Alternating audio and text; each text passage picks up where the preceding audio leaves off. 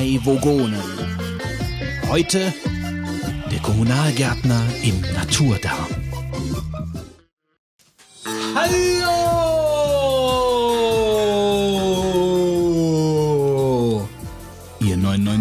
Lieblingsschwachmaten da draußen. Ein wenig verspätet treffen wir heute bei euch im Orbit ein. Der Grund für unsere Verspätung? Leider befand sich die VDL, die Vogonische Degeneriertenliga, im Streik. So konnten wir Wolfgang erst verspätet äh, aus äh, der Obhut der VDL abholen. Aber jetzt sind wir in Stammbesetzung wieder mal im Ferienwohnungsstudio zusammengekommen. Wie immer haben wir für euch langweilige Geschichten, gefährliches Halbwissen vom Planeten Yosemite, unnötige Abschweifungen, nicht zündender Wortwitz, nuschelnde regional gefärbte Monologe, präsentiert von drei Typen, die man nur in einem Audiopodcast präsentieren kann und ständig verbal übereinander herfallen. Das sind wir, die drei Vogonen, ein Hausmeister und 99 irre Schlafkranke, die sich den Kram auch noch zum Einschlafen anhören. Heute mit dabei sind der Götz, ey hi, der Fitz Miau. und der Wolfgang. Guten Abend. So, endlich wieder hier im heimeligen, gemütlichen Pass auf, was du sagst. Ferienwohnungsstudio, ja, mit zwei Energiesparbirnen über uns, von der ich gerade eine ausdrehen musste. Keine Kosten und Mühen. Wir trinken Sitzgelegenheiten die der besten, Welt. die, absolut, also kurz vorm Einschlafen, ja, absolutes Einschlafpotenzial. Ich denke irgendwie die ganze Zeit an, an Knast, aber ähm, wir Selbst die, trinken. selbst die haben bessere Stühle, glaube ich. Wir trinken, wir trinken Karl-Heinz der Herbsttee äh, aufgrund von Empfehlung. ja, dann wollen wir später zukommen. Wollten wir später dazu kommen? Ja, das war mein Tipp, aber danke. Ist ja egal. Das, das, das, äh, wir trinken ihn auf jeden Fall gerade. Das kann ja, spricht ja nur für deinen Tipp. Ähm, ja. Warum sind wir denn so spät dran eigentlich? Weiß wir haben nicht. jetzt wirklich dieses Jahr phänomenal einen Terminplan eingehalten, jeden Monat eine Folge getackert praktisch. Das lag am Hausmeister. Der Hausmeister. Das lag einfach am Hausmeister. Wir Der sagen einfach, es lag am Hausmeister. Ja. Oder Wir es lag daran, dass du so viele Sachen kaufst, Wolfgang. Ja, ich kaufe wie im Kaufrausch. Ja, du hast gerade, Wolfgang hat gerade so im Vorgespräch, äh, wir müssen Wolfgang ja immer vorher äh, chronologisch Anheizen. abarbeiten, Okay. was er alles äh, sagen soll in der heutigen Sendung. Und wir haben heute was nicht ausgemacht. vor allen Dingen. Und was nicht. Und, und wir haben heute ausgemacht, Wolfgang, du sprichst äh, heute über deine ganzen Anschaffungen. Ja. Die du jetzt gerade getätigt hast. Weil ich habe den Wolfgang gefragt, Wolfgang, ich habe diese gemütliche äh, Sofa, das gemütliche Sofalandschaft für Auf Leute mit, mit, mit drei Meter Beinlänge ähm, äh, gestarrt. Äh, neidisch, neidisch gestarrt. Und ähm, habe mich dann gefragt, Wolfgang, du sitzt doch bestimmt da jeden Abend und bist am Zocken. Nein, hat der Wolfgang gesagt. Momentan zocke ich nicht so viel, weil ich viele Dinge anschaffe. Den Zusammenhang. Nee, das, Gespräch lief ganz anders, aber wir können das auch gerne so stehen lassen. Gut. Das war so, dass du mich gefragt hast, zockst du denn noch viel auf der Sofalandschaft? Und dann sagte ich, nein, äh, momentan nicht ganz so viel. Alle kaufen sich ja die PS4, ich aber nicht, sagte ich zu dir. Ja, und äh, momentan ist ja am heutigen Tage GTA 5 rausgekommen für die PS4 und ich habe mir keine PS4 bisher gekauft. Ähm, ich habe die Konsole jetzt auch mal live gesehen und auch mal ein bisschen mitgespielt. Äh, für mich ist sie einfach ähm, war weitem nicht so überzeugend wie der Sprung von der 2er auf die 3er. Ähm, also die Grafik ist zwar besser, aber irgendwo, es kickt einen nicht so, wenn du das siehst. Du hast nicht den, das Gefühl, dass du sagst, hier haben sich neue Dimensionen geöffnet bei der Konsole. Und ähm, ja, jetzt spielen alle Leute GTA 5 wieder, GTA 5 Online. Ich bin jetzt erstmal ausgeschlossen. Ich will mir nämlich keine Konsole jetzt Der erstmal Wolfgang ist kaufen. ausgeschlossen. Ja, Auch der ist- Arme. Aber Ja. Fitz, was denn mit Eine- dir? Du eine Runde eigentlich Mitleid. ein Early Adapter. Ja, Ich habe keine. Warum nicht?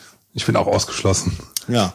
Nö, ich, also es gab ja lange Zeit eigentlich aus meiner Sicht keine vernünftige, oder kaum vernünftige Spiele.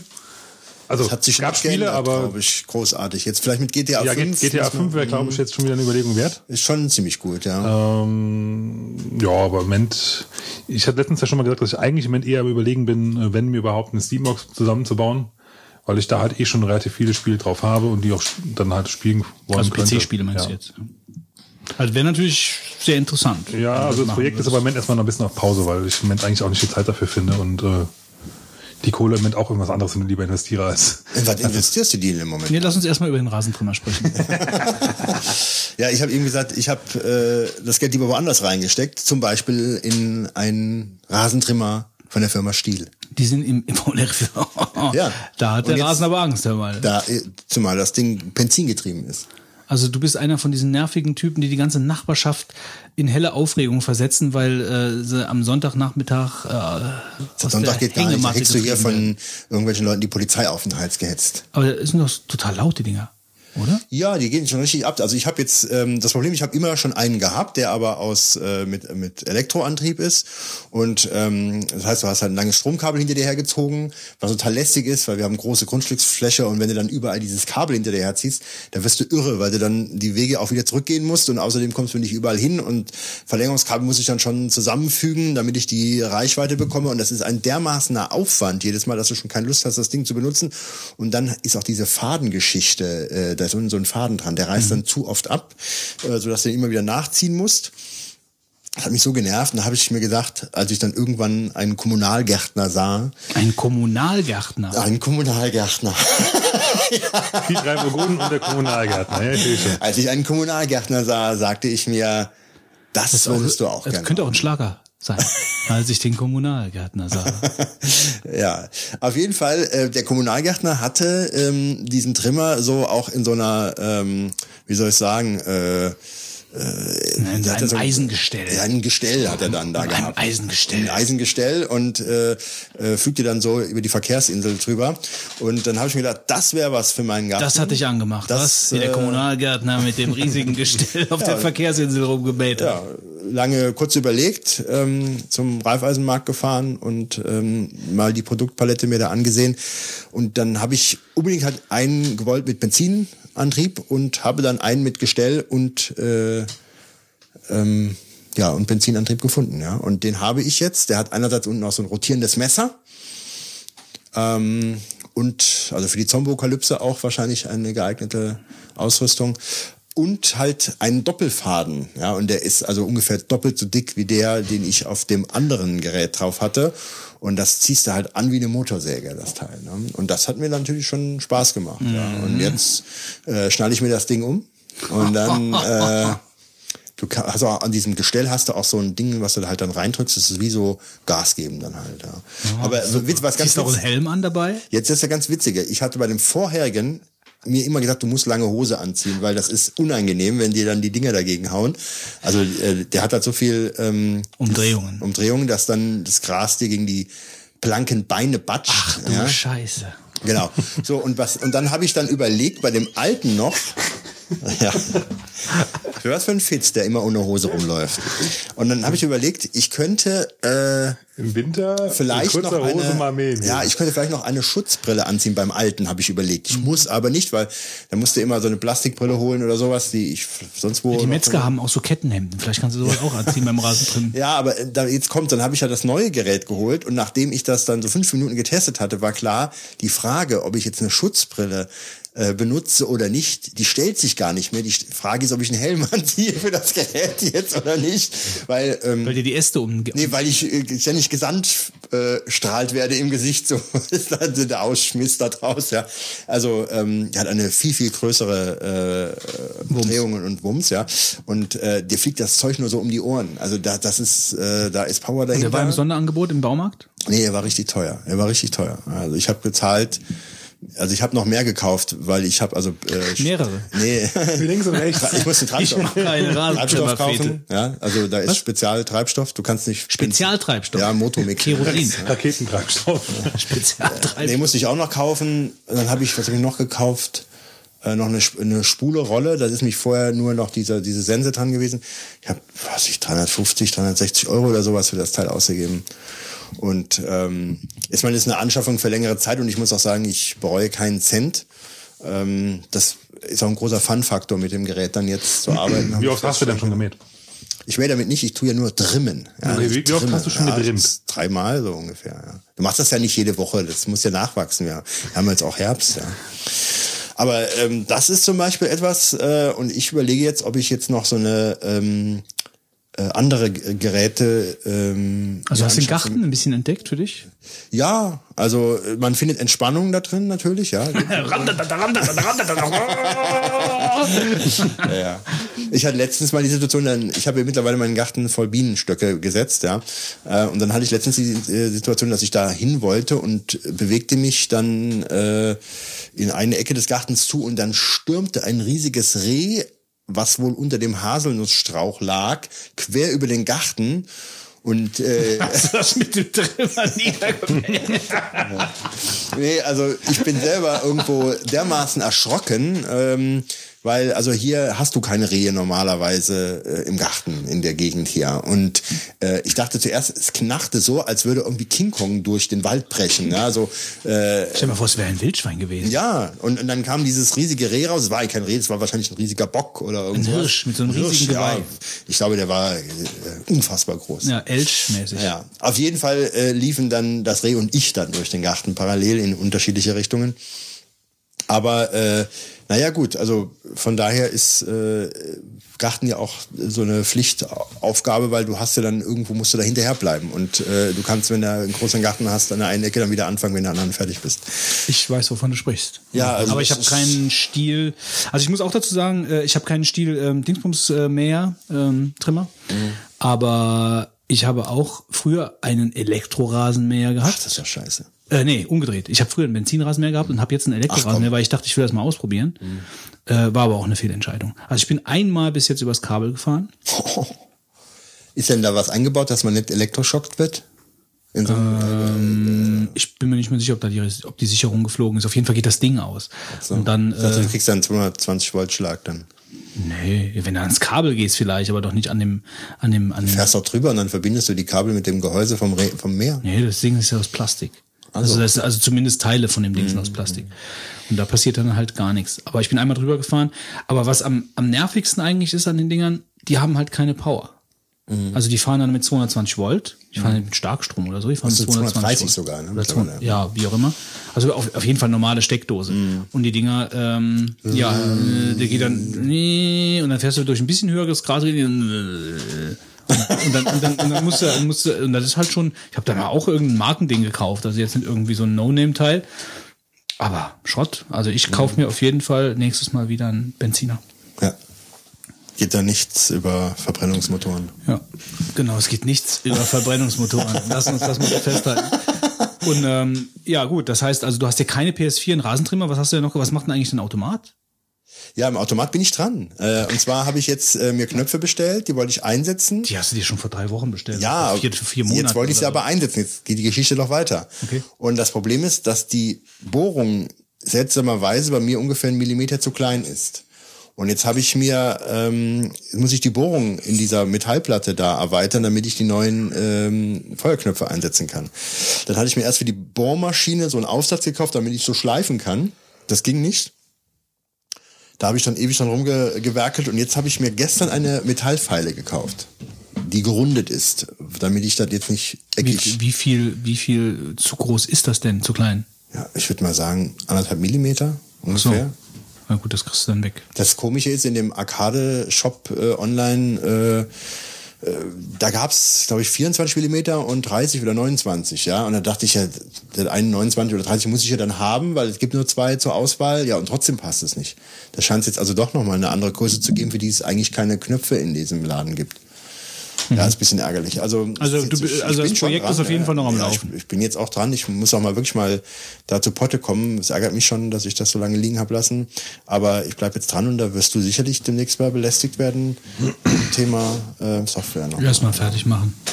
Ich denke, ich habe da noch ein, zwei Jahre Zeit. Mhm. So, und Du bist sonst? ziemlich rüpelhaft. Ich bin immer ja, rüpelhaft. Du bist rüpelhaft. Letztens war ich äh, im Supermarkt an der Fleischtheke. Ja. Und ähm, kaufte nicht für mich ein, weil ich ja immer weniger Fleisch konsumiere. Aber st st stand da an und dann kommt der Götz von hinten und rempelt mich doch an und drängelt sich vor, damit er zuerst seine Fleischbestellung aufgeben kann. Ja? Ja, und ich habe auch wieder nicht für mich eingekauft. Ich esse auch, ich gehe, also Fleischtheke sieht mich auch relativ selten. Also ich habe auch was mitgebracht Eigentlich dachte für ich, jemanden. dass du für dich einkaufst. Denn der Götz sagte dann zu der Fleischwurstverkäuferin, ich hätte gern Leberwurst. Und dann sprang die Fleischwurstverkäuferin schon in die richtige Ecke und du, aber Halt, bitte. Ja, was? Ich weiß nicht, was. Weißt du, was er gesagt hat? Ich weiß. Naturdarm. Ja, aber bitte. aber bitte im Naturdarm. Ja, ja, ja, hör mal. Kunstdarm ist doch was für. Also. Ich habe mir gedacht, Götz, habe ich mir gesagt, Götz, wenn du das nächste Mal was aus dem Naturdarm willst.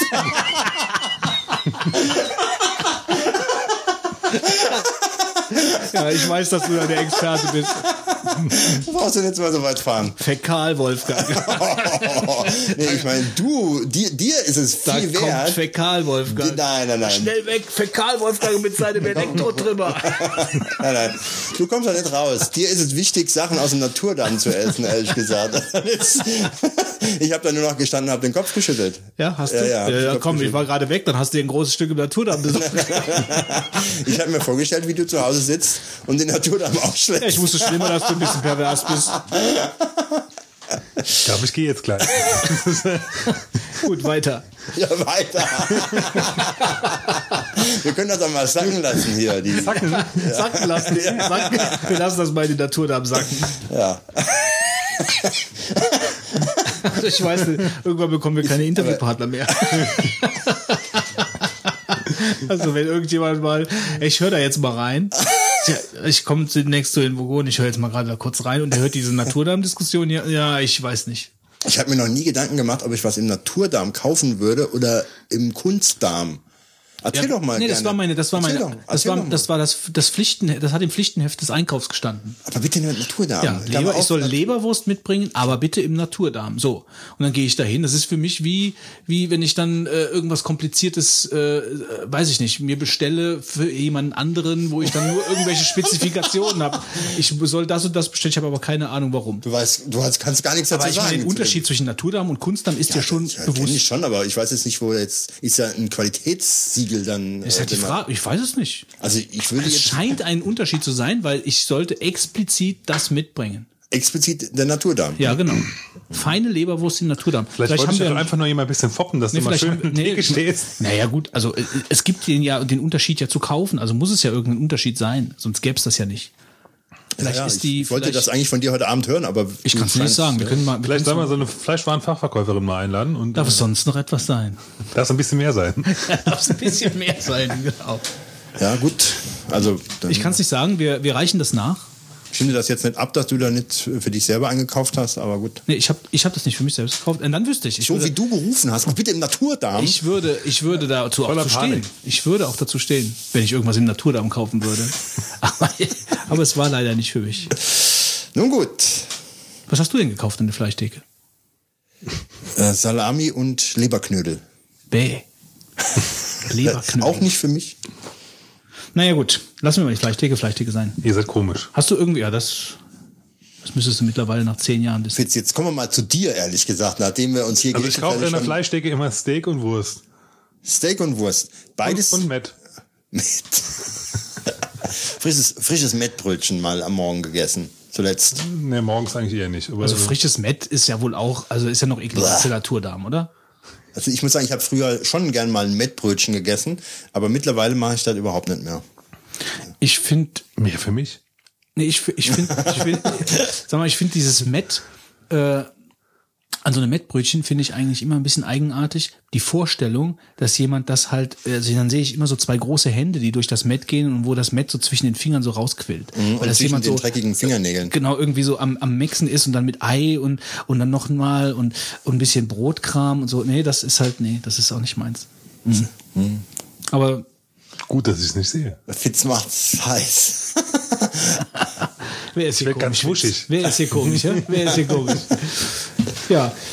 Ähm, sollen wir dann mal in Medias Res gehen? Gehen wir mal äh, Fitz zu Ehren. Die Frage, Fitz, du hast eine Welt, während wir hier in, in Deutschland versauerten ähm, und keine Folge aufnehmen konnten, Ja, genau, wir schieben das jetzt auf den Fitz. Ja. Wir haben, konnten nicht aufnehmen, weil der Fitz ja auf Welttournee war. auf Welttournee Genau. war. ja. Ich war in äh, Wittlich, Wittlich und dann mal Peking. Und wieder wittlich. Wittlich, ja. ja, ich meine, das sind wirklich Metropolen, die du da Ja. ansprichst, ja.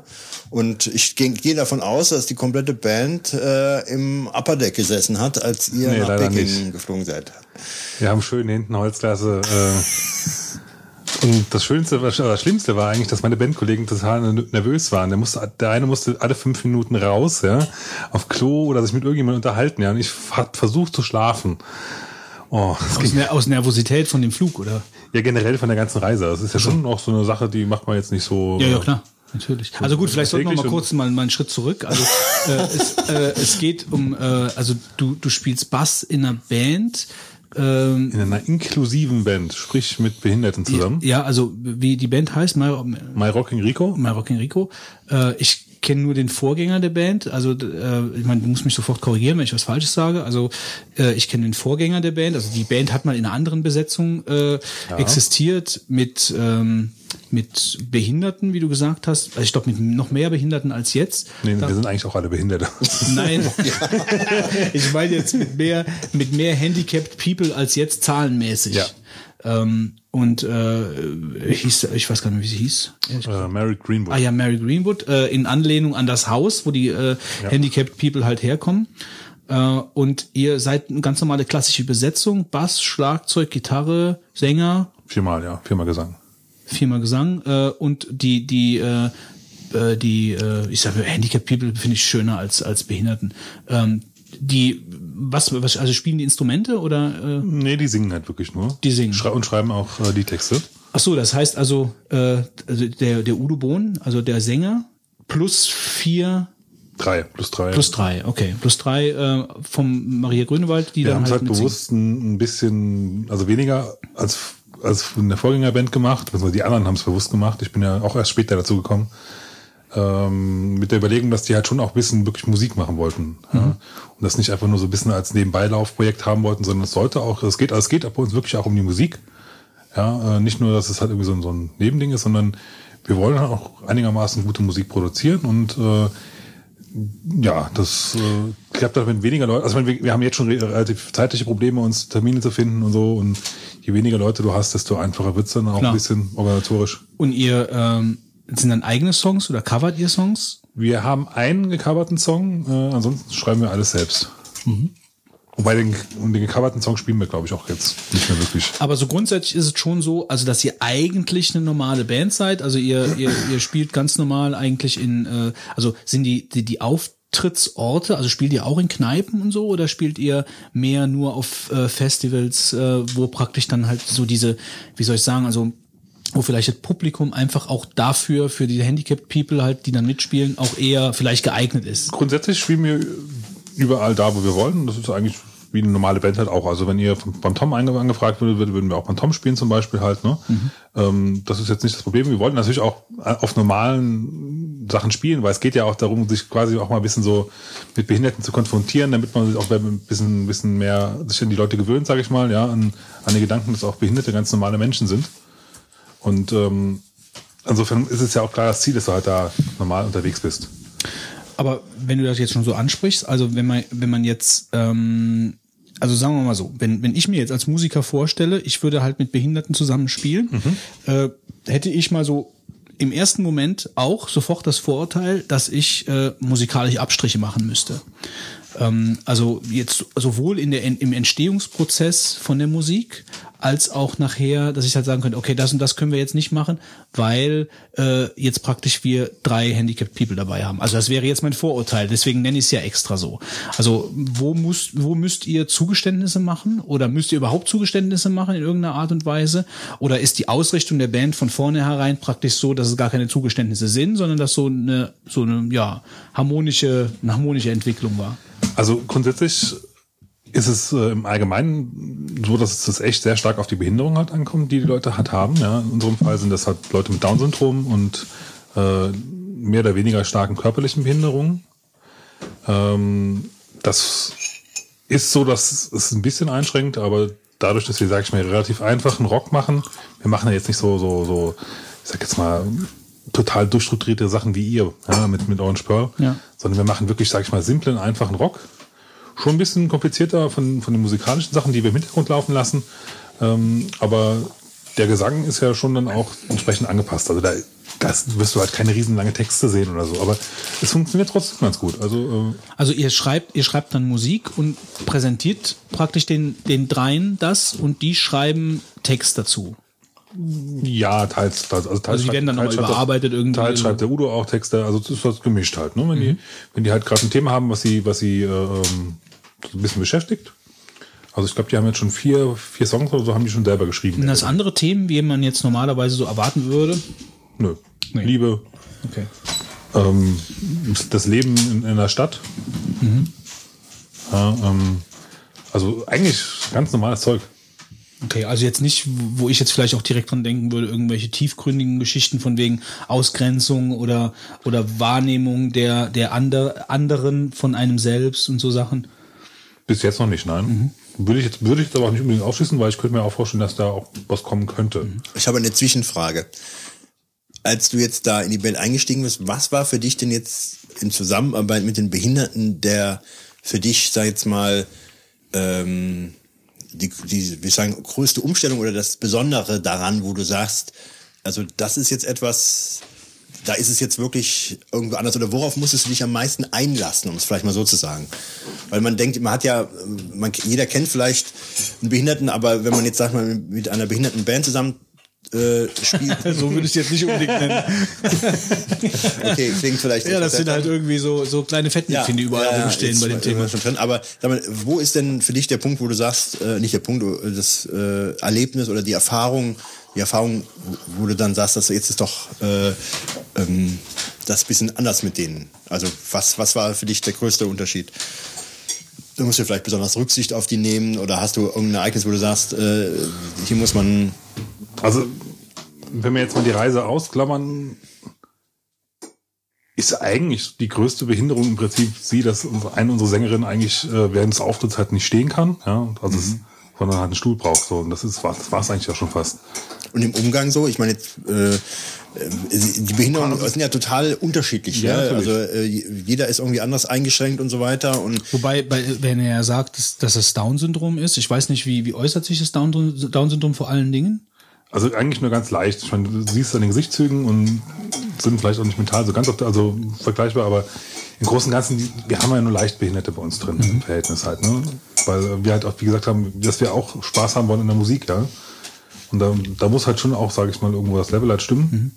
Und das, das tut aber locker. Also Ich wollte dich nicht unterbrechen, ich wollte nur mal gerade wegen dem Down-Syndrom, das halt ansonsten, weil ich meine, man denkt ja jetzt, gut, wenn du eine Band hast, bei dir klingt das jetzt auch durch, da hast du ja auch, sag ich mal, gewisse Erwartungen, da muss jeder diszipliniert sein, man muss üben, es muss irgendwo stimmen, man muss sich anstrengen und äh, es klappt nicht alles perfekt und das ist natürlich äh, unter Umständen Menschen ähm, kämpfen ja schon sowieso mit ihren musikalischen Fähigkeiten, wenn sie so eine Band äh, gründen und äh, wenn du dann sagst, ich hab, wir haben noch Behinderte dabei, dann würde jeder denken, oh, äh, das musikalisch wird es dann dreimal schwieriger wahrscheinlich, das alles auf den Nenner zu bekommen. Natürlich ist es ein bisschen mehr Arbeit, klar. Wobei, ich, ich weiß gar nicht, ob das jetzt äh, mehr Arbeit ist, als wenn wir jetzt halt drei normale Sänger in Anführungszeichen hätten, ja, weil auch die müssen halt äh, äh, Sachen lernen, auch die müssen können Sachen verhauen.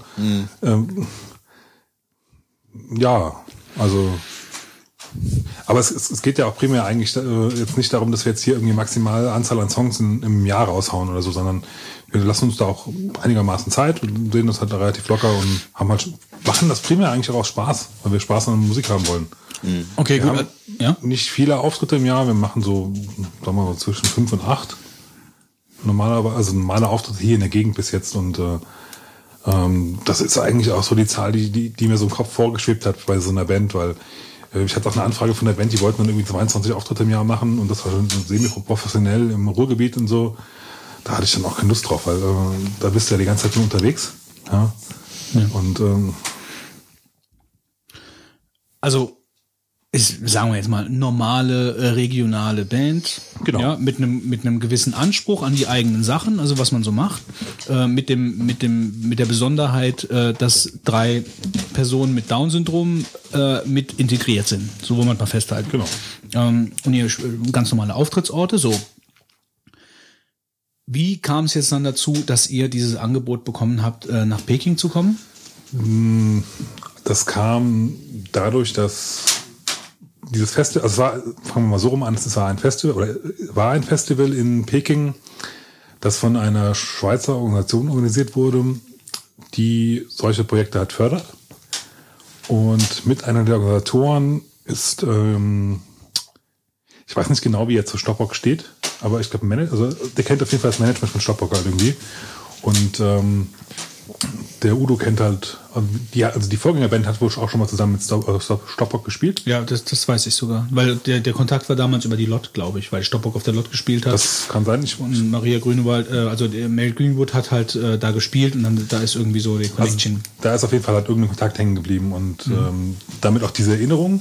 Und die haben halt noch Bands gesucht, die in entsprechende Richtung halt Musik machen. Das war halt in dem Fall wirklich ein Festival auch für äh, Bands mit Behinderung. Mhm. Also da war halt keine normale Band dabei, sondern es waren wirklich nur äh, Bands aus verschiedenen Ländern, die auch verschiedene Behinderungen hatten. Also wir hatten da auch nur Blinde zum Beispiel dabei. Ähm, ja, was halt zum Beispiel eigentlich für Musik eine super Behinderung ist, Anführungszeichen, ja.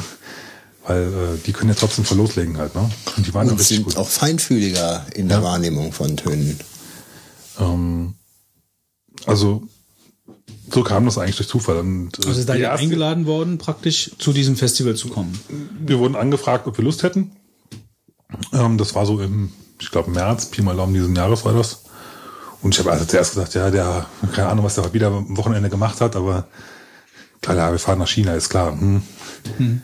Und ähm, na gut, da haben wir uns bei der nächsten Probe mal drüber unterhalten.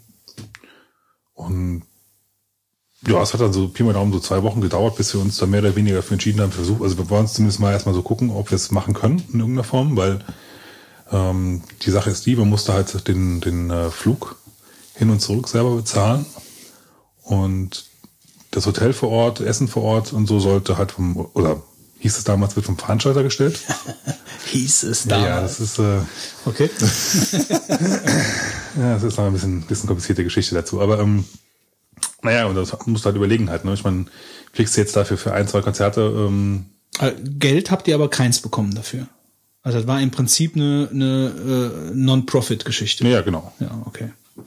Also einfach Flug selbst bezahlen, äh, also war eigentlich mehr oder weniger ein Abenteuer, genau. sage ich jetzt mal. Also ihr seid angefragt worden, aber kein Geld dafür bekommen und ihr musstet den Flug auch selbst bezahlen. Und Kostenlogie sollte dann im Endeffekt übernommen ja. sein. Mhm. Gut, dann habt ihr euch dazu entschieden und dann habt ihr gesagt, okay, wir fliegen jetzt dahin, machen wir mal so einen kleinen Sprung. Äh, ich meine, ihr habt euch sicherlich speziell darauf vorbereitet, etc. Da kann man natürlich von ausgehen.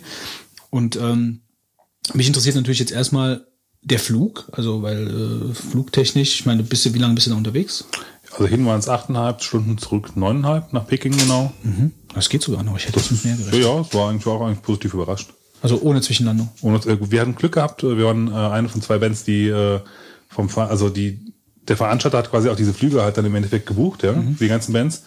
Ähm, wir haben das Geld dann an den Veranstalter bezahlt und ähm, wir waren einer von zwei Bands, die Direktflug gekriegt hat. Mhm. Und was für eine Fluglinie? Lufthansa. Ah ja.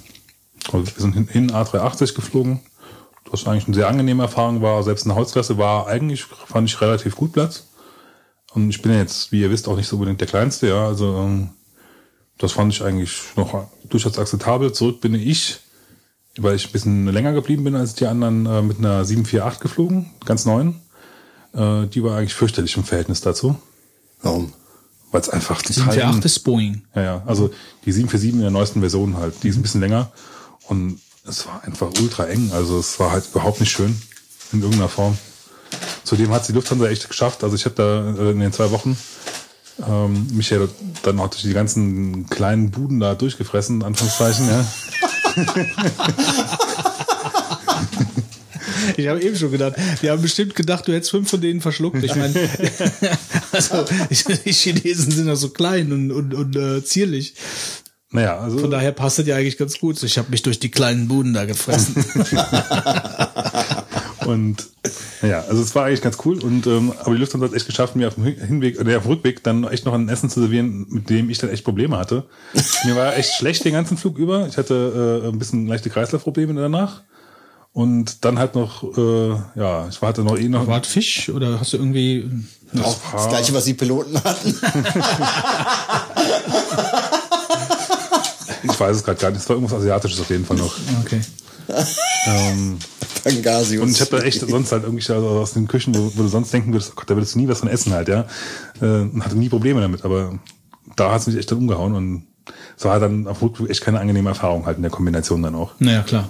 Eng, langer Flug. Hat er noch ähm, durch die Gruppenreisen da am Ende noch ein bisschen, bisschen äh, Schnupfen auch noch und was ein bisschen mit dem Druckausgleich dann auch noch Probleme gemacht hat dann. Also es war, ja, der Rückblick war nicht so schön. Okay.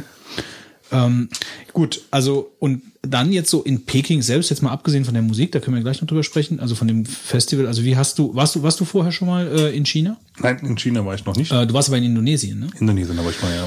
Ähm, also von daher war wahrscheinlich der Kulturschock jetzt nicht so groß, weil Indonesien stelle ich mir jetzt nicht unbedingt so viel anders vor, jetzt zumindest von der von der Kultur, vom kulturellen Kontext so ein bisschen. Ich denke schon, Mm, oder? Doch, also es ist schon, schon was anderes.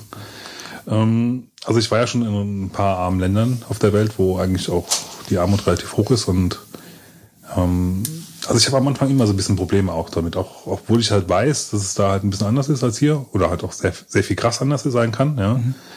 Ähm, also ich habe so zwei Tage gebraucht, bis ich mich da wieder Was heißt einigermaßen Probleme? Also ja, dass man sich halt so ein bisschen auch unwohl fühlte, wenn er da rumläuft. Also ähm, wir kamen auch in Peking an, da war irgendwie ein Smog, der schon sehr, sehr, sehr stark war. Also auch für, für Peking relativ im Verhältnis sehr stark. Also die haben dann auch verschiedene Stufen, sage ich mal. Und das muss schon, äh, ich glaube, so mit das Also ich hab- Schlimmste im ganzen Jahr ich muss gewesen ehrlich sein. sagen, ich habe noch nie Smog, also bekommst du da keine Luft im Smog? Du merkst es echt beim Atmen, aber im Wesentlichen siehst du es eigentlich. Du siehst keine 100 Meter weit. Das ist halt wie, wie hier Nebel. Nur du weißt halt, wenn, wenn du da einatmest, ist es schlechter. Und ähm, das, Das ist alles auch dreckig, so, so ein bisschen, bisschen, du hast überall so ein bisschen Staub so liegen halt, ja. Ähm, Krass, oder? Das hat aber auch, also, glaube ich, in den letzten Jahren extrem da Ja, ja, genommen. das sieht man ja halt ständig. super interessant war, also wir waren halt die ganze Zeit während des Festivals, was eine, ja, acht Tage waren wir dann im Prinzip während diesem Festival da im Prinzip beschäftigt und ähm, War so lang? Ja, ja, es hat sich ein bisschen hingezogen halt. Ne? Also wir hatten ja drei Konzerte da, beziehungsweise es, es wurden drei Konzerte gegeben. Also das waren so richtig, ich meine, ein Festival normalerweise ist ja nicht so, also da, lass mich halt gleich noch Okay, zu kommen. ach so. Also worauf ich eigentlich hinaus wollte, da war die ganze Zeit Smog. Und wir haben, also ich habe mich halt schon gefragt, die müssen halt für diese ganzen Touri-Bilder, wenn, wenn da, wenn da halt von den ganzen Tempeln irgendwelche Fotos gemacht werden, das, muss, das müssen die doch alles rein retuschieren mit diesem blauen Himmel und so, ne? Und am letzten Tag, wo halt der Rest von der Band dann abgeflogen ist und ich bin dann noch ein bisschen länger geblieben, ähm, bin ich aufgewacht, guck so aus dem Fenster raus und denk, huh, wo bin ich denn jetzt auf einmal? Weil nichts mehr da war. Also äh, du, von dem Smog nichts mehr da war, ja. Der war weg, komplett. also blauer Himmel so. Ja. Richtig schöner, blauer, sonniger Tag, ja. Also wirklich schön. Und es war halt komplett das Gegenteil halt zu dem, was du halt vorher hattest. Und es hat dann so auch so drei, vier Tage angehalten und dann war es dann wieder genauso wie, wie vorher. Also Also äh, man bekommt das ja mit mit dem mit dem Smog. Also häufiger war ja war ja sogar teilweise richtig in Medien. Also so äh, so in Tagesschau und Tagesthemen war ja war ja Smog in Peking und da war ja schon he relativ heftig, wenn da der Auslandskorrespondent auf irgendeiner Brücke gestanden hat und du hast den dann im Endeffekt von einem dunkelgrauen Hintergrund gesehen. Äh, und er hat dann gesagt, total ekelhaft hier und vor einer achtspurigen Autobahn. Ne? Ähm, und ich denke mal, so umwelttechnisch ist wahrscheinlich China im Moment kein besonders dolles Pflaster. Nee, aber es ist, glaube ich, auch ganz arsinnig. Also ich, die machen ja auch sehr viel mit Plastiktüten, Plastikzeug, alles, ja. Also es ist aber, glaube ich, generell so in Asien auch so ein bisschen das Problem. Dass da eigentlich wenig auf die Umwelt geachtet wird. Erzähl mal ein bisschen was über das Essen. Also wie, wie, also dieses Problem, kannst du mal ein bisschen bebildern, äh, was da gewesen ist und wie hast du dich dann um durch die kleinen Buden gefressen? Um, Im Mund. Ähm, Ja, ja, das ist schon klar. das dachte ich mir schon. Wo sind die kleinen Also? Vor- und Nachteile. Also wie, wie, wie war das Essen? Also, Also, äh, original ja- chinesisches Essen. Oder wie- es hieß ja überhaupt im dran Vorfeld, gegangen? es hieß ja im Vorfeld, dass das Essen gestellt wird und ähm, äh, als wir ankamen, hieß es dann, oh, eigentlich wird jetzt, wir haben Probleme halt, weil ein paar Sponsoren abgesprungen sind. Ähm, wer es kann, soll, soll sich bitte... der Klassiker. Ja, ja, es sind, hör mal, ähm, es sind ein paar Sponsoren abgesprungen. Du, ähm, ja, mit dem Essen, das wird irgendwie nichts. Also sie haben schon noch geguckt, dass halt zumindest, wenn, wenn, wenn wir irgendwo Auftritte haben und unterwegs waren mit der Gruppe, dass es da was zu essen gab. Aber wir haben halt uns abends dann zum Beispiel gesagt, nachdem alles rum war, haben haben wir uns dann immer abgetreten und haben uns selber halt was besorgt. Was auch nicht schlecht war, weil wir sind dann halt wirklich in diese kleinen Hotongassen rein. Also Ja. ehrlich gesagt, besser so. Also besser, ich gehe dann auf eigene Faust an irgendeine kleine Bude, als ich bekomme irgendwie auf, aus Geldmangel irgendwas serviert, wo ich nicht weiß, was es nachher ist. Also Und ja, wir waren halt, haben uns da auch wirklich die, die spannendsten Sachen da angetan und äh, Ja, hast du dann, äh, wenn du da durch die Gassen gehst, hast du nicht irgendwie Bedenken, du wirst an, an jeder Stelle, an jeder Ecke vergiftet von so einem. Ja, so alle fünf Zentimeter. Ja, also ich meine, ist auch so teilweise unter fragwürdigen hygienischen Be Bedingungen dazu bereitet alles, was du da siehst. Da würde ich ja eher sagen, ähm, ich gehe eben nicht in die kleinen Buden mich durchfressen, weil ich am nächsten Tag mit irgendeiner Darmgeschichte. Wobei, dann da muss ich dazu sagen, also äh, meine Mutter, die ist ja auch schon durch die ganze Welt gejettet, die war auch in Hongkong und war- wo auch immer. Und die hat gesagt, eigentlich kannst du davon ausgehen, dass du in den kleinsten, dreckigsten Buden besseres Essen bekommst, wie die, die nach vordergründig so sauber sind. Weil da ist dann halt hinten wirklich, also die, die kleinen Buden, da gehen nämlich alle hin. Ja, und da, und da, da wird, also, ja, so hat sie Man, immer. also ist in der Reise- Reiseführung schon auch drin. Am besten immer dahin gehen, wo viele Chinesen auch drin sitzen, weil da kann das Essen auf jeden Fall auch nicht schlecht sein. Mhm. Ja, und äh, du hast, ich meine, ich, ich würde dann eher denken, ich bin Europäer. Äh, Du musst doch ein Bierkönig irgendwo. ja, nee, ich bin, ich bin Europäer und gehe dann halt in so eine kleine Bude. Ich bin halt kein Chinese. Äh, und äh, dann, dann bekomme ich da irgendeinen Kram vorgesetzt, weil die wissen, ich bin sowieso nicht lange da. Äh, so würde ich dann eher vielleicht denken, weißt du?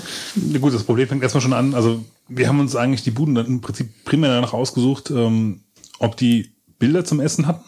Weil Ja, ja, chinesische Schriftzeichen ist- kann, kannst du haken. Also da ist auch nichts mit englischer Übersetzung oder so. Ganz selten, ganz, ganz selten. Und wenn du, wenn du so einen Laden hast, kannst du davon ausgehen, dass der im Verhältnis auch schweineteuer ist. Ja, ähm, also wir haben beim einen Laden mal irgendwie das Vierfache bezahlt von, von, von dem anderen Laden. Und das Essen war halt irgendwie nur ein Viertel auch so gut wie die. Also überhaupt ja äh, nicht so gut. Im Prinzip genau wie du gesagt hast. Also nach außen sah es dann super aus, ja. Aber im Endeffekt war das eigentlich die reinste Touristenabzocke halt, ja. Und ähm, aber Und dann habt ihr nach, aber ich meine, auf Bildern siehst du ja trotzdem nicht, was, was ist es für ein Fleisch, ob ist es scharf, ist es nicht scharf. Also das war dann immer so ein kleines Abenteuer. Dann. Genau, aber wir, es ist ja so in China, ähm, wir waren da mit zehn Mann unterwegs, immer essen. Ja. Ähm, wir haben uns dann halt einfach quer, im Prinzip quer durch die Karte irgendwas bestellt. So, da ist natürlich auch schon mal vorgekommen, dass da mal ein, ein oder zwei Teller von dem, was da bestellt wurde, stehen gelassen wurden. Aber du hast ja in der, in der Regel bei so einem, wenn du zehn Mann unterwegs bist, einen größeren Tisch, einen runden Tisch und in der Mitte ist noch so eine runde Drehscheibe. Und darauf stellen die dann quasi halt das ganze Essen und du kannst dann diese runde Drehscheibe halt äh, rumdrehen und immer alles probieren. Und da wird auch nur in Schälchen und mit Stäbchen und so serviert. Also ähm, Du kannst eigentlich meistens auch noch ähm, eine, eine Gabel oder was kriegen. Wir haben sie einfach selber mitgenommen. Also die, die, die nicht wollten. Aber wir haben natürlich, die, die meisten haben auch wirklich versucht, dann mit Stäbchen zu essen. Also Ja, ich habe das eigentlich die ganze Zeit mit Stäbchen gegessen. und es war unterm Strich, war's gut. Ja. Also das Essen kannst du eigentlich zum großen, zu, zu 80 Prozent war es wirklich gut. Dann gab es ein paar mittlere Sachen und einen schlechten Laden. Aber gut, um, Ja, und habt, äh, aber die, du hast ja gesagt, dir ging es eigentlich immer gut. ja. Äh, und äh, so mit äh, in China essen sie Hunde und so. Äh, habe ich jetzt, gut, gut, da werde ich nicht wissen, was drauf stand, keine Ahnung. Ja, hast du irgendein Fleisch gegessen, Also- wo du gedacht hast, hm, das ist irgendwie Fleisch, was du noch nie gegessen hast, so konsistenztechnisch? Öfter mal, ja. Ähm, also in dem einen Laden stand noch dran, dass es irgendwie äh, Eselfleisch ist und so ein Zeug. Also ähm, da gibt es natürlich schon so Sachen, so ist nicht. Ähm, Ja, aber essen die, also essen die so offen Hunde? Also ist Ja, das, ja. ja. das ist also schon, Das ist so. das ist so Hundefleisch. also wir waren auch einmal an so, einem- so, so einem Ding, wo du halt dann eher diese, diese gegrillten Insekten, also ist, Okay. das, wo du das wirklich auch siehst, was es ist, ja. Also Krebse, also nicht Krebse, ähm, ähm, Skorpione meine ich. Mhm. Und irgendwelche Maden, die sie dann vorher nur noch frittieren und so. Mhm. Und die, die Skorpione waren noch am Leben, also so aufgesteckt sind auf diesen Spießen und so. Ähm, das haben wir auch mal probiert, aber das war natürlich dann auch irgendwie eher so Kopfsache, weil im Endeffekt haben die noch nichts, noch nichts geschmeckt außer Frittierfett.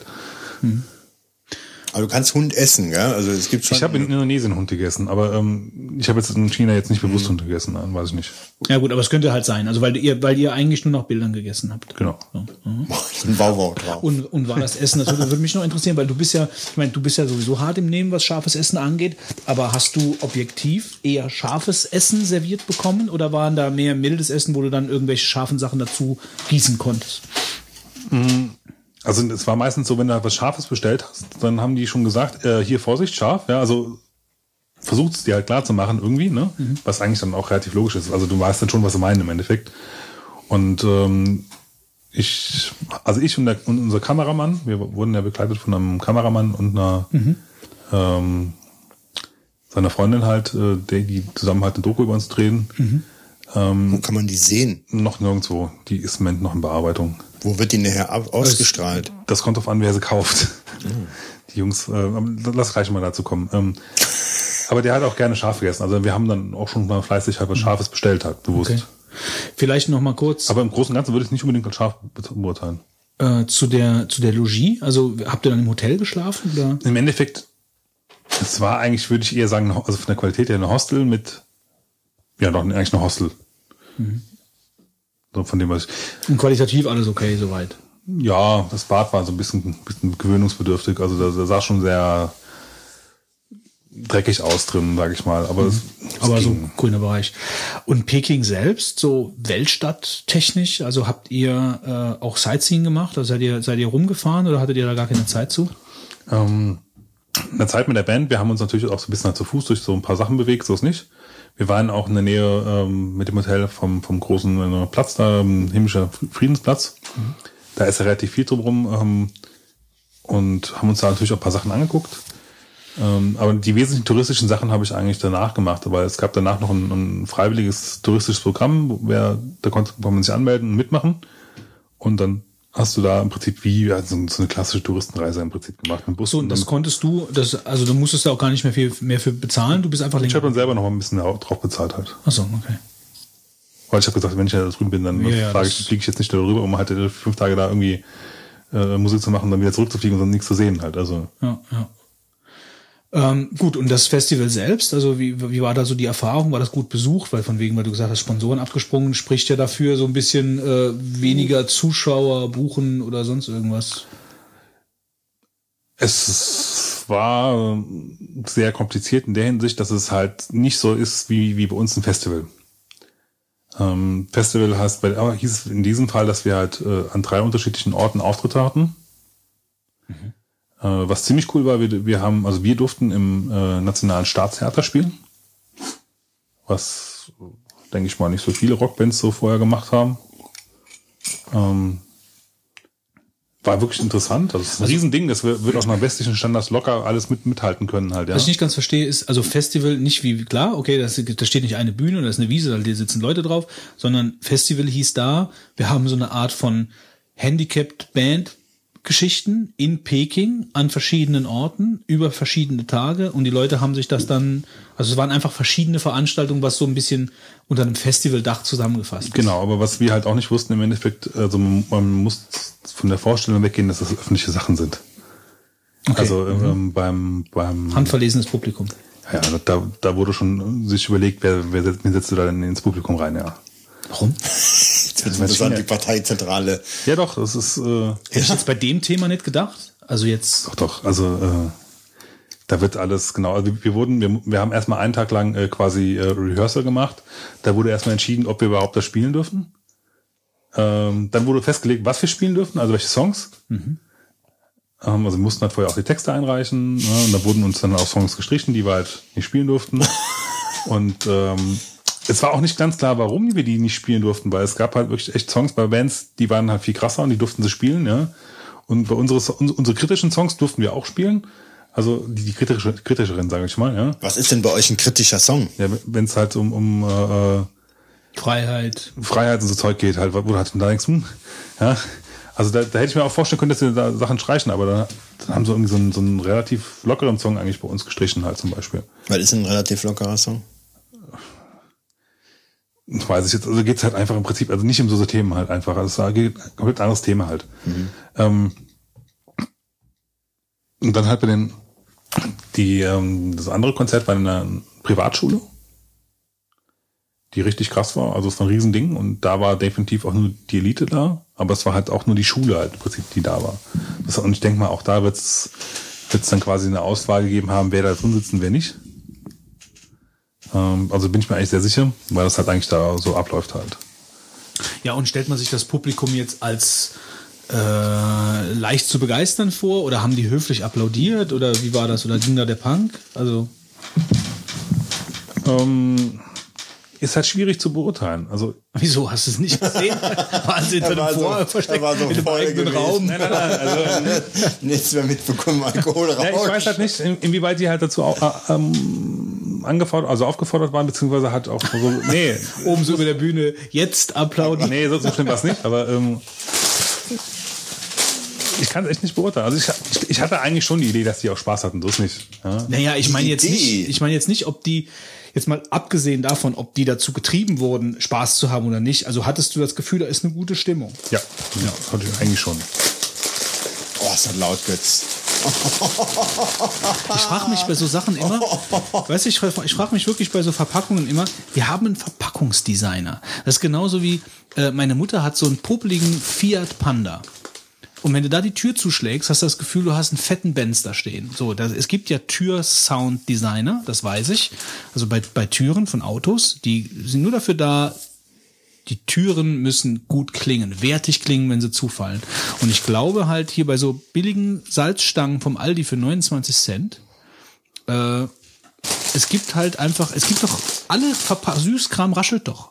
All, jede, jeder Junkfood-Beutel kracht doch. Da gibt's doch jemanden, der das so. Man, man könnte ja, wenn du die so Frischhaltebeutel hast, die sind ja, Genau, die ja, sind ja. ja nicht. Die, ja, das ist halt, das ist halt, glaube ich, deswegen, weil ich mal die Aufmerksamkeit auf mich ziehe, wenn Damit ich das andere Ding auch aufmache. das essen wollen. Ja, keine Ahnung. Können wir mal jemanden zum Deep Thought einladen. Gut, Fitz. Gut. Ja, ich meine, wir sind ein bisschen irritiert, weil du jetzt sagst, ich kann es nicht so richtig beurteilen, aber saßen die auf Stühlen da oder äh, Nee, waren das, die also es saßen schon alle Leute erstmal da. auf, auf Stühlen, was ja eigentlich für eure Musik nicht üblich ist, dass die Leute jetzt Nee. sitzen da. Gut, im Staatstheater kann ich es nachvollziehen, dass man da sitzt. Ja, ja, aber das meinte ich. Also, dass die da wie, wie eine Art von Vorführung, so Theatervorführung. Genau, oder? ja, wo, ähm, wobei man fairerweise sagen muss, also wir ähm, in dieser Schule, wo wir den Auftritt hatten, da haben sie zum Beispiel einen Superlichttechniker noch, noch dabei gehabt und, und Bühnenshow, also drumherum, die auch jetzt von uns irgendwie nicht bestellt war oder so, aber da lief halt noch einiges ab und also sie haben sich jetzt auch da schon reingehauen, also reinge, reingehangen, nicht gehauen. Ja. Ähm, ja, ansonsten, was ziemlich cool war, halt auch mal diese anderen Bands halt kennenzulernen. Das waren insgesamt so 14, 15 Bands da. International. Ja. Also es waren halt zum Beispiel auch Ungarn da, die haben eine richtig klasse Show abgeliefert gegen Was, Inder? Ungarn. Ungarn. War die die einzige deutsche Band? Nee, nee, war, es waren relativ viele deutsche Bands da. Vermutlich auch wegen, Ja, wahrscheinlich, weil das Thema auch jetzt nicht um, ja, kann ich mir schon vorstellen, warum. Ja. auch wegen Bezahlen, denke ich einfach mal. Also, ähm, Wegen Bezahlen? naja, das, du musst den Flug ja bezahlen. Ach so meinst du das? Ähm, ich könnte mir auch vorstellen, dass das Thema äh, in Deutschland besonders weit ist. Also ich kann mir vorstellen, dass Deutschland ein Land ist, wo so diese ähm, ja Aktion Mensch äh, mäßige, weißt du so, also dass einfach das Thema äh, schon sehr weit in der Gesellschaft vorgedrungen ist, wie jetzt in anderen Ländern. Könnte ich mir vorstellen, dass das so ist. Und deswegen ist es dann auch wieder Musik. Also Ziele dieses ganzen Festivals war es ja auch so ein bisschen, sag ich mal, äh, Inklusion in, in China voranzutreiben. Ähm,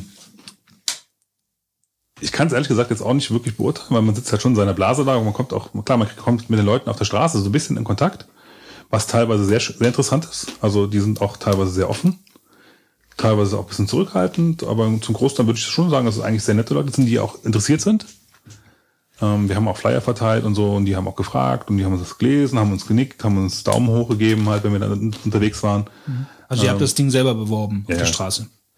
Ähm, also gerüchteweise ging auch hier auf, auf Weibo, diesem chinesischen Twitter-Klon, ging wohl auch relativ viel über das Festival rum. Wir waren angeblich auch im Fernsehen, was ich halt nicht nachprüfen kann. Keine Ahnung. Erstens kann ich kein Chinesisch, zweitens war ich dann wahrscheinlich zu den Zeiten, wo es gesendet wurde, auch nicht, nicht da, weil wir in der Kneipe gehockt haben irgendwo. Ähm, Wie ist das chinesische Bier? gut. Also wir haben Deutsch ähnlich mit der Kohlensäure oder mehr so englisch? Ja, ein bisschen lascher. Also es ist, aber, also wir haben viel Tsingtao, Tsingtao Bier getrunken. Ähm, es gibt aber noch eine andere lokale Marke, die relativ weit verbreitet war, die wir noch getrunken haben, war ganz okay. Also abends weggehen kannst du da eigentlich wie hier.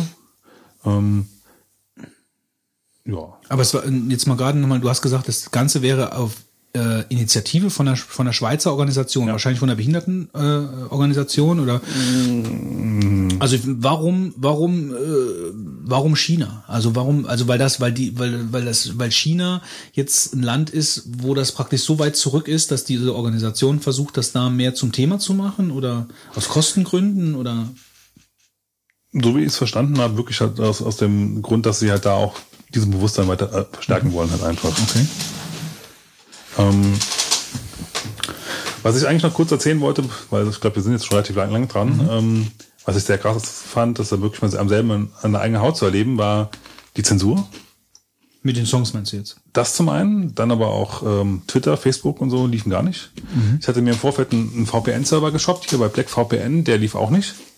Wurde anscheinend auch geblockt.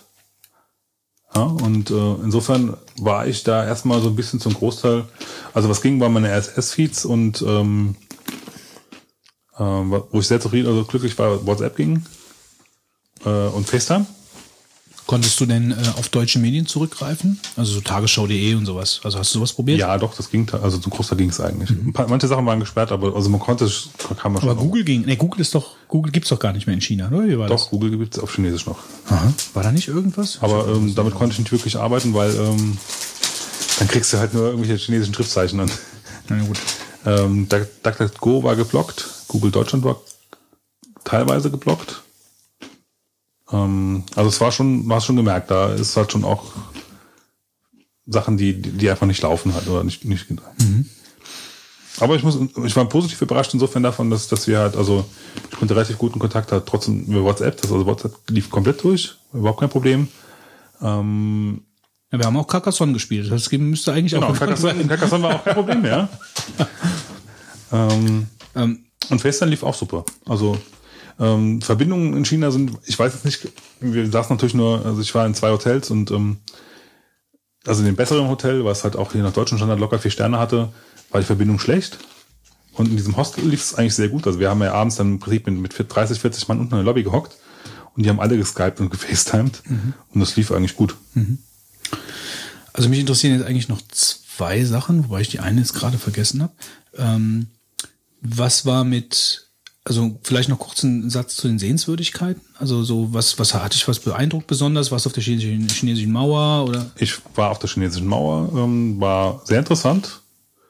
Ist halt riesig groß, halt, also riesig lang, sage ich mal. Ähm, und sollte man, denke ich mal, wenn man in der Nähe ist, auch mal gesehen haben. Ähm, Die geht so bis zum Horizont, oder? Wenn du drauf stehst. Wobei es gibt, man, es gibt ja verschiedene Teile, also die ist ja nicht durchgehend und äh, es gibt halt auch verschiedene Punkte, wo du halt gucken kannst. War sie aber mal. Nein. Nee? Nein. Okay. Genghis Khan ist natürlich dann auch durchs Loch geritten. Also ist nun auch nicht blöd gewesen, ja. Ja. Das ist halt, äh, Also das war, ein- ich, war, ich bin da so historisch nicht so drin, also das war ein Projekt, was nicht fertiggestellt worden ist, also was ja auch irgendwo. Ja, die haben es über, glaube ich, über mehrere Dynastien haben die da dem Ding rumgebaut, ja. Okay. Also, aber es ist schon imposant, drauf zu stehen. Und ähm, ich würde halt, wenn man, wenn man da ist, würde ich nicht unbedingt empfehlen, nach äh, Badaling zu fahren, wo ich war, wo halt dann auch wirklich Touri-Massen rumrennen, vor allem auch Chinesen.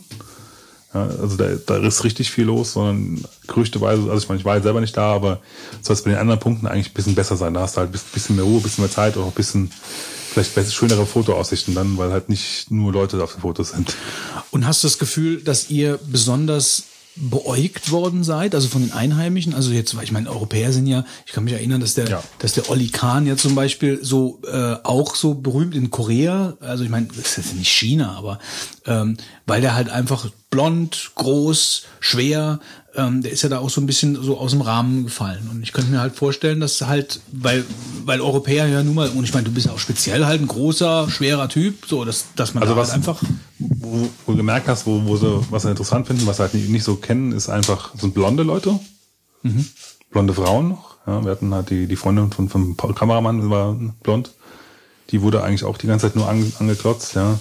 Ähm, ich wurde halt oft angekotzt, nicht angekotzt, angeklotzt. Ähm, die Ich wurde auch ständig immer, wenn ich mich durch die Läden gefressen habe, wurde ich ständig angekotzt. Und dann natürlich auch die Behinderten. Also wir sind halt schon sehr aufgefallen, einfach, einfach durch die Kombination von den Leuten, die wir halt waren auch. Ja, und wir sind immer mit zehn Mann auch rumgelaufen, also das war halt schon. Wir haben auch mal mitgekriegt, äh, wie sie uns mal so schön so ein paar Leute da abgeführt haben, genau vor unseren Augen. Das war auch schon ziemlich heftig. Das Warum? Die haben, das waren so Straßenkünstler, so, so Pantomimen-Leute. Und ich habe mal äh, einen Chinesen hier von, von der, von der äh, Organisation gefragt, was, was das sein könnte. Da hat er so sinngemäß drauf geantwortet, ja, das kann heute das sein und morgen das. Das weiß halt keiner, warum die abgeführt wurden. Also waren die so die Reiseleiter, waren die halt schon auch so sehr systemkonform oder waren die Ja. halt auch? Ja, okay. Und haben die euch auch so ein paar Ratschläge gegeben, geht da nicht hin, macht das nicht und gab's sowas?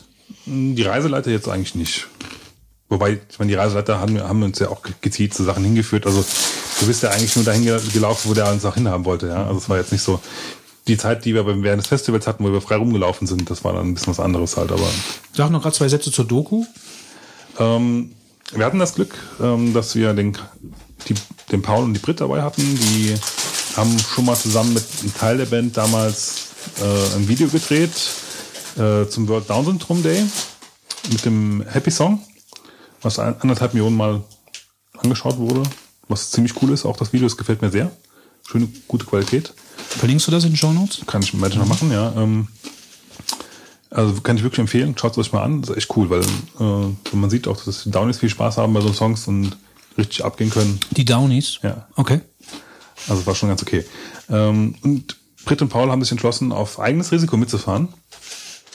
Das heißt, die haben die Reise selber bezahlt, hatten keinen Auftrag von irgendjemandem, um das zu doku- dokumentieren und hoffen halt jetzt darauf, dass sie äh, diese Dokumentation loswerden, an Anführungszeichen, an, an einen Sender. Hatten die keine Probleme so mit Zensur und dass irgendwelche Leute komisch geguckt haben, als sie mit der Kamera da rumgelaufen sind, westliche Leute? Also du hast schon gesehen, dass er die ganze Zeit auch jemand Leute aufs, aufs Display geguckt haben. Er hatte auch ein relativ großes Display halt dabei, weil er halt gefilmt hat. Also er hat einen DS, äh, Spiegelreflex dabei gehabt, mit oben einen riesen, ich schätze mal so 10, 10 Zoll Monitor. Ähm, und da, die Leute haben schon drauf geguckt. Da weißt du halt nicht genau, ist es wirklich nur aus Neugier? Oder ist es dann auch, also es da war auch bestimmt ein paar Leute dabei, die einfach gucken wollten, was aufgenommen wurde. Ähm, offiziell hätten wir auch keine Dreherlaubnis gehabt für äh, Staatstheater. Paul hat es einfach mal gewagt. Naja, aber er hat euch eigentlich immer nur bei den Auftritten gefilmt. Also jetzt zum Beispiel Nee, nicht nee, in der Stadt doch, oder doch, doch, auch. Mhm. Also wer hat auch viel, viel sonstige Sachen halt gefilmt, die wir unterwegs waren. Das, das lief eigentlich im Verhältnis erstaunlich smooth, muss man ehrlich sagen. Also wir, wir- hoffen darauf, dass äh, also er schneidet es jetzt natürlich logischerweise auch erstmal in seiner Freizeit, weil Klar. solange er keinen Auftrag dafür Ja, kriegt. klar. Und äh, wir werden halt dafür auch ein, ein eigenes Video kriegen, was wir auf, selber auf Facebook verlinken können. Wir werden aus dem Grund auch eine, sehr, sehr wahrscheinlich jetzt noch eine CD produzieren, damit da auch mal ordentliche Musik von uns hinten im Hintergrund läuft. Und ähm, bin mal gespannt, was daraus wird. Also ich freue mich da, glaube ich, schon sehr, wirklich sehr drauf, weil ich glaube, ich, ich habe ja dann auch mal immer aufs Display mal geguckt, was er so aufgenommen hat. Und da sind, also er hat schon super geile Bilder halt ähm, äh, einfach über seinen Facebook-Account verlinkt gehabt, wo die er einfach, also, also Standaufnahmen hat, ja. Super schöne Sachen. Und ich glaube einfach, die, die Aufnahmen werden einfach super toll werden. Und Ah Ja, du verlinkst ein paar Sachen ja, in den Show Notes und hältst uns auf dem Laufenden, was das angeht. Doku und so. genau. Also wenn da irgendwas rauskommt, definitiv äh, kriegt er Ja, das super. Gut, würde ich sagen. Weiter im Text. Kommen wir zu deiner neuen Spielerei, Götz. Was hast Ja. du denn da heute uns Also ich habe äh, mir das iPhone 6 gekauft. Also ich war mal dran, sag ich mal. Ich habe ja äh, das iPhone 4 war das, was ich hatte. Ich- Das heißt, ich habe wie viel habe ich übersprungen? Ich habe das iPhone 4S übersprungen, das iPhone 5 übersprungen. Gab es noch nach eins nach 5, 5S Natürlich oder so? 5S. Ja, 5S. Das heißt, ich habe drei Generationen übersprungen und bin jetzt beim iPhone 6 gelandet. War kam 5 und 5S gleichzeitig raus? Nein, nein, nein. Wie hießen das? Das was da kamen noch zwei Varianten raus. 5C. 50 Also, so, und ähm, ich weiß nicht, ähm, also es ist natürlich viel, also es hat sich ei- eigentlich alles an dem Formfaktor verändert zu meinem äh, bisherigen iPhone. Das heißt, es ist dünner geworden, es ist leichter geworden, ähm, es hat diese hervorstehende Kamera, äh, die Knopfanordnung hat sich verändert. Äh, also schon alleine, ohne dass man es jetzt mal anmacht, äh, hat sich das sehr verändert. Ich drücke jetzt zum ersten Mal den Wolfgang in die Hand. Das ist ein Fehler bestimmt. verbogen. Also hinten die Kamera, die da rausguckt, das ist ätzend. Also du kannst es eigentlich nicht auf. Ich habe mir jetzt eine Hülle gekauft, schon alleine. Äh, ja gut, zu dem Grund komme ich gleich. Aber ähm, ich äh, muss sagen, gut, äh, lass mir erstmal den Fitz. Gibt's den Fitz noch, damit der Fitz auch äh, gerade mal das Gefühl dafür hat. Äh, Da, Fitz. also ich habe mir den kleinsten Tarif äh, genommen. Das reicht für mich. Den, ich glaube, der heißt jetzt Magenta S oder irgendwie sowas. Also mit Features, die ich auf jeden Fall alle ähm, also aus, ja, also ausreichend. Also ich äh, bin ja kein Surfer, ich be- benutze das nicht zum Surfen, das, das Phone nur mal in irgendwelchen Ausnahmefällen. Ich benutze ein paar Apps. Ich benutze halt Kalender, Adressbuch und die ganzen Darf Sachen. ich mal ganz kurz Safari sehen, bitte? Safari? Danke. Äh, was halt besonders auffällt, ist das größere Display. Im Gegensatz zu, zu, dem, zu meinem alten Phone oder auch zu eurer Generation jetzt. Also das, das Display ist, würde würd ich jetzt sagen, mal um ein Viertel verlängert. Würde ich jetzt mal so ungefähr schätzen. Ähm, aber was ich halt, was mir unheimlich aufgefallen ist, das Ding wirkt praktisch wie echter Plastikschrott. Ja, Ja, finde ich. Also im Gegensatz zu meinem anderen iPhone äh, ist das wahrscheinlich nur noch ein, ein Drittel von Gewicht. Ich find's zu dünn. Also ich hätte jetzt zum Beispiel äh, ohne Probleme. Es ist, glaube ich, faktisch sogar schwerer, aber es ist durch die Größe wirkt es, glaube ich, einfach. Das kann sein. Auf jeden Fall finde ich es wirkt halt vom Gewicht her gar nicht wertig. Ich finde, du brauchst ein gewisses Gewicht für eine gewisse Wertigkeit zu erzeugen. Und das hat's in meinen Augen nicht. Also ich habe jetzt eine Hülle dazu gekauft, äh, die. Ähm, ich mal gerade mal 5S dazu. Ja, das stimmt. Ja, das stimmt. Das, das wirkt fast noch schwerer. Ich, ich glaube, das ist zumindest mal, zumindest mal fast gleich. Man, man sollte das jetzt nicht meinen, aber ähm, das Vierer war definitiv um einiges schwerer. Ähm, ich habe mir eine Hülle gekauft von, ich weiß nicht, wie die Firma heißt, Spigen, äh, die ich ganz nett finde, weil sie eine, äh, eine geriffelte Hintergrundfläche hat, äh, weil mir das Ding sonst ständig aus der Hand fallen würde. Hast du da mal geguckt, ob von der Otterbox irgendwas erhältlich nee, ist? Hab ich nicht Oder geguckt. Kennst du das? Um, nee, habe ich nicht geguckt. Also ich habe ich hab, äh, mir überlegt, ob ich mir wieder so ein Buch kaufen soll, was ich aber dann äh, erstmal gelassen habe. Also ich habe jetzt erstmal geguckt äh, nach einer nach einer Hülle, die ähm, auf jeden Fall mal, also ich finde die Hülle sehr gut, weil sie trägt ein bisschen auf, das bekommt ein, ein wertigeres, äh, eine, eine wertigere Haptik dadurch, durch diese Hülle. Äh, die hat neun Euro gekostet, aber ist scheinbar irgendwie ein Markenhersteller aus Amerika. Also ich bin mit der Hülle ganz froh. Ähm, jetzt kann man halt auch wenigstens auf den Tisch legen und äh, irgendwelche, irgendwelche Sachen tippen, ohne dass das Ding so hin und her hippelt wegen der Kamera. Äh, gut, iOS 8.11 ist jetzt, glaube ich, drauf. Ich habe vorhin ein Update gemacht. Äh, was mir nicht gefällt, mal abgesehen vom Gewicht, woran ich mich gewöhnen werde, ja, ist, dass der Ausknopf jetzt auf der rechten Seite ist, im Gegensatz zu oben. Also der ist genau gegenüber von der Lautstärke. Das heißt, wenn ich jetzt zum Beispiel ausmache, dann drücke ich gleichzeitig Lautstärke hoch oder runter. Ja, mhm. das finde ich halt sehr suboptimal gelöst, ehrlich gesagt. Also ich hätte das hier oben gelassen, wo es gewöhnt ist. Also ich habe jetzt praktisch hier, wenn ich jetzt so drücke, weißt du, ich mache so aus, dann drücke ich automatisch hier einen von den Lautstärketasten. Das finde ich nicht so toll. Ähm, dann, äh, was ich vielleicht, äh, womit ich rumgespielt habe, ist die Kamera. Äh, diese neue Slow-Mo und diese neue Zeitraffer-Geschichte finde ich sehr, sehr cool eigentlich. Wobei das mit dem Slow-Mo habe ich nicht so ganz verstanden. Ähm, das äh, bewegt sich entweder zu langsam, aber ich habe das nur mal gerade zwei Minuten mal ausprobiert.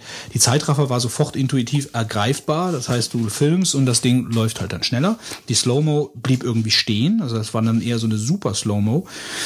Ähm, und im Vergleich zu meinem vorigen iPhone, ich habe jetzt halt wieder ein voll konfiguriertes Telefon. Ich habe also wieder ähm, ja also Reader drauf und äh, äh, One Password und so Sachen, was ich bei meinem anderen Phone, weil es einfach auch so lahm geworden ist mit der Zeit, gar nicht mehr benutzt habe. Ich habe es nur noch rein zum Telefonieren benutzt und jetzt benutze ich das Telefon halt äh, wieder mehr als Kommunikationszentrale. Wobei ich kein, also ich habe jetzt ein Spiele drauf oder zwei. Ich spiele mit dem Ding eigentlich nicht. Ich habe mir Scanner Pro drauf gemacht, um einfach äh, Sachen abzuscannen, was ganz cool ist, mal neben den ganzen anderen Sachen. Also reine Kommunikation eigentlich. Ähm, Vielleicht noch kurz zu Siri, weil das ist ja mein erstes Telefon mit Siri. Ich habe natürlich direkt ein paar Sachen auszu ausprobiert. Äh, eben auf der Fahrt hierhin. Also vorher habe ich noch nichts damit gemacht. Ich habe einfach mal, ja, ich habe ich hab einfach mal probiert. Ähm, und ähm, was ich sehr eigenartig finde, also ich habe ich hab dann versucht, wofür ich es mir eigentlich vorgestellt habe, Siri zu benutzen, während der Autofahrt Dinge zu diktieren. Also während der Autofahrt zum Beispiel eine Mail zu schreiben oder mhm. so. Und das habe ich gemacht. Äh, das hat soweit auch funktioniert. Allerdings hat die mir die Mail nicht vorgelesen. Also sie, sie kann mir Mails vorlesen, die gekommen sind, aber sie kann mir keine Mails vorlesen, die ich jetzt gerade abschicke. Zumindest hat sie es nicht gemacht. Also ich habe dann gesagt, Mail, dann sagt sie, an wen willst du Mail schreiben? Und dann habe ich gesagt, an so und so. Welche Mailadresse? So und so. Wie soll der Betreff la lauten? So und so. Äh, dann den Nachrichtentext und so. Und dann möchtest du jetzt senden? Ja. Ich hätte mir jetzt erwartet beim Autofahren, die liest mir jetzt die Mail nochmal vor. Äh, das ist leider nicht der Fall. Das fand ich ein bisschen. Einfach raus damit. Das fand ich ein bisschen doof. Also ich hätte jetzt gerne gehabt, dass die mir, äh, ich lese dir den Nachrichtentext vor, wobei ich dazu sagen muss, dass was ich diktiert habe, hat sie verstanden.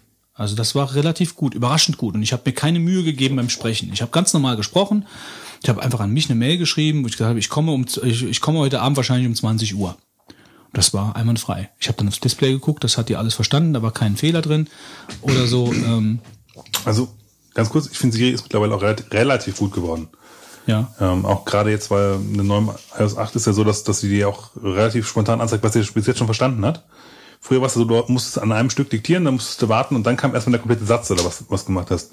Und jetzt kriegst du ja eigentlich schon Wort für Wort eigentlich. Ja, genau, das geht so währenddessen Ja. so Und du sukzessiv. siehst dann auch dabei, ähm, wie er dann auch am Hand des Kontexts Sachen ändert. Ja, weil er halt merkt, oh, das macht halt, wenn ich jetzt hier Ja, irgendwie okay, das habe ich beim Autofahren jetzt nicht Ja, so gut. gesehen, klar.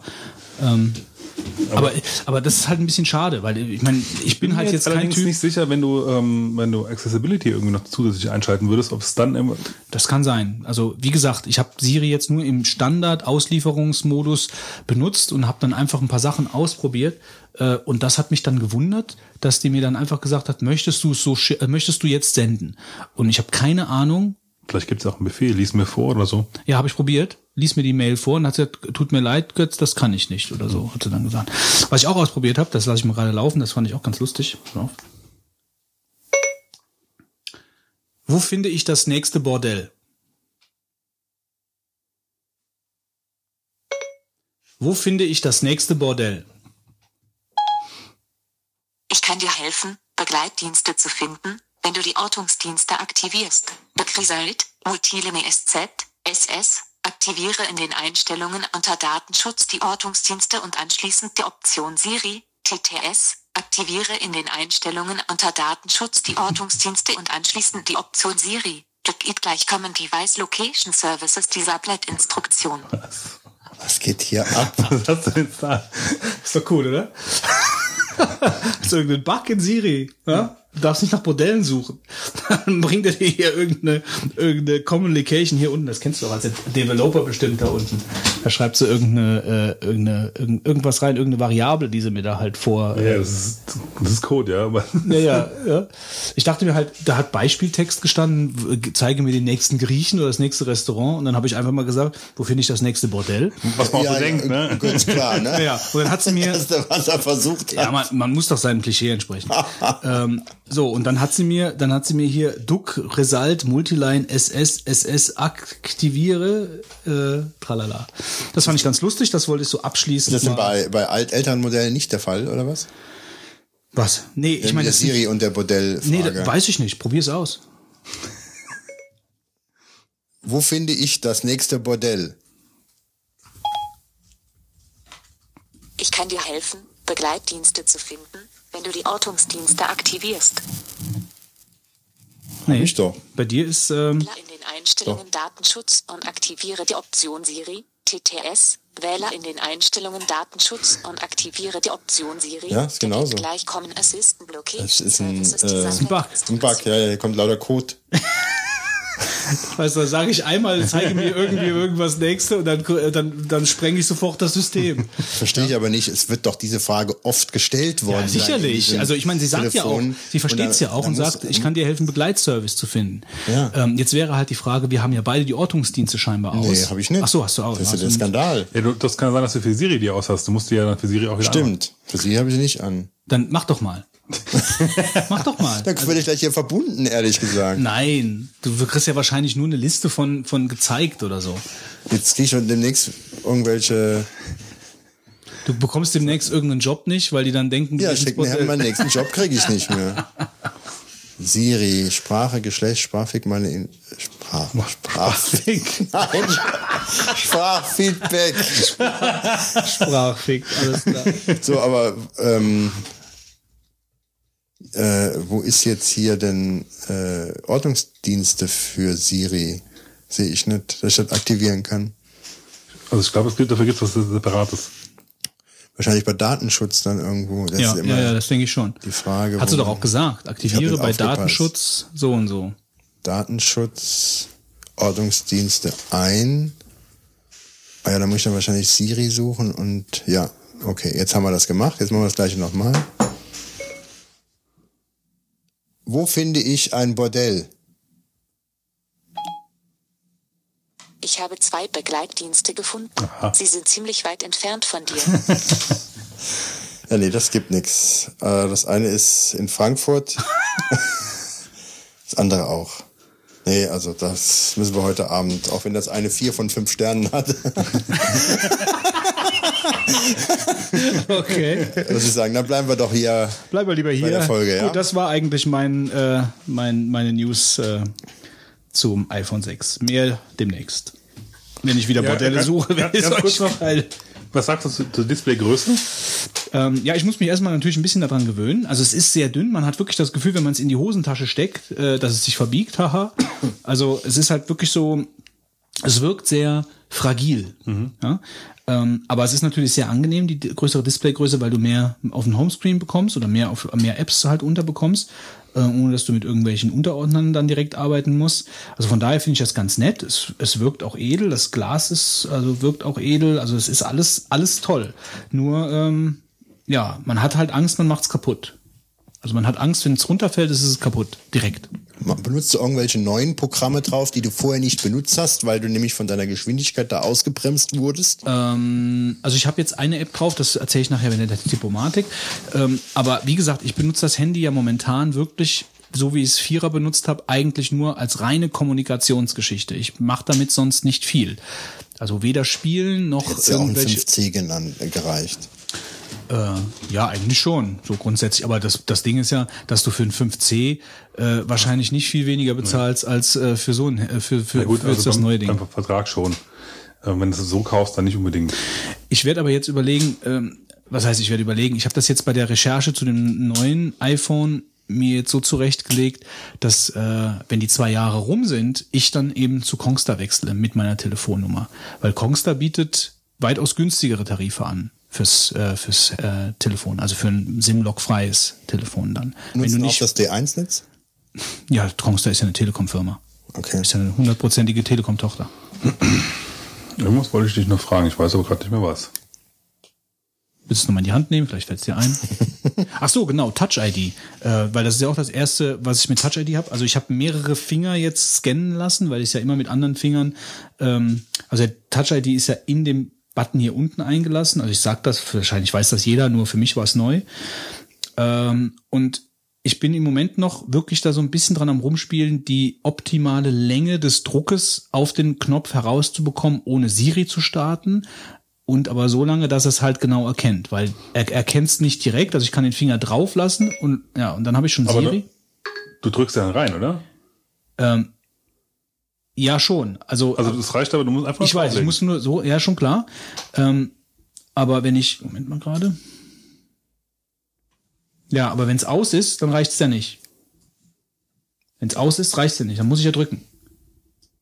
Ja, du drückst einmal, dann geht's an und dann, dann Ja, aber ich will gar nicht, da- ich will nicht drücken und nochmal halten, sondern ich will direkt drücken und halten. Und das geht auch. Also das Ja, heißt, wenn natürlich ich geht jetzt, auch, weil wenn, wenn ich so mache, halt. ja, aber nee, das, das musst du ja nur rausbekommen. Also wenn ich drücke und halte, so, dann bin ich da und habe kein Siri. Weißt du? Und ich habe nicht zweimal gedrückt. Und das ist halt ideal, finde ich. Also dann hast du, ähm, wenn ich nur einmal drauf drücke und den richtigen Dauer des Druckes raus habe, dann mache ich so direkt mein Telefon an. Und das ist halt super. Damit habe ich am Anfang ein bisschen Probleme gehabt. Ich dachte, ja, mein Gott, da bin ich ja schneller mit dem Code eingeben, als mit dem, mit dem Finger da drauf. Aber langsam bekomme ich es raus und dann ist das natürlich super. Und dass du mehrere Finger eingeben kannst, finde ich auch super. Da habe ich auch direkt am Anfang gedacht, ja, wie nur der eine Daumen. Und dann muss ich immer mit dem Daumen, aber das, du kannst von mir aus alle zehn Finger da rein. Ich glaube fünf. Ja, fünf okay. glaub ich, mit dabei. Ähm, das finde ich eigentlich, das war so ein bisschen Living the Future, das Erlebnis mit dem, mit dem. Ja, ich äh, kämpfe mich da immer noch. Also manchmal funktioniert es wirklich gut, manchmal denkst du auch, warum macht er das? ja, ja, ja, ja, das habe ich auch schon so rausbekommen. Ja. Da hast du keinen Skrupel, dass du dir deine Fingerabdrücke da. Habe ich dann erst gehabt, als ich es gemacht habe. Da habe ich dann kurz drüber nachgedacht und dachte, jetzt haben sie meinen Fingerabdruck. Ja. Aber den haben sie jetzt sowieso schon. Von ja, daher, Jetzt ist es spät. jetzt ist es zu spät. So. So, Wolfgang, jetzt kommst du. Jetzt komme ich. Kommando Fitz. Ja. Ich habe ja gesagt, sag mir ein bisschen vorher Bescheid, aber Naja, du könntest ja vielleicht gerade einen Satz vorher verlieren dazu, oder? Bevor wir jetzt. Ja, ähm, also ich äh, will ganz kurz mal berichten äh, von meinem Besuch im Technikmuseum zu Speyer ähm, zu dem Vortrag von Buzz Aldrin. Wann das? War der Fitz? iMessage. Ich habe gerade einen Ton angemacht, damit er was hört. Ja, jetzt seid ihr alle wieder wach. Morgen. Ja, ich war dort äh, und habe einen Vortrag von Buzz Aldrin, dem zweiten Mann auf dem Mond, äh, teilgenommen. Davon bist du jetzt überzeugt, ja? Das würde ich jetzt nicht sagen überzeugt, aber ich gebe jetzt erstmal äh, zum Intro ähm, der Feiertagsrede von Buzz Aldrin, dem Fitz das Kommando. Kommando Pimperle.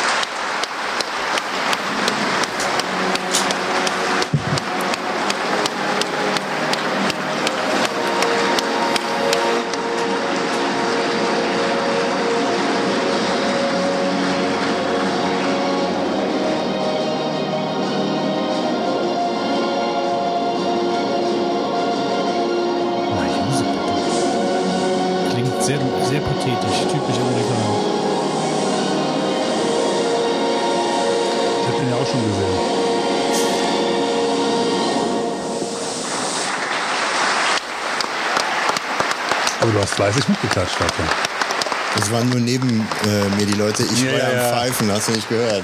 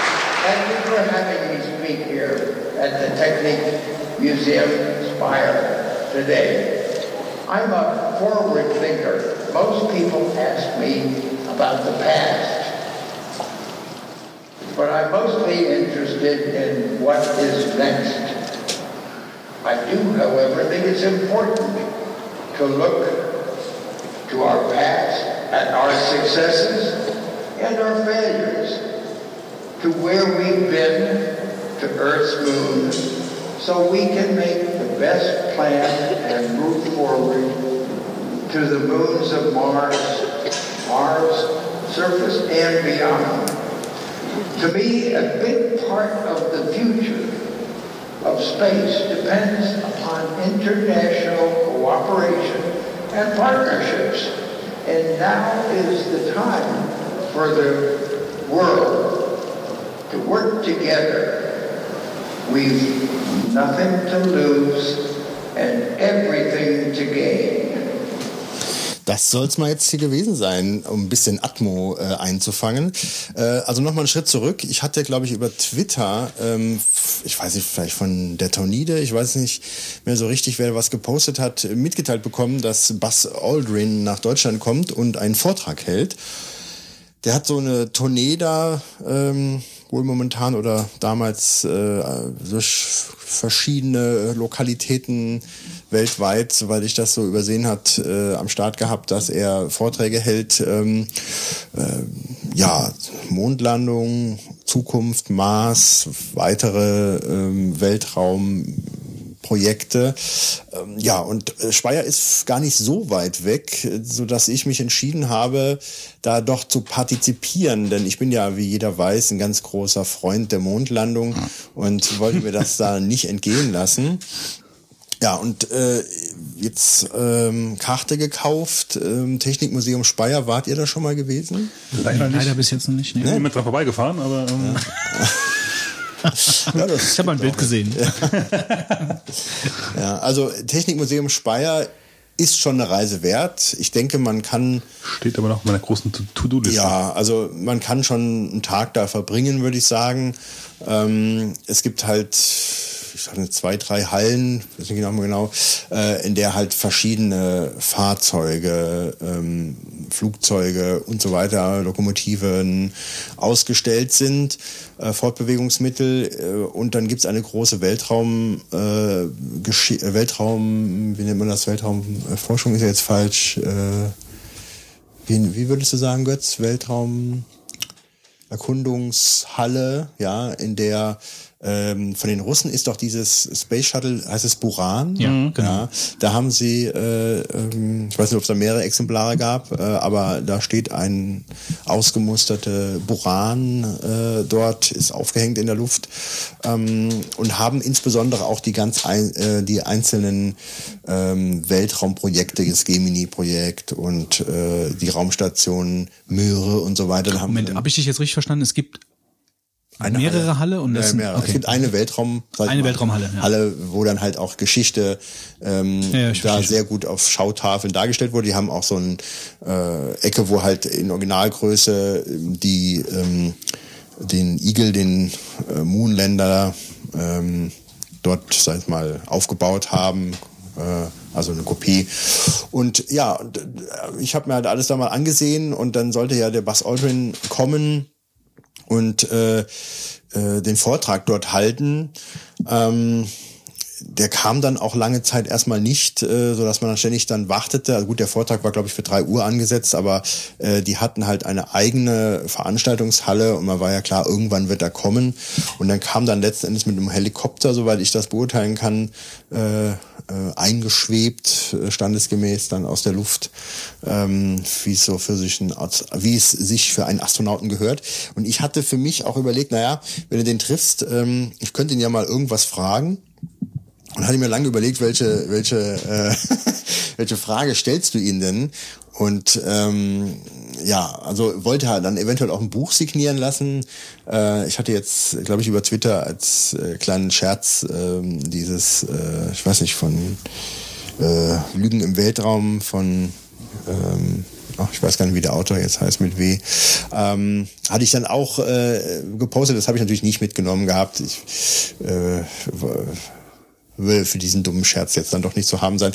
Hatte aber dann doch mein, mein großes ähm, äh, Mondlandungsbuch äh, Moonfire, was ich beim letzten Podcast äh, bisschen dargestellt hat, dabei, äh, wobei ich es eigentlich im Auto liegen habe lassen, weil ich habe am Anfang Schilder gesehen, dass so ist der Buzz Aldrin da immer genannt worden, der Moonwalker. Also es ist nicht über Buzz Aldrin gesprochen worden, sondern über den Moonwalker. Dass der Moonwalker keine Zeit hätte für äh, Fotos und Autogramme zu geben. Ja, und Es sei denn, man zahlt 50 Euro.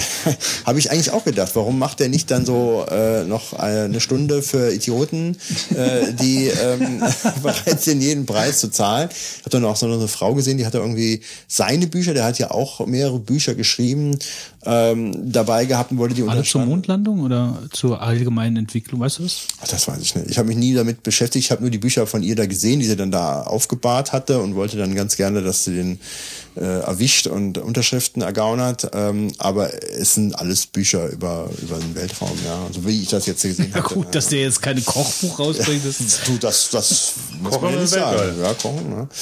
ähm, Naja, gut, und dann war es halt so, er kam dann an, äh, ist dann dann mit einem, äh, weiß nicht, weiß ein Porsche oder sowas da ähm, äh, vorgefahren ähm, vom Helikopter, soweit ich das äh, sehen konnte. Also meines Erachtens kam er mit dem Helikopter an. Wie viele Leute waren denn überhaupt da?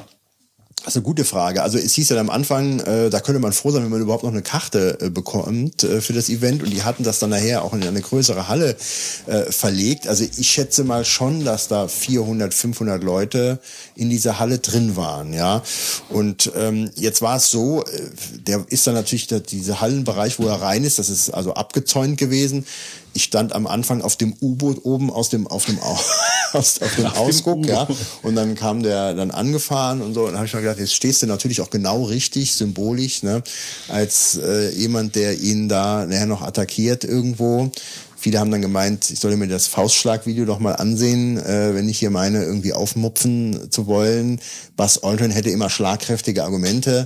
Hatte ja mal jemanden, der ihm da mit Leier und ähnlichen Sprüchen an den Kopf äh, ähm, gehämmert hätte, also die Sprüche an den Kopf geschlagen hat, ähm, hat äh, Buzz Aldrin wiederum schlagkräftige Argumente gehabt und hat den dann zu Boden geprügelt. Ne? Und dann habe ich gedacht, wenn du da was sagst zu dem, erleidest du vielleicht das gleiche Schicksal. Ja. Naja gut, auf jeden Fall äh, kam er dann an. Ich war auf dem U-Boot und bin dann natürlich auch runter. Ähm, äh, dann ist er dann natürlich dann irgendwann in die Halle reinspaziert und dann hast du den auch nicht mehr gesehen. Der hat lange in dem Auto gesessen. Das ist auch so eine Sache, die musst du mal merken, wenn du irgendwo ankommst, sitz mal lange im Auto. Das kommt einem total unnatürlich vor, weil wenn du im Auto irgendwo ankommst, steigst du aus. Jeder steigt aus, wenn er mit dem Auto irgendwo ankommt. Ja, aber, aber äh, Buzz Aldrin sitzt da mal, was ich, fast zehn Minuten in dem Auto drin und du fragst dich, was macht der denn eigentlich jetzt in dem Auto? Er soll doch aussteigen und in die Halle reingehen. Ne?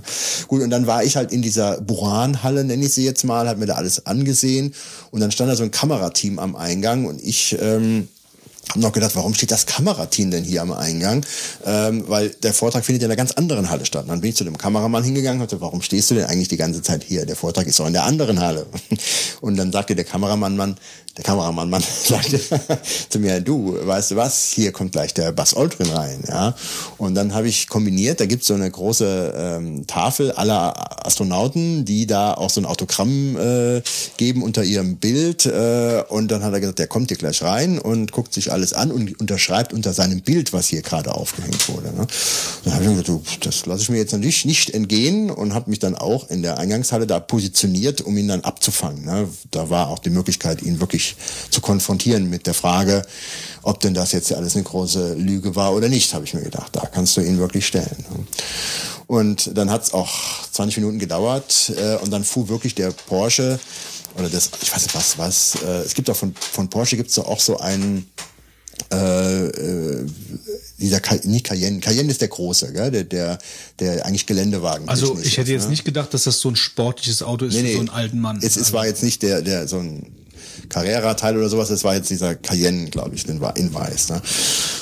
Witz, es sind ja Leihautos, ne, die er da hatte. Ne? Ja, schon klar. Und aber das Witzige war, dass Leute sich nachher vor den Leihautos fotografiert haben. also das war so albern, die haben sich dann da vorgestellt und dann hat dann jemand anderes das Bild gemacht. Ne? also ja, auf jeden Fall stand ich dann da und plötzlich kam der Porsche vorgefahren und äh, dann kam er raus äh, und ist halt wirklich eigentlich wirklich in die Menge reingelaufen. Ne? Also äh, er hat zwar Security um sich gehabt, ähm, die waren aber offensichtlich jetzt gar nicht so vorbereitet, meines Erachtens, um ihn zu schützen. Die waren eher dafür da, die Veranstaltung da irgendwo bisschen abzusichern, den Eingang und so weiter. Und hatte seine Tochter noch wohl im Gepäck mit ihrem Kleinkind äh, in, der, in dem Babywagen dann, im Kinderwagen dann davor. Ja? Und das habe ich am Anfang gar nicht verstanden, dass das jetzt die Tochter wäre. Auf jeden Fall kam Buzz Aldrin dann rein äh, und ähm, lief kom lief frontal auf mich zu. Ja, ich habe noch ein Foto gemacht, habe meine Kamera voll die dabei Fist gehabt. reingehauen. Ich habe nur gerufen. Liar! Liar! Liar! Und er nur die Faust vorweg, ja.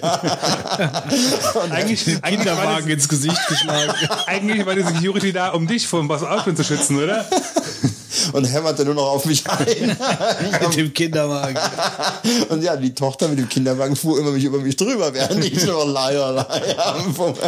Nein, nein. Also ich habe ein Foto gemacht. Also er kam wirklich auf mich zu, als würde er nur mich begrüßen wollen und ich habe dann einfach auf ausgelöst und ich habe so ein Foto, wo er so in die Kamera reinguckt, als würde er genau wissen, wer vor ihm steht. Verlinken in den Show Notes. Mache ich gerne. Ähm, ja, und dann ist er an mir dann doch vorbei. Ich habe den Mund nicht aufbekommen, wie man sich. ich habe das L noch im Kopf, im, im Mund gehabt, aber dann kam nicht mehr.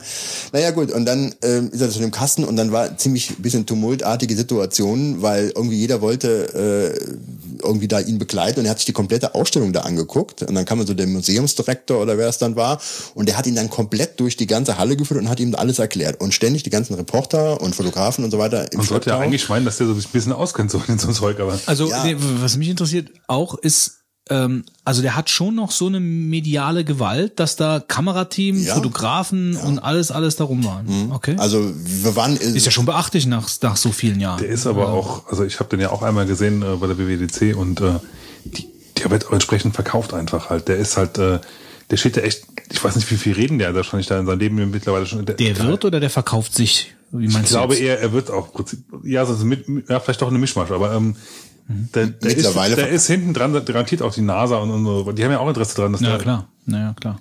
Also ich denke auch, der hat, der hat schon äh, mittlerweile da eine ganz große Symbolfigur. Der hatte so eine amerika äh, Ja gut, es liegt halt vielleicht auch so ein bisschen daran, dass da ist ja sonst niemand mehr. Also ich meine, das sind, das war Neil Armstrong, Michael das Col- war Michael ja Collins schon gibt's auch klar. Aber ich meine, Buzz Aldrin ist schon alleine äh, der Name ist schon zieht schon einfach mehr Buzz. Buzz. Buzz, mehr ja, Buzz. Buzz, Buzz. Aldrin. Ähm, aber wenn man jetzt mal überlegt, danach ist halt nichts passiert. Ich meine, wer kennt jetzt vom Namen her irgendwelche Astronauten, die seit 1969 irgendwo da hochgefahren, bis auf die Frau, die in der Challenger als Lehrerin umgekommen ist, die könnte man noch kennen vom Namen her, aber das war's dann doch auch, oder? Ja, Also natürlich, er ist da so eine Symbolfigur und äh, ähm, man kannte den ersten auf dem Mond und den zweiten jetzt auch noch und der hatte jetzt natürlich auch eine, eine Rolle, dass er der, der, der, äh, der bekannteste jetzt eigentlich noch ist. Ja, und er ist, glaube ich, 84 müsste er sein. Ne? Also der hatte dann äh, doch schon ein Alter erreicht, wo man sich fragt, musste, muss ich denn dann noch durch die äh, Welt jetten und dann irgendwelche Vorträge halten mit 84, ja. Und ja, und er hat, äh, wie gesagt, äh, patriotisch, ähm, Krawatte mit Amerika-Flaggen drauf, Tausenden, ging dann durch die Halle. Dann die Leute drängten sich um ihn herum und die äh, Tochter dann die ganze Zeit mit dem Kinderwagen da rein und ich habe dann immer gefragt, was will die Frau denn da äh, mit dem Kinderwagen, mit dem kleinen Kind dann nach vorne in die erste Reihe, bis ich dann gerafft habe, das ist die Tochter wohl, die jetzt ihn ständig begleitet und deswegen wird der Kinderwagen immer in die Menge reingedrückt. Ne? Ähm, naja, und dann sind wir halt komplett durch die Halle durch und ähm, Buch, signieren war dann nicht. Er hat dann auch wirklich äh, sich nur die Sachen dann angeschaut und erklären lassen. Ähm, und dann äh, ging, meine Güte, hier wird sich entspannt. Der Götz ist aufgestanden, der Fitz versucht sich zu legen. äh, ja. Dann ging es halt in die Halle rein. Die haben halt äh, in dieser Halle einen Raumanzug Anzug vorne auf die Bühne äh, in so einer, äh, wahrscheinlich war es so eine Schaufensterpuppe aufgebaut. Dann hatten sie Bodennebel äh, äh, erzeugt und hatten dann eben Bodennebel ja und hatten dann eben diese ähm, hatten dann eben diese äh, äh, klassische dramatische Musik, Pathetische Musik, pathetische ja. Mhm. Musik genau.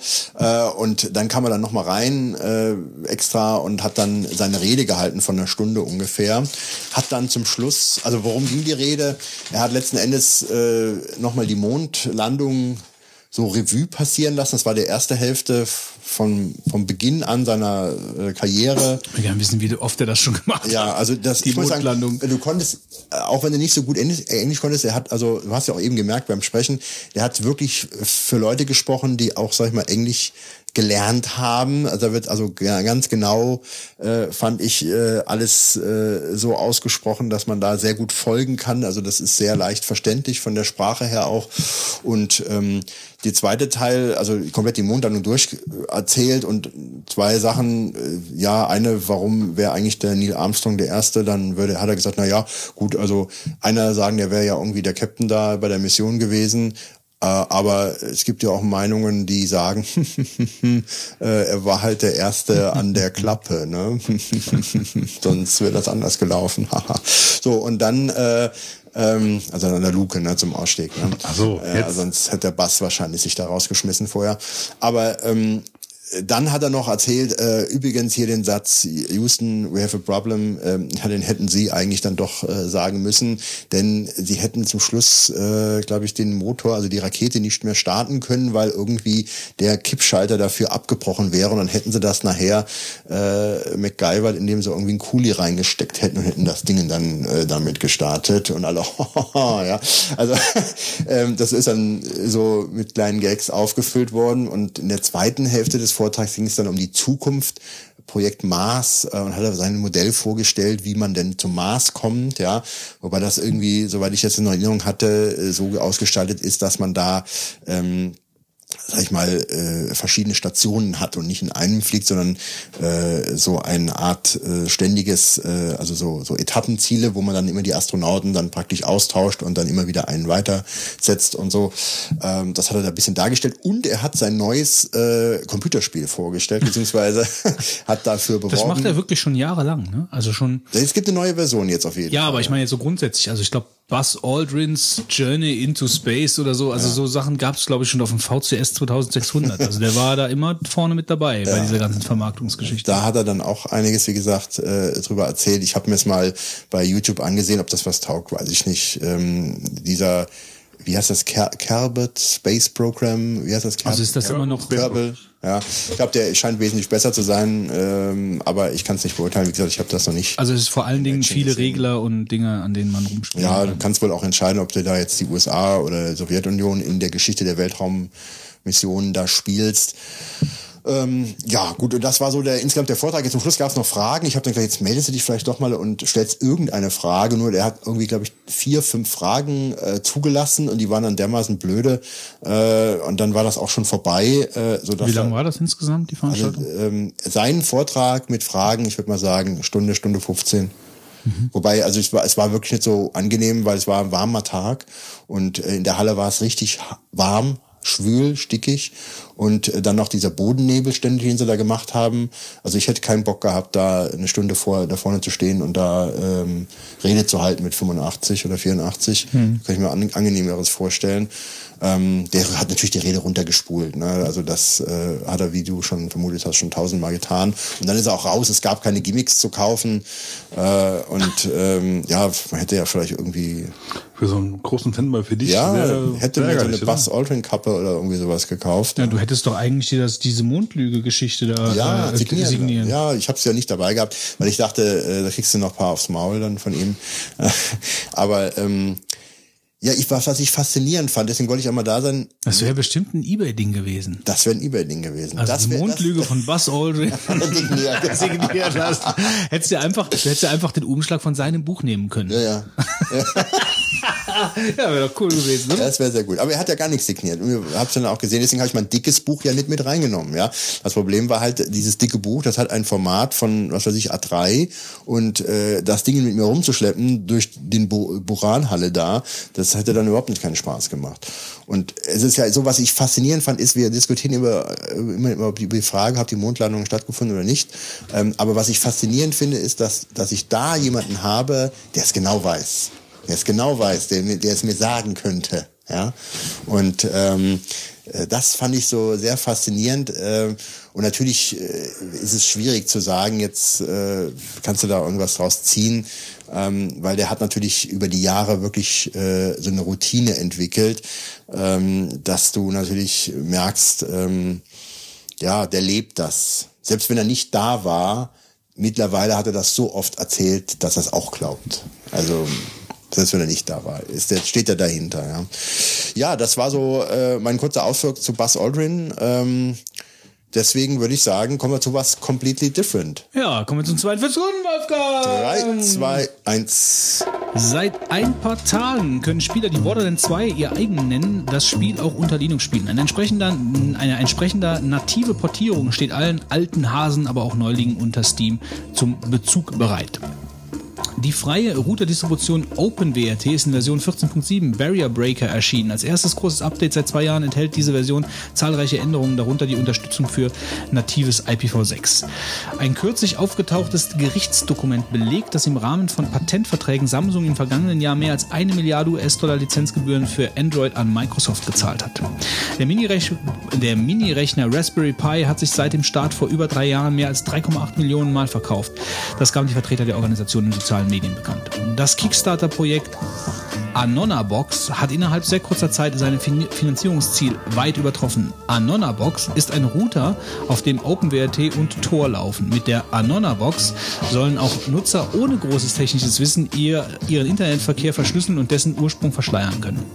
Mit über 100 Spielen etabliert sich die Vertriebsplattform GOG.com, Good Old Games, zu einem der größten Anbieter von Linux-Spielen. Das Portfolio von ähm, äh, GOG.com umfasst ältere DRM-freie Spiele, die das Unternehmen auf den neuesten Stand gepatcht und verschiedene Plattformen veröffentlicht. Eine super geile Sache. Die erste Episode des via Kickstarter finanzierten Adventure Dreamfall Chapters ist nun erschienen.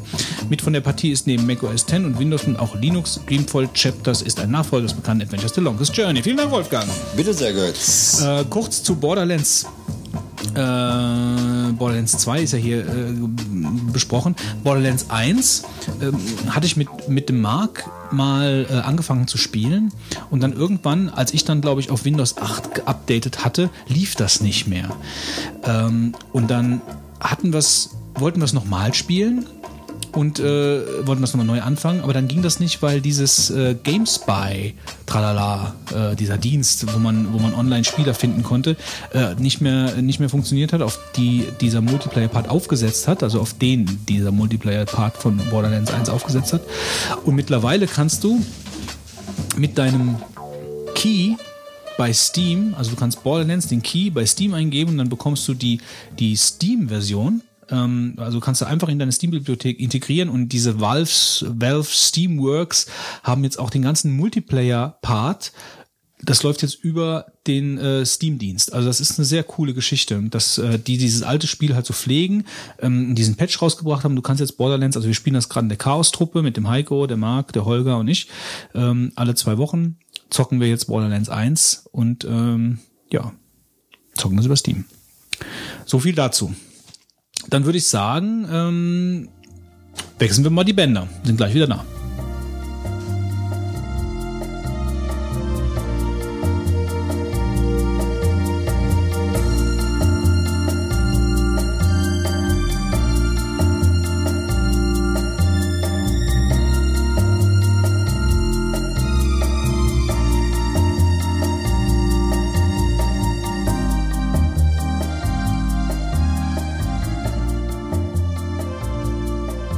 Kommen wir zum Deep Thought der heutigen Folge. Und unser Gast hat sich seine ersten Sporen als blutjunger Redakteur unter Heini Lehnert und Doc Bobo bei der PC Player verdient.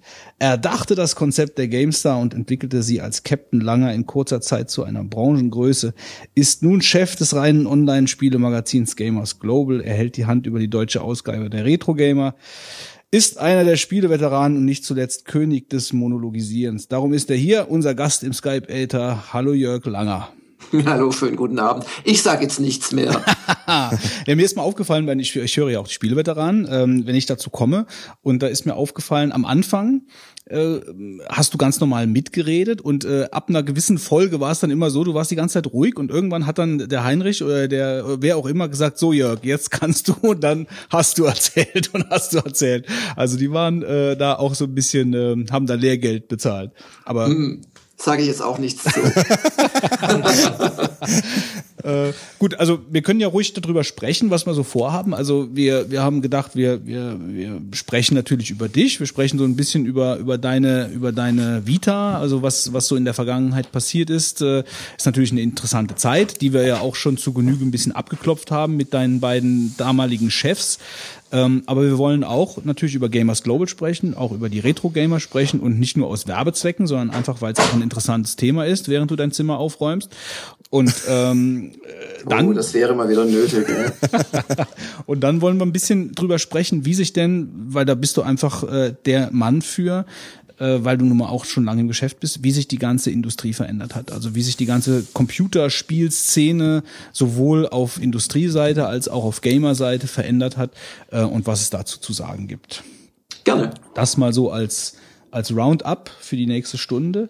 Ähm, ja, erzähl doch mal, also wie war denn das da damals bei der PC Player mit den beiden anderen? Also bist du, hast du ein Vorstellungsgespräch gehabt, so ganz klassisch oder? Ja, ja, ganz klassisch. Also die Zeit, wollte ich eigentlich anfangen, war sehr hart und entbehrungsreich. Ja, natürlich.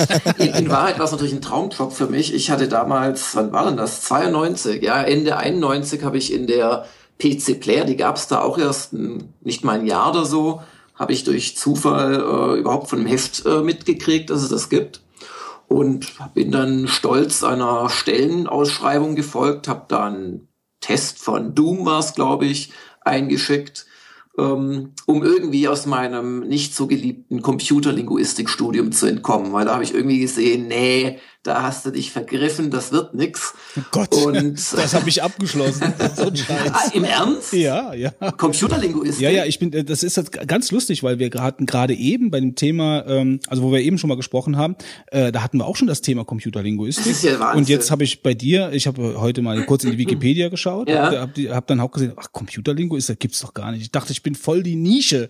Ja, ja. ja. Und, äh, hast du wahrscheinlich damals ja, auch gedacht?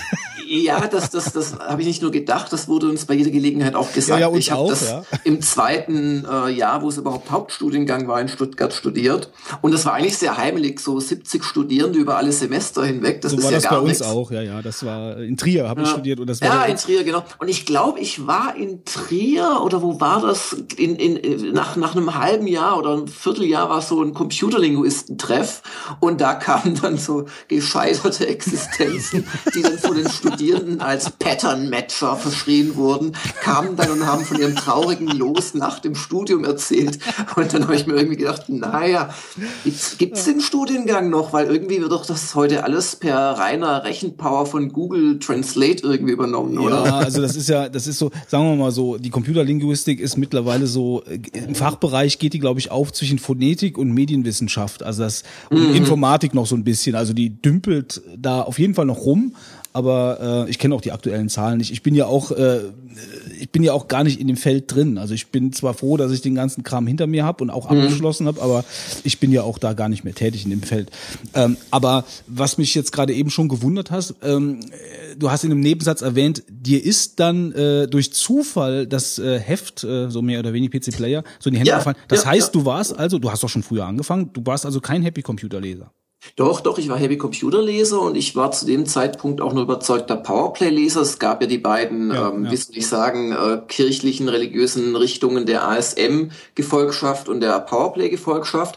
Und ich hatte tatsächlich wohl registriert, dass Heinrich und äh, Boris nicht mehr bei der Powerplay waren. Ich war dort aber auch nicht so komplett im Freak-Stadium, dass ich äh, mitgekriegt gehabt hätte, war vor allem ja eine spannende Zeit, Anfang vom Studium und so weiter, ja. dass die neues Heft gegründet hatten mit dem Scharfenberg Scharfenberger oder, oder äh, unter ja, Sold vom, vom äh, Michael Scharfenberger. Ja, ja, und darum habe ich das Pizzagespräch. genau darum habe ich äh, bei bei einem guten Freund habe ich das Heft wirklich durch Zufall gesehen, habe es mir dann natürlich äh, gekauft und in der ersten selbst gekauften Ausgabe oder so war dann eben so eine viertelseitige Stellenanzeige rechts habe mich beworben, das muss dann im Januar gewesen sein. Anfang Februar bin ich bei wirklich Schnee und Eis nach Bayern in die Fremde runtergefahren, habe versucht, mich bei einheimischen Großmüttern nach dem Weg zu erkunden, war danach genauso schlau wie zuvor, habe es irgendwann dann gefunden und saß dann mit meinen großen Idolen, ähm, dem Heinrich und dem Boris, äh, saß ich dann in Poing ähm, plötzlich da beim Vorstellungsgespräch und habe einen Monat später so in München tatsächlich dann angefangen. Und wie war so der, der Arbeitsalltag? Also jetzt mal abgesehen von den ganzen Horrorstories, die man über die Bildschirmfotos hört.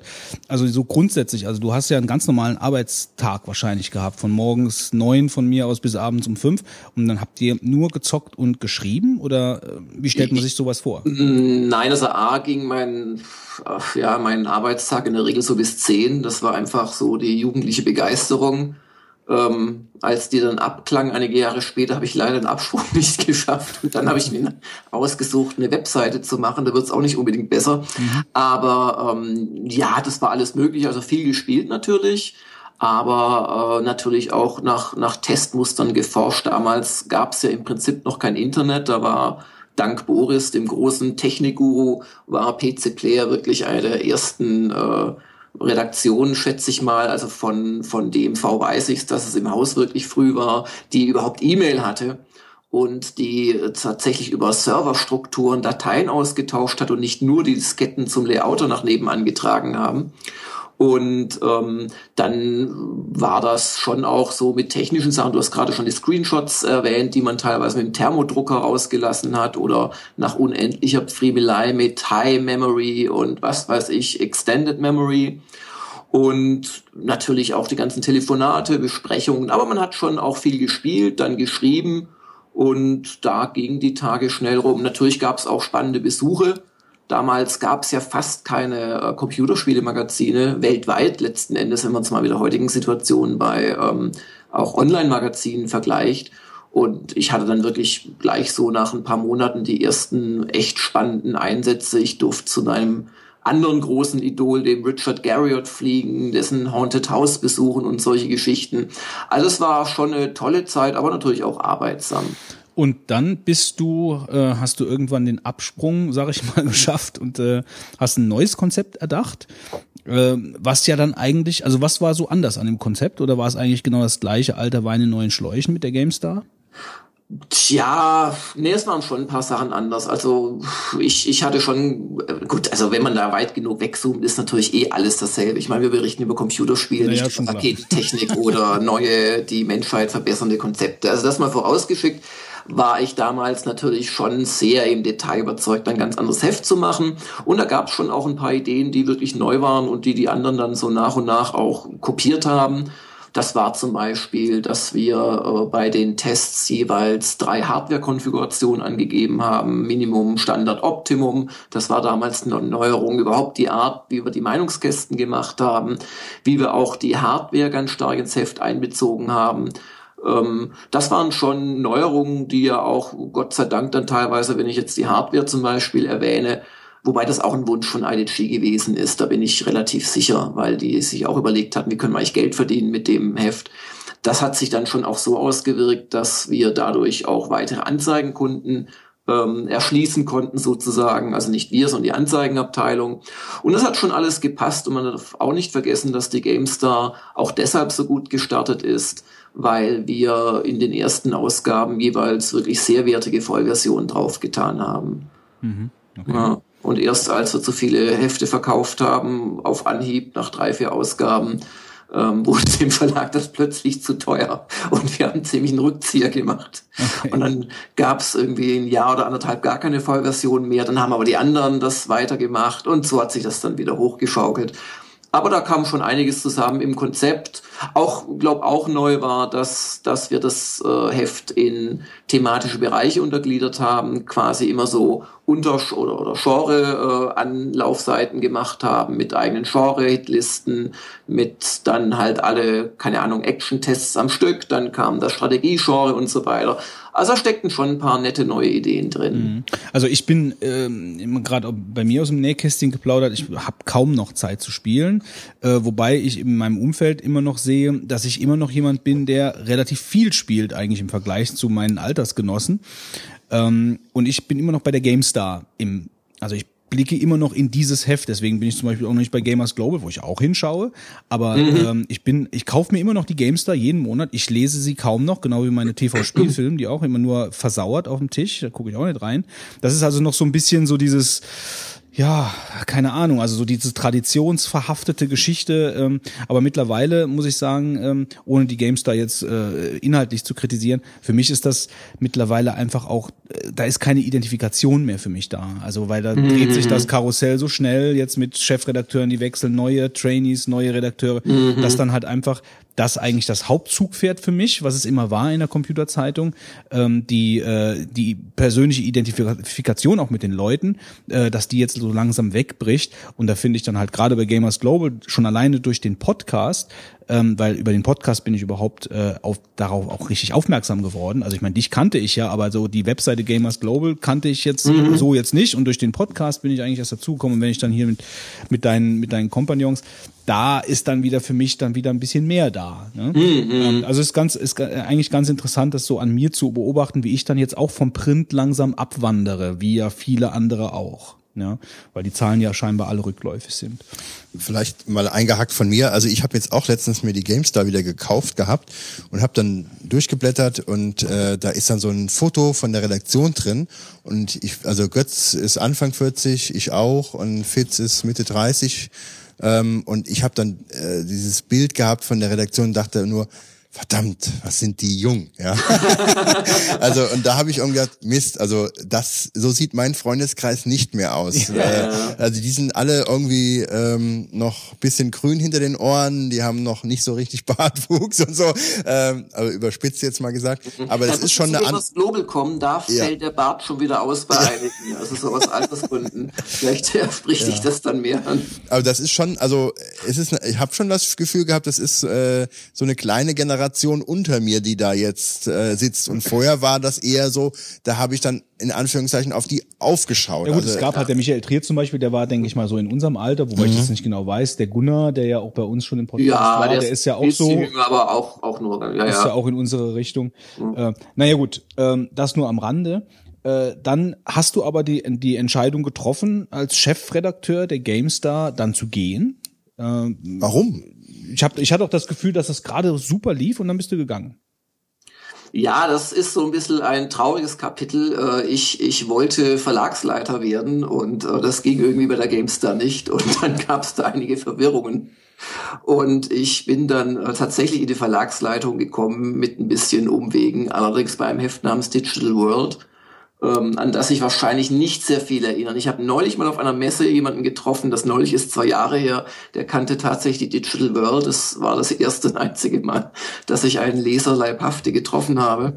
Und ähm, dieses Heft, das mir eigentlich gut gefallen hat, das war im Prinzip so eine, ja, so eine Gadget, Elektronik, Foto und so weiter ähm, Zeitschrift auch sehr hochwertig gemacht, möchte ich behaupten, mit guten Autoren, aber halt kaum oder nur einem kleinen internen Team.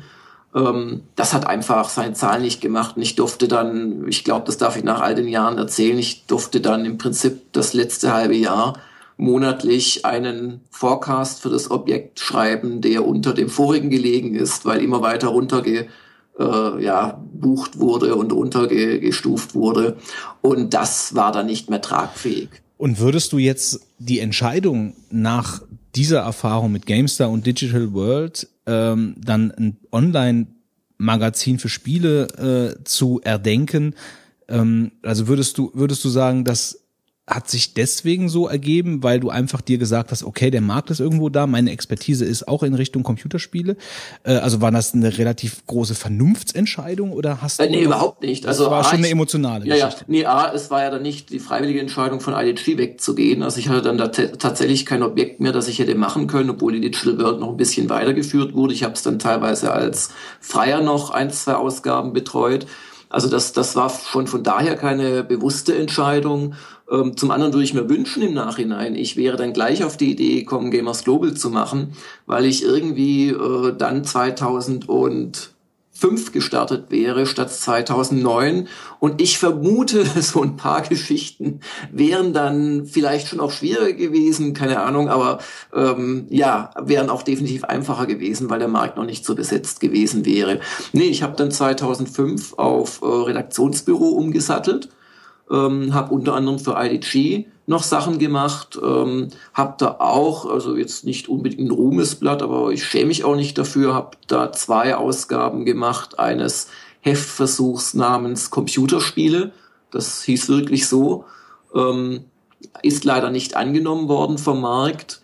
Hab dann für einen anderen Verlag, NBG, habe ich ja bestimmt zwei Jahre lang, zweieinhalb vielleicht sogar, die PDN Smartphone gemacht ähm, die dann in Mediaphone umgenannt wurde und zwar halt als externes Redaktionsbüro, ähnlich wie ich jetzt die Retro Gamer mache mit meinen äh, Gamers Global Kollegen. Man hat halt eine Summe X bekommen und davon den gesamten ähm, redaktionellen Part bestritten. Also das heißt, ich habe Artikel eingekauft, ich hatte feste äh, freie sozusagen, mit denen ich das Kernteam gebildet habe. Das war auch sehr spannend Dummerweise waren wir just so ein bisschen zu früh da, da denke ich im Nachhinein, weil das iPhone kam dann so gegen Ende unserer Schaffensphase. Und auch dieses Heft war nicht so wahnsinnig erfolgreich, obwohl es mir sehr viel Spaß gemacht hat. Und äh, ja, auch durchaus ein interessanter Teil meines Broterwerbs damals war. Und ich habe als freier Autor geschrieben und so weiter und habe aber dann halt so wir sind jetzt im Jahr 2007, 2008 so langsam gemerkt, dass auf Dauer dieses ja Lohnsklave sein, also als als Freier quasi für andere arbeiten, selbst wenn es dann oft ganze Projekte oder Objekte waren, mich nicht so glücklich macht. Ich wollte mein eigenes Baby wieder haben und natürlich trage ich so ein bisschen immer noch Trauer daran, dass die GameStar, die doch zu einem guten Teil mein, mein Baby war, von mir erdacht wurde und so weiter. Um Gottes Willen nicht allein gemacht ähm, oder, oder allein zum Erfolg geführt, aber war doch schon mein Heft. Ähm, dass ich davon letzten Endes überhaupt nichts mehr habe. Das ist einfach für einen Verlag gemacht, der hat die Rechte daran und das ist es. Ähm, und das wollte ich irgendwie nicht nochmal erleben. Und da kam dann die Entscheidung, hier wieder was Eigenes zu machen oder erstmals überhaupt was wirklich Eigenes zu machen und so wahnsinnig zu sein, als erstmal auch Einzelkämpfer ein Projekt zu machen, das es ja schon mit den großen Spiele-Websites da draußen aufnehmen soll. Und aber nochmal die Frage, also das war äh, Computerspiele auch weil Herzensangelegenheit und nicht nur weil Expertise. Also äh, ja, natürlich. Also um Gottes Willen, klar. Also mir war mir war schon bei der Konzeption von Gamers Global das ein oder andere klar. Äh, zum einen, dass im Werbemarkt online äh, und Spiele online, also Spieleberichterstattung online, ist nicht gerade das Äquivalent zu Fachmagazin für Systemsicherheitstechniker oder Zahnärzte ist. ähm, also da ist ganz, ganz stark und auch bis heute sehr viel Herzblut dabei, ganz klar. Gut, ähm, lass uns kurz über die Retro-Gamer sprechen, weil das für mich der kleinere Block ist in Bezug auf Gamers Global. Ja, klar. Ähm, also die Retro-Gamer ist äh, eine reine Auftragsarbeit, wenn ich das richtig verstehe. Also ja, genau. Äh, das ist das Original, das ist das englische Original, äh, wo mhm. glaube ich auch der ganze Retro-Markt ein größerer ist als in Deutschland, wenn ich das so ein bisschen einschätze. Äh, stimmt das? Ja, da werden jetzt wahrscheinlich die deutschen Retro-Fans äh, mit ihren Hufen scharren. Das weiß ich jetzt nicht. Ich kenne da keine Statistiken. Ähm, das ist ein mit auch relativ überschaubarer Personaldecke fabriziertes Heft. Ähm, das sich bestimmt so gut verkauft, dass sie es immer noch machen, aber also das Imagine Publishing, die verkaufen da halt auch in alle Welt Lizenzen.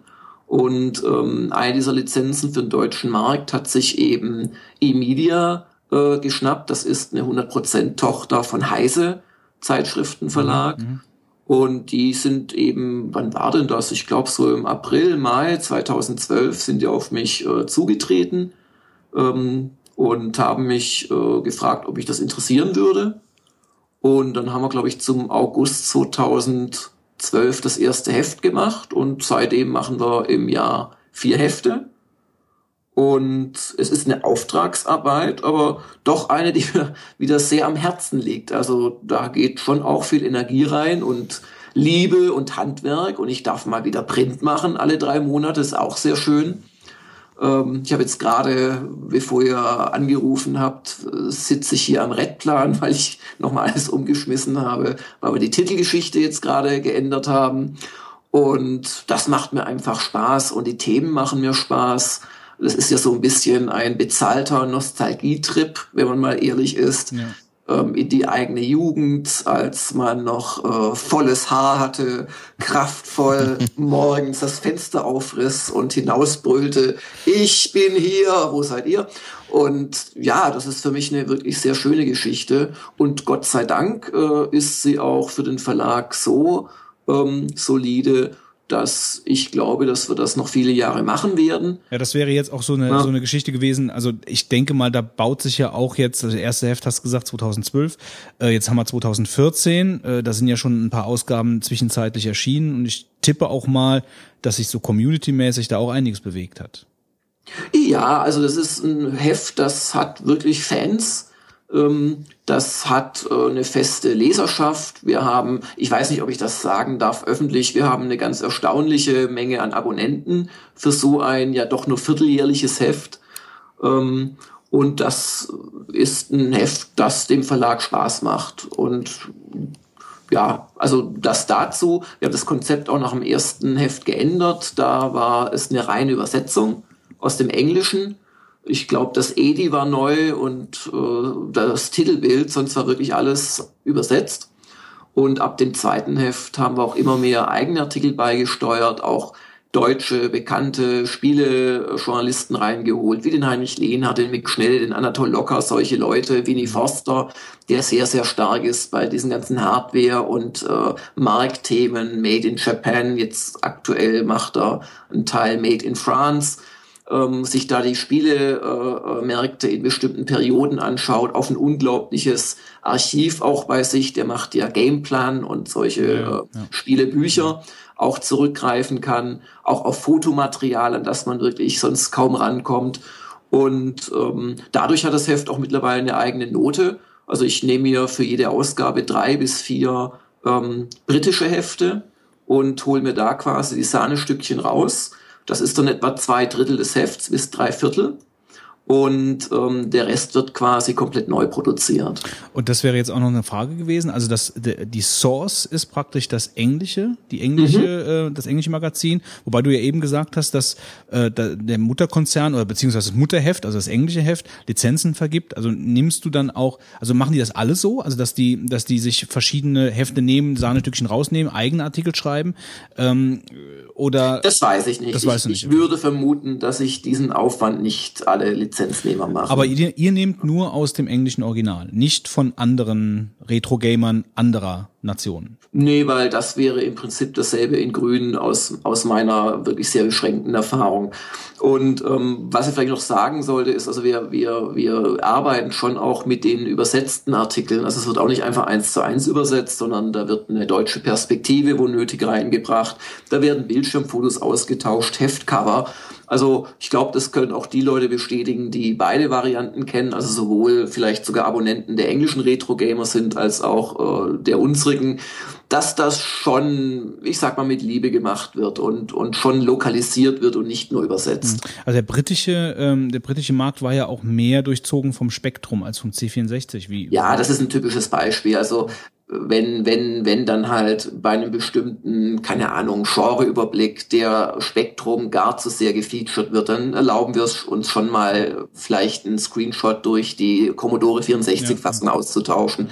Manchmal sind auch die Kollegen in ihrer Wahrnehmung der Spielequalität vielleicht ein bisschen anders äh, gepolt, als das so doch überwiegend im deutschen Raum dann der Fall war. Es gibt ja so ein paar Geschichten wie, also ganz prominent äh, Elite, äh, Frontier, das einfach ein verbacktes und jetzt wurde hoffentlich ein Piepton eingeblendet von ja, der Technik ja. war. Ähm, und und solche Geschichten, da, da schreiben wir dann auch teilweise großflächig um. Das nehmen wir uns dann schon raus, weil wir sind, wie gesagt, kein Übersetzungsbüro, wir sind selbst Spielejournalisten. Ähm, das soll auch gar keine Abwertung der englischen Vorlage sein. Also ich bin wirklich äh, voller Respekt für die Arbeit, die die da machen. Vor allem sind die unglaublich stark darin, ähm, Geschichten auch mal nicht nur per Text darzustellen, also sie finden auch immer wieder Layouts, die quasi mit den Elementen des Spiels oder des Genres ähm, arbeiten und spielen. Und das sind also sehr schöne Vorlagen, aus denen man echt viel machen kann. Und auch, ich möchte es auch nicht überhöhen, was wir da tun. Also viele Artikel sind auch eins zu eins, jedes Bild an derselben Stelle, das, was in der englischen Vorlage ist.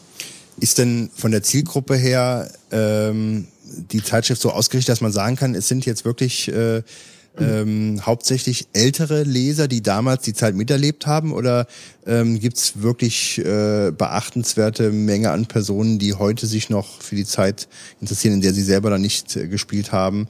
Äh, kann man das irgendwo festmachen? Von den Reaktionen vielleicht auf die Ausgabe? Ähm, sowohl als auch. Also überwiegend sind es schon Leute in unserem Alter, also ich bin auch Anfang 40, ähm, die diese ganze Zeit da Atari äh, und, und C64 da miterlebt haben aus eigener Erfahrung.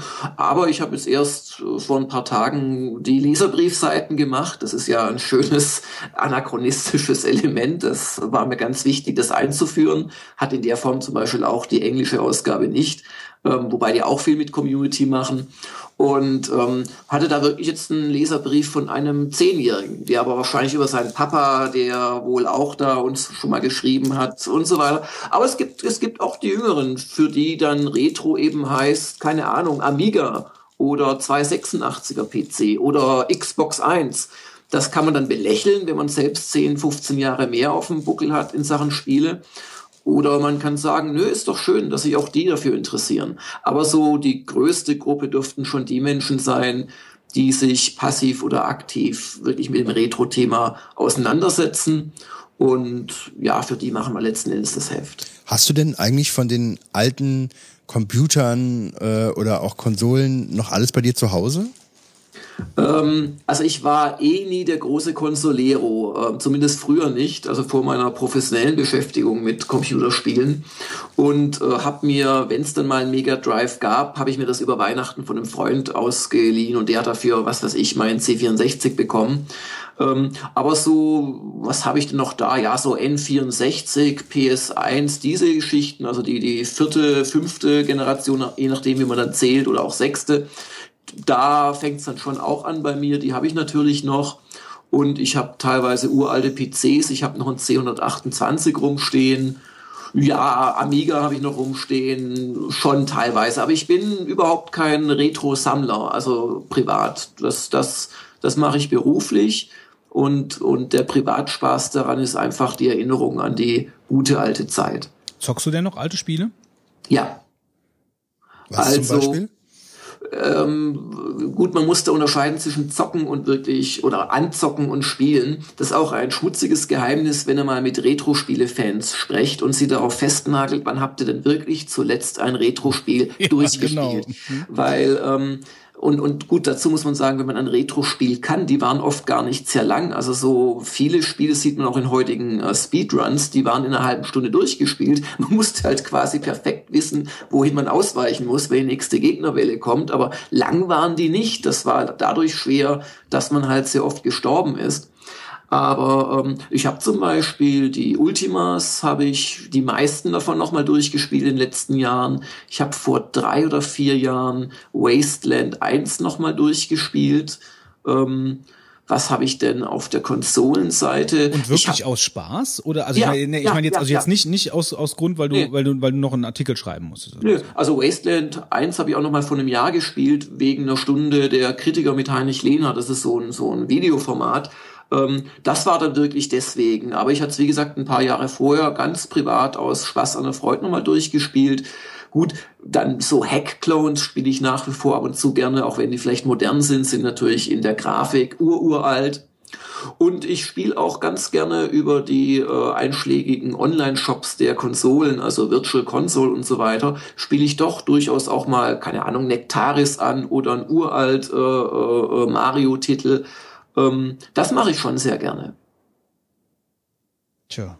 Also ich bin ich bin gerade nur so ein bisschen ruhig, weil ich ja weiß auch, äh, ich weiß, dass du auch Vater bist und ähm, dass du ja auch, also ich meine, man die Zeit dazu zu finden, finde ich, ist das größte Spiel an der ganzen Geschichte. Ja, das ist auch der Grund, warum letzten Endes die ganzen Printhefte so Riesenprobleme haben und nur noch ein Schatten ihrer selbst sind, ähm, dass die Älteren, äh, die halt auch durch Forschungsergebnisse belegt und auch einfach empirisch, wenn ihr euch umschaut, eher die sind, die überhaupt noch Print kaufen, dass die halt die Lust am äh, Spiele-Hobby irgendwann verlieren. Und wenn sie nicht die Lust verlieren, dann verlieren sie die Zeit. Und erst wenn die Kinder dann älter werden, ähm, was weiß ich, alleine zur Schule fahren, diese ganzen Geschichten, dann kommt, glaube ich, die Zeit langsam wieder. Und das merkt man natürlich. Und ähm, insoweit sind Leute, die zum Beispiel Retro-Gamer lesen und schon etwas älter sind oder auch die Zielgruppe von äh, Gamers Global, die übrigens auch so Mitte 30 ungefähr ist, äh, was auch sehr, sehr alt ist für ein Spielemagazin. Ähm, das sind dann wirklich Leute, die das, glaube ich, als Hobby sehen. Die spielen teilweise noch viel, aber halt wirklich bewusst, weil sie das, weil sie das als Hobby sehen, weil sie das wirklich machen wollen. Oder es sind auch Leute, die spielen gar nicht mehr so viel und halten sich dann aber über solche Hefte oder über diese Magazine eben auf dem laufenden Stand und wählen da ihre fünf, sechs Spiele aus, die sie im Jahr dann tatsächlich noch länger spielen. Genau das mache ich. Also äh, genau, genau, genau das da. Also ich bin eigentlich so gesehen der Anachronist schlechthin, weil ähm, ich spiele mit einem, mit einem Freund, mit dem ich schon 1983 vom C64 gesessen habe, einmal pro Woche, feste Tage, einmal pro Woche. Und dann zocken wir abends, ähm, da weiß die Familie auch, okay, da wird gezockt, dann zocke ich abends, trinke mit dem eine, eine anderthalb Liter Tee. Und dann zocken wir von sieben bis um zwölf Uhr dann ein handverlesenes Spiel, also momentan spielen wir Drakensang am Fluss der Zeit. Wir hängen natürlich ein bisschen hinterher, Mhm. Äh, in der, in der, also in der, ich meine, momentan wäre Witcher 3 eigentlich angesagt, sagen wir mal so. Ähm, aber wir, wir, wir hängen zwar ein bisschen hinterher, aber wir haben uns das schon bewahrt, eigentlich diese, mh, mm, ja, dieses Ritual weiterhin durchzuziehen. Wir, wir zocken an einem PC, das heißt also, wir wechseln uns ab. Der eine sitzt und spielt, der andere schaut zu und umgedreht. Also wir sitzen noch nicht an zwei verschiedenen PCs. Ich denke, das ist auch sehr ungewöhnlich, aber es macht uns noch genauso viel Spaß wie früher. Und wir schauen, mhm. äh, und das, dafür schaue ich in die GameStar, dafür schaue ich in Gamers Global ähm, praktisch mir die Perlen rauszupicken, um zu sagen, okay, das ist jetzt das Spiel, ähm, was ich dem anderen noch vorziehe, weil es dann doch noch mehr mein, meine Knöpfe drückt. Ich würde das mhm. andere auch gerne spielen, aber dafür reicht meine Zeit halt nicht. Ja, ja. Aber das, das Problem, das du da schilderst, äh, das, das glaube ich, hat jeder in einem gewissen Alter. Oder was heißt das Problem? Die Entscheidungsfreiheit will ich jetzt lieber äh, die Kinder zur Schule fahren oder doch die Nacht durchmachen, um ein Spiel zu spielen. Passt halt beides nicht so gut zusammen. Ja, wann ist denn deine typische Zeit zum Spielen?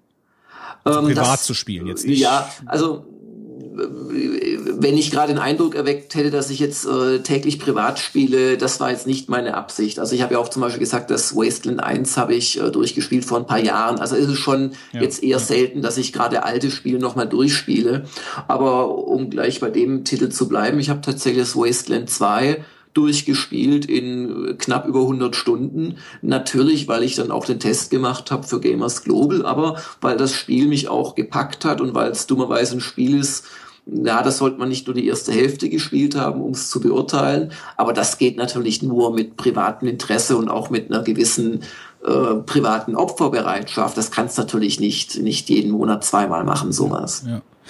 Äh, gut, jetzt sind wir schon bei Gamers Global. Lass uns mal dabei bleiben. Also ich denke mal, Retro Gamer weiß auch jeder jetzt so ungefähr, äh, was ihn da erwartet. Äh, ich denke, es ist auch ein ganz interessantes Projekt. Ähm, ein guter Freund von mir, der hat mich damals äh, draufgebracht auf die äh, Retro Gamer im Original. Also mhm. die habe ich auch massenhaft zu Hause liegen. Deswegen war ich ganz neugierig und habe mir jetzt auch, du hattest mir auch angeboten, du schickst mir mal ein Paketchen. Aber ich habe ja die erste, die erste, die bin ich jetzt am Lesen und daran will ich jetzt einfach mal auch grad messen, wie ich die Zeit finde dazu, mhm. mir das durchzulesen. Ähm, ganz interessant so am Rande, Wolfgang und ich, wir sind beide, also ich habe schon äh, einen ähm, Arcade-Automaten zu Hause stehen, ah, ähm, okay. ähm, äh, selbst gebaut äh, mit MAME und mit C64 und mit SNES, nee, mit NES ähm, und äh, mit so einer Oberfläche richtig, äh, richtig arkademäßig und wir, wir sind da, ähm, was ganz nett ist, wir haben das über Dropbox miteinander verbunden, die Highscores, ja, und der steht bei uns in der Firmenküche. Aha. Das heißt also, wir jagen, also mit einer kleinen Weboberfläche hat dann noch äh, einer von denen gebastelt und ähm, dann werden praktisch die Highscores äh, ausgetauscht, weil das ist halt natürlich cool, weil du dann äh, ja dann auch den Ansporn noch hast, zwischendurch dann doch noch mal einen Tapper oder ein, ein, ein, ein Mr. Do oder sonst irgendwas zu spielen, um die Highscore des anderen einfach einfach einzureißen. Mhm. Ähm, aber das ist auch das Einzige, wo ich jetzt noch, was heißt das Einzige, das ist natürlich total genial, aber ähm, da zocke ich die alten Spiele noch. Mhm. Äh, ansonsten die Beschäftigung mit alten Spielen, äh, ja gut, Retro-Gamer ist jetzt halt einfach mal, äh, ich war aber immer nur jemand, der, der mehr gespielt hat, als darüber gelesen hat. Ich glaube, das sind dann doch nochmal auch zwei verschiedene Interessensfelder das, das Spielen von alten Spielen und das Lesen über andere. Ja, wobei, also bei Retro Gamer äh, kann man jetzt kaum unterstellen, dass da die aktuelle Kaufberatung Inhalt des Heftes wäre. Also äh, gib ihm mal eine Chance und vielleicht auch wirklich im zweiten, dritten Heft, dann wo ja, wir angefangen ja, ja, haben, auch mit, mit, mit eigenen Autoren zu arbeiten, Natürlich. weil du kriegst da halt schon knapp 200 Seiten, die letzten Endes auf Lesespaß ausgelegt sind, auf Erinnerungen und vielleicht auch so ein bisschen auf nachträgliche Weiterbildung, wenn du zum Beispiel eine Serie verpasst hast, aber schon immer mal wusstest, naja, meine Freunde mochten die. Also so funktioniert Retro-Gamer, aber um Gottes Willen, klar, also Spielen ist dann schon noch was anderes. Auf jeden, auf jeden Fall, ich werde, ich werde berichten, ich werde berichten.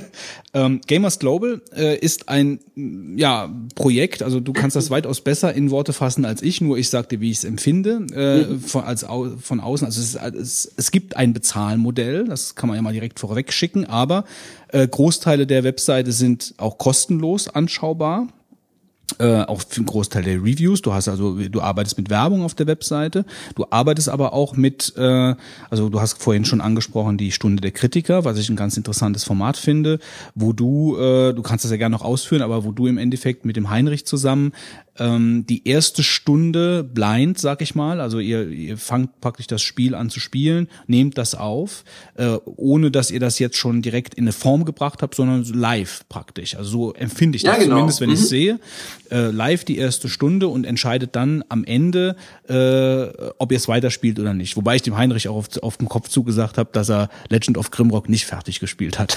das, obwohl er es halt so gesagt hat. Aber das ist halt sehr interessant. Also ihr, ihr, ähm, ihr zeigt das Spiel so von Anfang an äh, im Videoformat ähm, und äh, am Ende gibt er praktisch einen Ausblick. Und das kostet praktisch Geld, wenn man es aktuell haben möchte. So, das verstehe ich richtig. Ne? Ja, genau. Ähm, und zwar äh, ist das quasi einer der Vorteile, die du bei uns im Abo bekommst. Wir nennen das nicht Premium oder Elite Club oder irgendwas. Wir nennen das einfach Abo. Das ist es. Man abonniert eine Webseite ähm, und da ist das dann einer der Vorteile. Du kannst dir es aber auch einzeln kaufen, wenn du es gar nicht aushältst. Oder du wartest zwei Wochen, dann wird es immer äh, quasi kostenfrei verfügbar. Okay, zwei das, Wochen, okay. Mhm. Zwei Wochen, genau. Das äh, führt zu viel Häme nach dem Motto, ja, nach zwei Wochen interessiert mich's nicht mehr, aber wer das sagt, der versteht, glaube ich, nicht ganz, warum die, die dafür zahlen oder es nach zwei Wochen angucken, es sich angucken, weil anders als unsere äh, geschriebenen Tests oder auch Testvideos, die wir auf Gamers Global machen, wo es wirklich um knallharte Kaufberatung letzten Endes geht, ähm, geht es bei der Stunde der Kritiker um Unterhaltung. Also da, da geht es wirklich mhm. drum, lustige Sprüche, live erlebte Peinlichkeiten, Begriffsstutzigkeit, äh, die für die ganze Welt offenbar wird, nur nicht für den, der gerade spielt, weil er spielt ja gerade und hat es ja vorher auch nicht trainiert. Ähm, und darum äh, finde ich, ist das auch ein schöner Zusatzinhalt, äh, den man quasi den nicht zahlenden Menschen zwei Wochen lang vorenthalten kann, weil es ist letzten Endes Unterhaltung. Ist das, ist das entstanden aus den Let's Plays oder war das eine unabhängige Entwicklung davon? Na, umgekehrt würde ich mal behaupten, dass es die Stunde der Kritiker ab 2007 gab, wo der Begriff Let's Play noch nicht wirklich eingeführt okay. war. Okay. Ja. Ähm, und es ist auch insoweit kein Let's Play, als wir doch da einigen Aufwand machen. Es laufen da zwei Videokameras mit, ihr schneidet Podcasts, äh, wie wir auch. Ihr wisst, das ist schon mal in sich ein bisschen Aufwand. Mhm. Jetzt stellt euch vor, ihr macht das mit zwei Spielespuren, mit, also Videospuren, mit äh, zwei Kameraspuren und so weiter. Wir schneiden das ja auch. Es ist eben kein eins zu eins, sondern diese Folgen dauern mit einem vor der Kamera äh, abgehaltenen äh, Anmoderieren und vor allem dann dem persönlichen Fazit von beiden am Ende dauern immer so etwa 35 bis 40 Minuten. Es stecken ja aber schon mal zwei Stunden Rohmaterial Spielzeit drin. Also da wird schon einiger Aufwand betrieben. Und entstanden ist es aus einer Idee von Heinrich, wenn ich mich recht entsinne, als wir ja noch ganz andere Sachen gemacht haben und noch keiner, also ich nicht an Gamers Global gedacht hat. Und ähm, wir haben das halt fortgeführt und irgendwann halt auch auf Heinrichs Seite gegen Bezahlung als Exklusivinhalt für Gamers Global.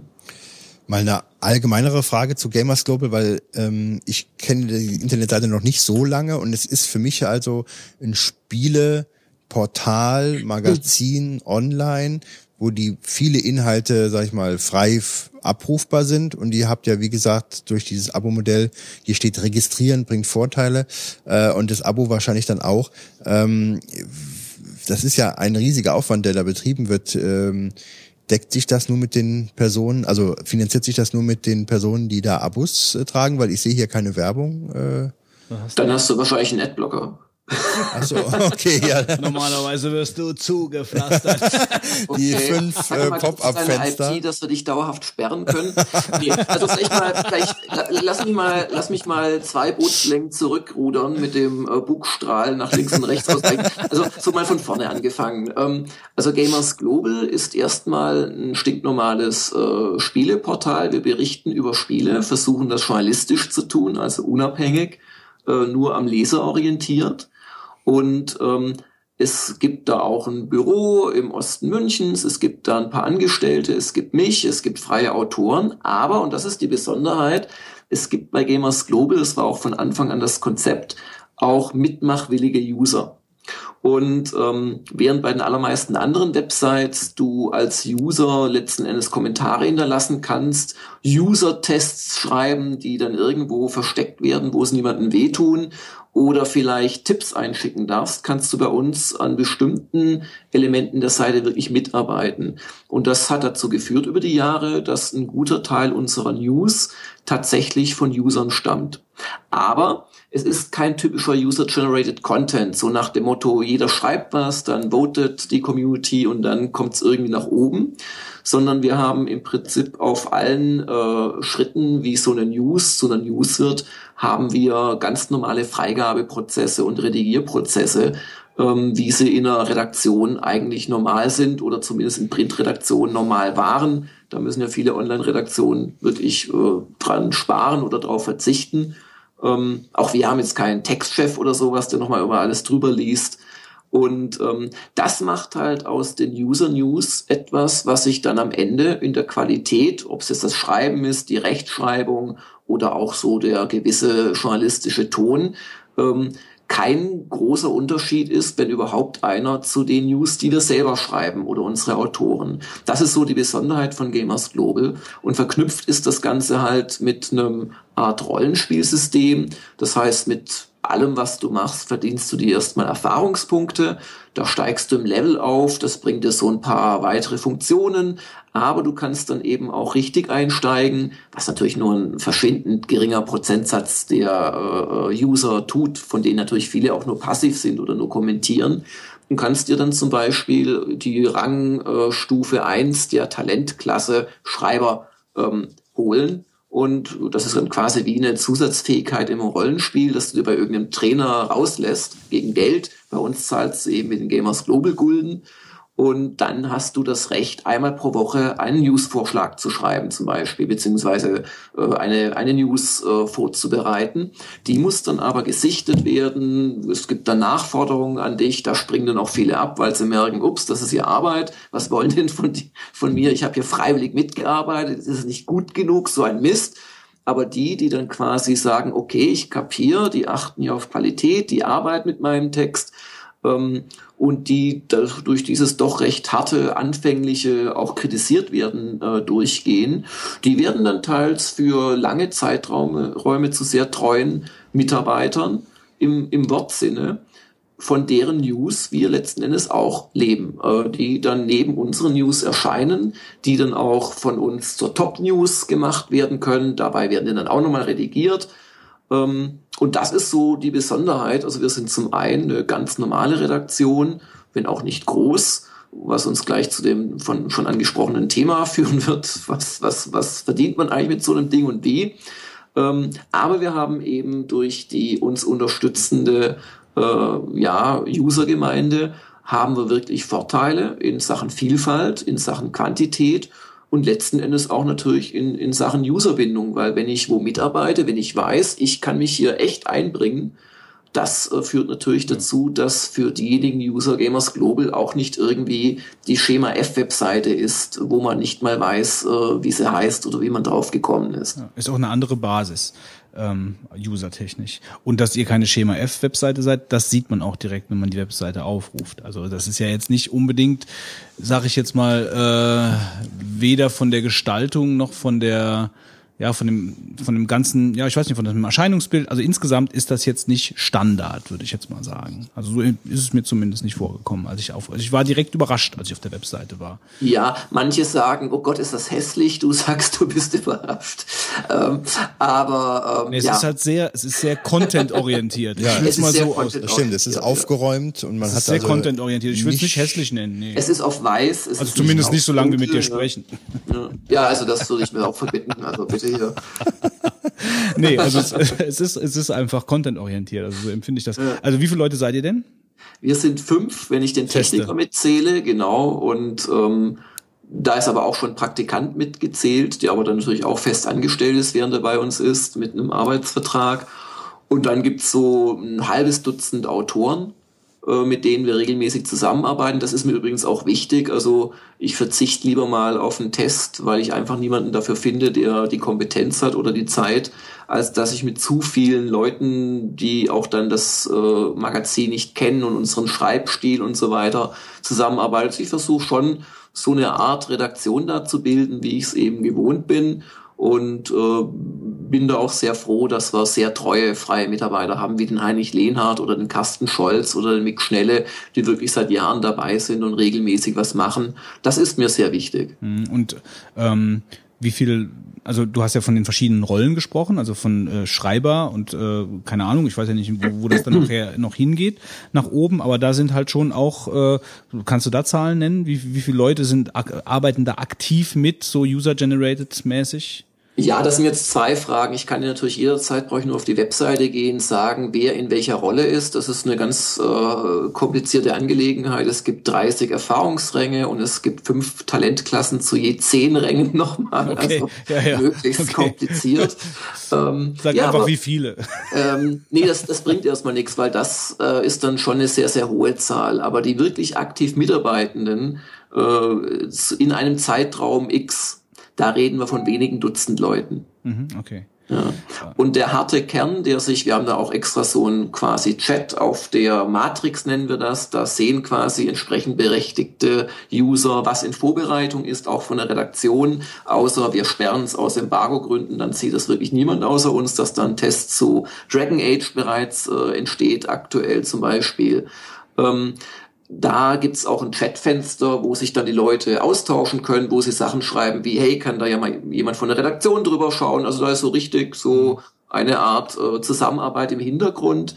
Ähm, und das sind pro Tag dann so fünf bis zehn, die man da trifft.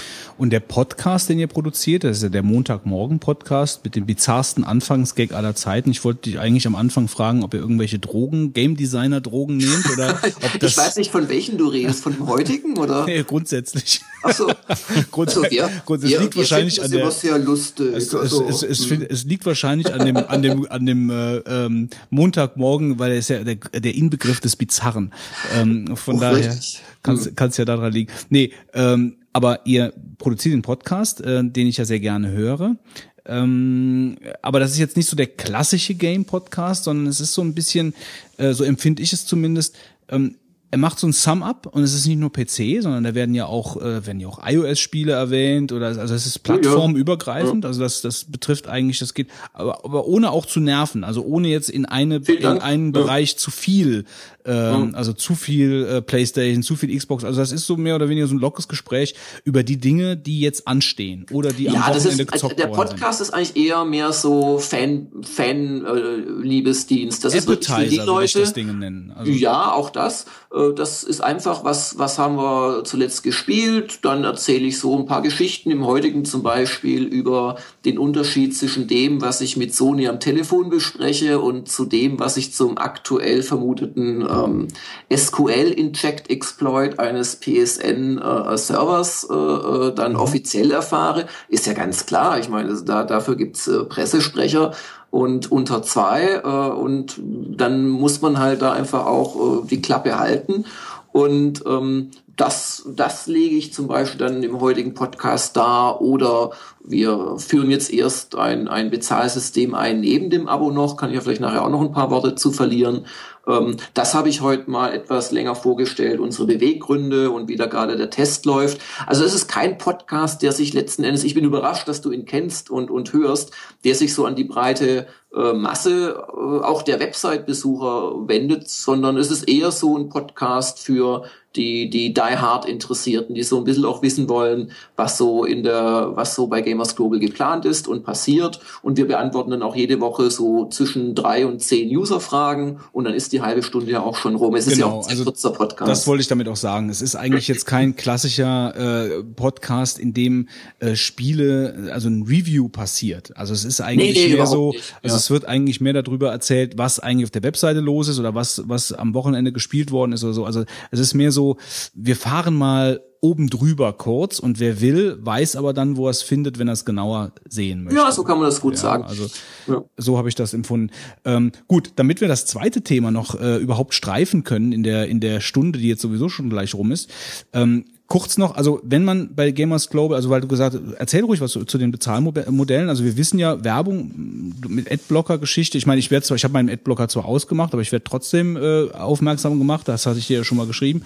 Äh, aber grundsätzlich arbeitest du mit mit Werbung. Ähm, und wenn man aber dann die Werbung entfernen möchte, dann bezahlt man was? Äh, nichts, weil natürlich jeder nur seinen Adblocker einschaltet, aber die, die echten Fans, äh, die nehmen sich dann zum Beispiel ein Abo. Ja. Ähm, ich kann es auch gerne, das ist auch kein Geheimnis, erzähle ich unter anderem in diesem Montagmorgen-Podcast regelmäßig. Also wir machen etwa 50 Prozent unserer Einkünfte über Werbung. Also wir können da auch nicht drauf verzichten. Das Traurige ist nur, wie viel mehr Werbungseinnahmen wir verdienen könnten, wenn nicht über 50 Prozent unserer User den Adblocker benutzen würden. Ähm, das Abo macht dann auch nicht jeder. Das ist halt auch echt, ich meine, die Idee im Internet für was zu zahlen regelmäßig ist ja schon ein bisschen abseitig und das machen dann echt nur die überzeugten Fans und das bringt uns auch nicht genug, um da irgendwie von zu leben. Dann machen wir natürlich wie jeder Affiliate-Links, haben da mit Amazon ganz schöne Umsätze. Dummerweise haben die das jetzt gerade geändert zum 1. Oktober, was uns eher schlechter stellt.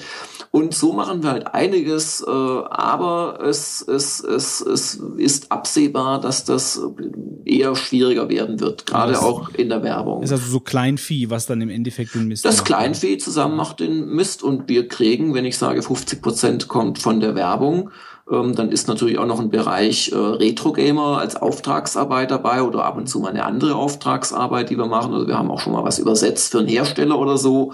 Ähm, da sind wir uns nicht zu schade für, solange das jetzt nicht irgendwie gerade der aktuelle Test ist, weil da, da muss man natürlich schon aufpassen. Aber ein sehr erklecklicher Teil der Einkünfte kommt mittlerweile wirklich auch von den Usern. Und zwar über die Abos, über die erwähnten Amazon Affiliates und Games Rocket Affiliate Links, die wir machen. Nenn doch mal ein paar Preise, also fürs Abo jetzt, also was was bezahlt man? Also hast du, du hast verschiedene Modelle wahrscheinlich in, in Ja, das Woche, übliche, Monat, ja. oder- ja, im Monat ist das teuerste. Der kostet äh, als einmalige Probe 99 Cent zum Anfixen. Ja. Ähm, und von da an, wenn du monatsweise wirklich zahlen willst, 4,99 im Monat. Ja. Was durchaus teuer ist, das machen auch ganz wenige, muss ich sagen. Also ich glaube, das sind keine zehn, die wir eben wirklich, äh, vielleicht mal am Anfang, weißt du, einmal, wenn sie, wenn sie einen Probemonat schon hatten oder nochmal verlängern wollen.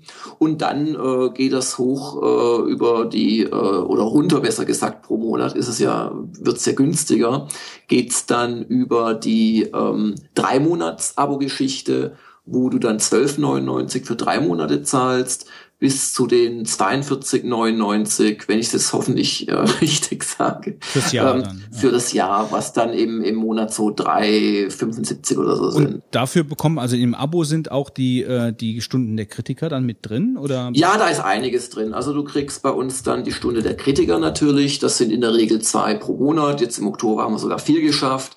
Du kriegst diverse Komfortfunktionen. Äh, Keine du hast Werbung. Keine Werbung natürlich. Du kriegst ein monatliches Abo-Magazin, äh, wo wir einfach, das macht übrigens ein, ein Elite-User für uns, ähm, wo wir nochmal die ganzen ähm, redaktionellen Artikel äh, layoutet bringen, wo es dann auch noch ganz wenige Exklusivinhalte gibt, ein Editorial, die Zahl des Monats, so eins, zwei Geschichten, die ich dann noch beisteuere. Das sind dann oft so 150 PDF-Seiten, die die Leute sich runterladen können. Und es gibt, also wirklich, ich möchte euch nicht langweilen, es gibt insgesamt so 16, 17 Abo-Vorteile, die jetzt jeder für sich bis vielleicht auf die Werbefreiheit und die Stunde der Kritiker nicht der absolute Brüller sind, die aber in der Summe dir schon was äh, bringen an Komfort oder du kriegst ich habe gerade Games Rocket als Affiliate-Partner genannt. Da reichen wir quasi die Abonnenten unsere Prozente einfach weiter. Das heißt, die haben dann teilweise den günstigsten Preis bei einem Download-Spielekauf in Deutschland dadurch tatsächlich. Das sind so Sachen, die addieren sich auf und führen dazu, dass es ein paar Leute gibt, die dieses Abo wirklich machen. Gut, interessantes Projekt. Also ich denke mal, wir haben jetzt auch äh, ähm, alles erklärt, die Leute vielleicht auch äh, Lust drauf gemacht, mal reinzuschauen, sich das mal anzusehen. Ähm, und vielleicht, äh, ja, vielleicht gibt's ein paar Abonnenten zusätzlich. Ähm, ich bin ehrlich gesagt ja auch noch kein Abonnent. Äh, Ich habe es mir aber wirklich auch hin, hin und her überlegt. Äh, Wenn ich die GameStar nicht mehr kaufe, dann bin Ja, ich, ja, ja, dann bin ich dabei. Keine Ähm. Gnade für die alten Kollegen. Äh, ja gut, dann würde ich jetzt sagen, dann äh, machen wir noch, weil wir haben hier nach noch ein Gespräch oder ist der, haben wir den, wir haben den ja äh, aufgeweckt, äh, ist alles gut. Ähm, wir wollten ja so ein bisschen über über äh, die Veränderungen in der Industrie sprechen. Ähm, äh, jetzt mal kriegen wir das natürlich nicht mehr so ausgebügelt, weil die Zeit jetzt einfach äh, relativ weit fortgeschritten ist. Aber wenn du jetzt mal, äh, mit was hast du angefangen, mit dem C64 oder mit dem VCS oder? Ich habe mit dem C64 tatsächlich C64. angefangen. Also ich, ich komme jetzt nicht mit dem Kosmos Experimentiercomputer, wo ich dann das selbstprogrammierte Mond, also selbst eingetippte natürlich Mondlandung gespielt habe mit zwei Kupferzangen, die zum Triebwerk, ja, das war so ein, so ein Bastelcomputer, wo man LEDs mit beleuchten konnte und so. Ja, ich habe mit dem VCS 2600 angefangen, das meinte ich jetzt. Also, äh, der Wolfgang hatte nur das billige G7000 mit der Folientastatur. Ja, das war auch ein schöner mein, mein, mein, mein Videospiel hatte wenigstens eine Holzapplikation. Auch wenn's- nee, also ich hatte schon Plastik. das war bestimmt auch Plastik. Ja, aber äh, wir äh, ja einfach mal vielleicht so dieser Wandel. Ich meine, für wo gibt's so Milestones für dich? Also wenn du- wenn du jetzt den C64 hast, äh, so Amiga 286, tralala, also wo dann die klassischen Homecomputer so ein bisschen abgelöst worden sind. Also wo wo wo sind so wirklich Wendepunkte in der Szene?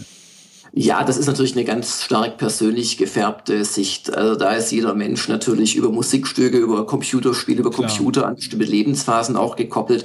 Bei mir war die C64-Zeit die Zeit der endlosen Raubkopien, wo ich jeden Samstag äh, mit, mit 10, 20 äh, Disketten gekommen bin. Auf jede haben ja pro Seite zwei äh, volle Spiele gepasst in der Regel. Dann wurden die Spiele größer, braucht eine ganze Diskettenseite, mehrere Disketten, viel Aufwand beim Raubkopieren, vor allem für Spiele, die man dann manchmal keine drei Minuten gespielt hat ähm, das war so die Zeit, wo ich jedes Genre gespielt habe, wo ich äh, viel mit Freunden äh, zusammengespielt habe. Dasselbe Spiel, wie du es gerade, ähm, Wolfgang war es, glaube ich, erwähnt hat, ähm, wie, wie, wie, wie du spielst heutzutage. Und ähm, ja, das, das, das ist so sicherlich eine ganz eigene Phase. Und als es dann Richtung Amiga ging, das war bei mir dann der nächste Computer, ähm, war dann eher so auch das Multiplayer angesagt. Da konnte man sich ja schon dann über, ja, hier serielles Kabel zum Beispiel dann verknüpfen. Mit dem PC kamen dann auch bei mir ganz stark die Strategiespiele in den Vordergrund. Das sind so meine Phasen, aber eigentlich bis, bis die ersten Jahre, wo ich es als Beruf gemacht habe, waren Spiele ja auch an sich noch eine sehr freakige Angelegenheit und überhaupt kein Massenmarkt. Ähm, ich, ich weiß nicht, wo da dann genau die Wende war. Ähm, das muss so, ja, doch in den späten 90ern erst gewesen sein. Also als PC als, auf jeden Fall, ja. Beim PC, aber auch allgemein, dass Spiele in Deutschland so nicht mehr was Freakiges war und auch was ein bisschen Verpöntes, wo man nicht so gern vielleicht im, im Lebenslauf drüber gesprochen hat, wenn man bei einer Bank angestellt werden wollte. Ähm, das hat sich dann irgendwann geändert und damit hat sich natürlich auch für mich im Beruf was verändert. Als ich angefangen habe mit, mit Koryphäen wie dem Boris und dem Heinrich, ähm, da lief man über eine E3 und gehörte zu den Auserwählten. Da hat man fünf andere aus Deutschland getroffen. Da stoppte der Chip Hawkins, hat den Boris begrüßt. Man, man ist mit dem, keine Ahnung, ja, mit dem Richard Garriott oder dem, dem, dem Peter Molyneux ein Trinken gegangen. Das ging damals, weil eben das Ganze noch sehr überschaubar war.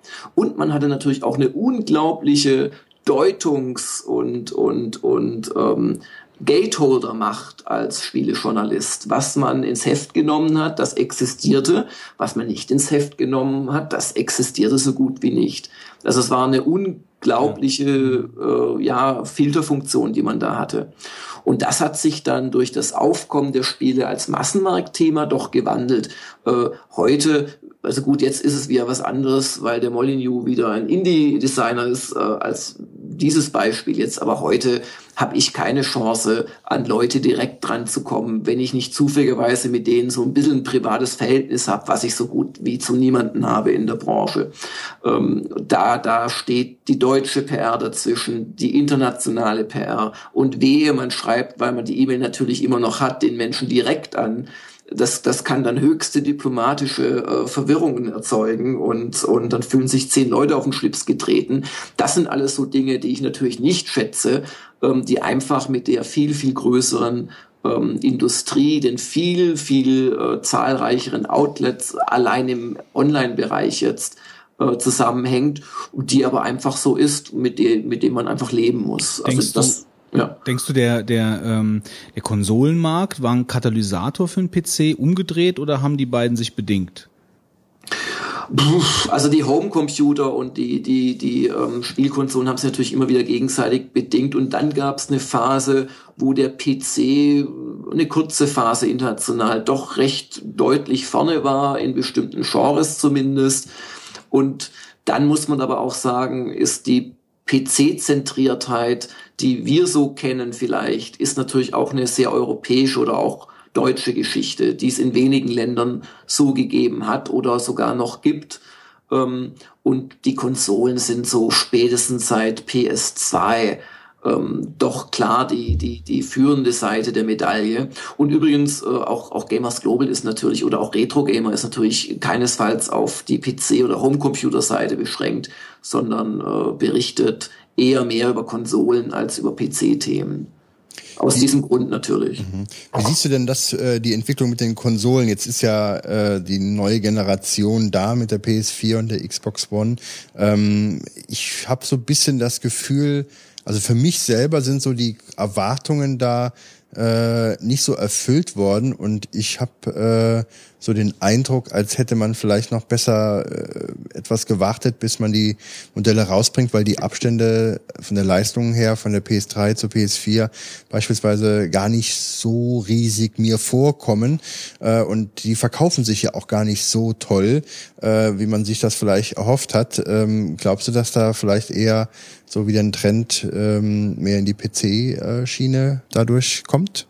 Das war jetzt eine Frage, mit der du die letzten drei Minuten füllen wolltest, gell? weil das ist natürlich ein Thema für drei Stunden. Ja, das ist ein Einsatz gesagt. Aber ich, ich versuche es mal äh, ganz kurz äh, aus meiner Sicht zu schildern. Also A, dass sich die Konsolen nicht so toll verkaufen, das ist auch immer so ein Eindruck, den man als Mensch, der nicht an längere Beobachtungszeiträume gewöhnt ist, hat, äh, äh, wenn man halt sich jetzt da live in der Anfangsphase einer Konsole befindet. Also ich, ich denke nicht, dass sich die PlayStation äh, 4 relativ zur PlayStation 3 im selben Zeitraum wesentlich schlechter verkauft. Ich, ich glaube, ich habe sogar im Kopf, die verkauft sich bei bestimmten Zeiteinheiten sogar besser. Ähm, die Xbox One ist sicherlich nicht ganz dort, wo die äh, Microsofts sie haben wollen. Die Wii U ist garantiert nicht dort, wo es sich äh, Nintendo erträumt hätte, nimmt es aber auch so ein bisschen Fahrt auf mit der Zeit. Aber ich glaube, generell haben wir natürlich einen Effekt, den es bei früheren Konsolen-Launches nicht gab. Und das ist einfach der Effekt des Mobilspielens. Ich habe gerade so ein bisschen versucht zu erörtern, wann, wann ist es denn dann so langsam zum Massenmarkt geworden? Naja, so richtig zum Massenmarkt geworden ist das Spielehobby ehrlich gesagt in, in Europa, in Deutschland erst mit dem Aufkommen der Smartphones. Weil das war so der Punkt, wo jeder, der wirklich irgendwie keine Angst vor bunten, sich bewegenden Objekten auf seinem Screen hat, erstmals überhaupt die Gelegenheit hatte, ohne großes Engagement in Spielladen gehen oder sich was runterladen, umständlich von irgendwelchen Webseiten, Demos oder einfach zu spielen, weil du von diesen Apps ja wirklich erschlagen wirst, ob es bei Android ist oder bei ähm, iOS. Und es ist auch kein Wunder, dass dadurch die äh, Smartphones zu einer ganz großen Konkurrenz geworden sind für im ersten Schritt natürlich die Handheld-Konsolen wie 3DS, wie Vita. Ähm, aber im zweiten Schritt auch generell für das Spielehobby, weil jeder hat nur so und so viel Zeit.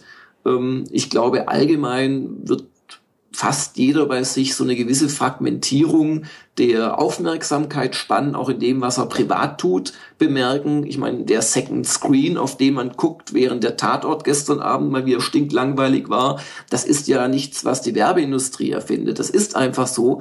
Man guckt da drauf, dann spielt man, dann surft man. Ach, starte ich jetzt noch Wasteland 2, wo ich fünf Stunden für eine einzige Map brauche? Und das hängt schon alles irgendwie zusammen. Aber die Folgerung daraus wäre zumindest für mich nicht zu sagen, dass es die neuen Konsolen oder auch der PC als Spieleplattform ausgedient hätten oder am Schwächeln sind. Es, es geht einfach in ganz verschiedene Kanäle rein und auch auf den vorhandenen Konsolen gibt's ja ganz verschiedene ähm, Zielgruppen. Die einen machen wirklich schon fast professionell oder richtig professionell E-Sport. Die nächsten verstricken sich in Browserspielen und verlieren da ihr Hab und Gut. Wieder andere sind MMOs zu Hause und spielen die seit Jahren gar nicht so sehr wegen WoW oder was auch immer das Thema ist, sondern wegen den Freundschaften, die sie da entwickelt haben und den Gilden, in denen sie sind und so weiter und so fort. Also ich sehe das Spielehobby größer als je zuvor, aber halt nicht unbedingt in den klassischen Kanälen, wie man sie vor 20 Jahren gekannt hat. Mhm. Ähm, also ich habe eigentlich nur noch zwei Fragen hier stehen, ähm, weil wie gesagt, also ich habe noch viele Fragen hier stehen, aber die äh, äh, welches, welches System, das die fällt mir jetzt gerade noch zusätzlich ein, äh, wo, ähm, wo spielst du denn momentan am liebsten drauf? Also ist das denn immer noch der PC? Weil ich meine, beim PC bist du natürlich auch örtlich gebunden oder zockst du auch viel auf dem iPad oder? Ähm, ich ich, ich spiele eigentlich auf allem. Also ich, ich, ich spiele auf allen, sage ich mal, aktuellen Konsolen, ähm, auf dem iPad, auf dem Smartphone Aber meine Lieblingsplattform, alles in allem, ist immer noch der PC. Was daran liegt, dass ich nach wie vor Strategiespiele mag, eher so die abseitige Rundenstrategie, ähm, dass ich Rollenspiele sehr gerne mag und für diese Art von Spiel A ist ein PC mit Maus und Tastatur einfach auch gut geeignet. B kommen bestimmte Sachen wie jetzt zum Beispiel Pillars of Eternity nächstes Jahr, äh, kommen halt gar nicht erst auf Konsole raus. Wobei es auch da natürlich Dragon Age Inquisition zum Beispiel äh, sehr komplexe, schöne Rollenspiele für gibt. Und ja, weil auch das Indie äh, Thema doch sehr stark auf dem PC stattfindet. Mhm. Also nicht nur, da ist ja gerade auch Sony sehr geschickt gewesen in den letzten Jahren, sich Indies äh, zu schnappen und die oft auch einfach aufzukaufen. Dann ist halt aus dem Indie-Schuppen Media Molecule mit fünf Leuten auf einmal eine 100-Mann-Firma geworden, aber ist ja noch alles sehr schön Indie. Ähm, und äh, es ist aber schon so, dass auf dem PC da insgesamt mehr passiert. Und das gefällt mir einfach. Auch die Möglichkeit zu modden, ähm, so abseitiges Zeugs zu spielen wie Mountain Blade Warband, wo es dann irgendwelche Sengoku Area, äh, Era, Entschuldigung, Mods gibt, wo man dann auf einmal im japanischen Mittelalter spielt. Und das gibt's in der Form auf Konsole einfach nicht. Darum würde ich sagen, wenn ich mich jetzt entscheiden müsste, einsame Insel mit Stromversorgung aus irgendwelchen Gründen, dann würde ich doch den PC mitnehmen ohne dass ich irgendwelche Berührungsängste mit, mit den Konsolen hätte. Wenn du das jetzt schon erwähnst, weil das war nämlich eine, war eigentlich meine letzte Frage, die drei Spiele für die Insel, also die musste ich dir eigentlich stellen, die Frage. Sind das alles oh. drei, äh, sind das alles äh, Runden? Also ich hätte jetzt gedacht, du nimmst dann, äh, keine Ahnung, irgendwas, äh, ja nicht Battle Isle, aber sowas, alles, also mhm. in die, in die Richtung mit. Du, das wechselt immer wieder. Ich würde, ich würde aktuell mitnehmen Civilization 5 mit allen offiziellen Erweiterungen, weil man das wirklich immer wieder spielen kann und es mittlerweile auch einen relativ guten Grad erreicht hat, wo man sich nicht schämen muss, es zu spielen. Oh, also nicht ich, Beyond the Earth, also schon. Nee, auf gar keinen Fall. Okay. Nee, nee, das ist, das ist nicht so gut. Mhm. Das wird vielleicht noch durch Add-ons gut. Mhm. Ähm, ich würde wahrscheinlich tatsächlich Strategic Command, äh, oh Gott, wie heißt denn da das neueste Global Command mit Erweiterung XY mitnehmen, weil man da einfach hunderte von Stunden versenken kann.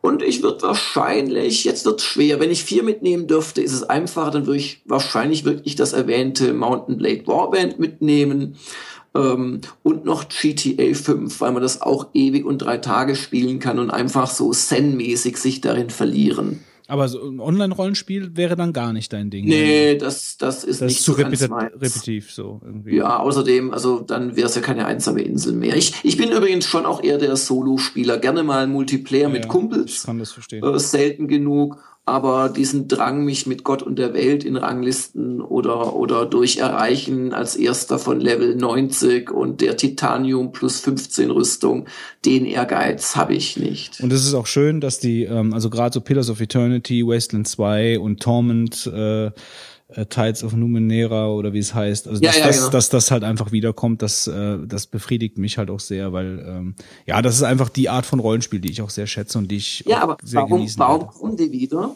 Weil es über Kickstarter und Co. oder jetzt auch Elite Dangerous wird ja ein Megaprojekt, das jetzt irgendwann äh, fertig wird äh, vom David Braben, weil es für diese alten Spiele und dann halt wiederum gerade auf dem PC, weil der steht halt auch bei den alten Dackeln rum, wie, wie unser einer, ähm, weil die Leute sich daran erinnern und weil es denen auch um Spielspaß geht und so ein bisschen um Nostalgie und nicht unbedingt immer um die neueste Grafik. Ich meine, heute kamen die Tests weltweit zu Call of Duty Advanced Warfare raus und ja, das ist auch schön, aber es ist halt nicht Wasteland 2. Schönes Schlusswort. Vielen Dank für deine Zeit. Vielen Dank für ja, deine Ausführungen. Danke. Und äh, ja, schauen wir mal. Also wir haben so viele Themen nicht äh, gestreift. vielleicht, äh, vielleicht kann man äh, das auch nochmal wiederholen. Schauen wir mal. Von mir aus sehr gerne, wenn eure Zuhörer nicht protestieren. Schauen wir mal, das warten wir. Das, wir. Wir nehmen das mal als Testballon. Vielen Dank, Jörg. Ja, alles Gute. Und nicht zu danken. Und äh, alles Und Gute für Gamers Global. Bis ja, dann. Danke Macht's gut. Ciao. Also, tschüss.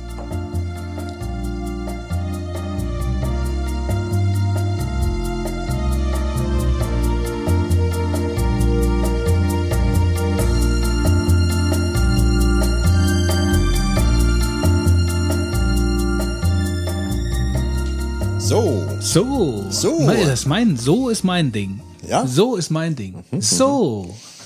So, so. Genau, das kannst du machen. Ähm, okay, das war der Deep Thought. Was machen wir jetzt? Diplomatik. Diplomatik, ja, genau.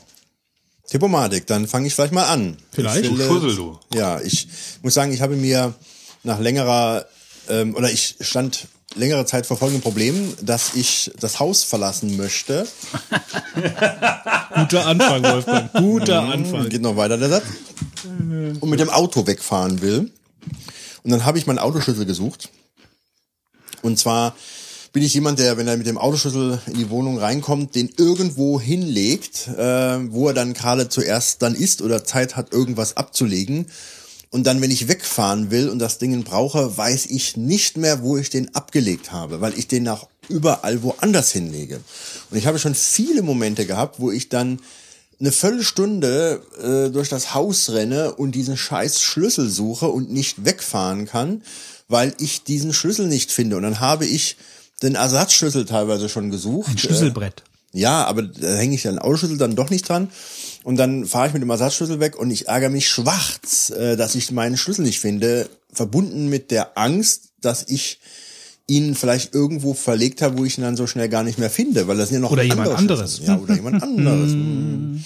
Man weiß ja auch manchmal nicht, hat man den nachher noch draußen stecken gehabt oder ähnliches und dann kam jemand und hat den abgezogen und ist damit weg oder so.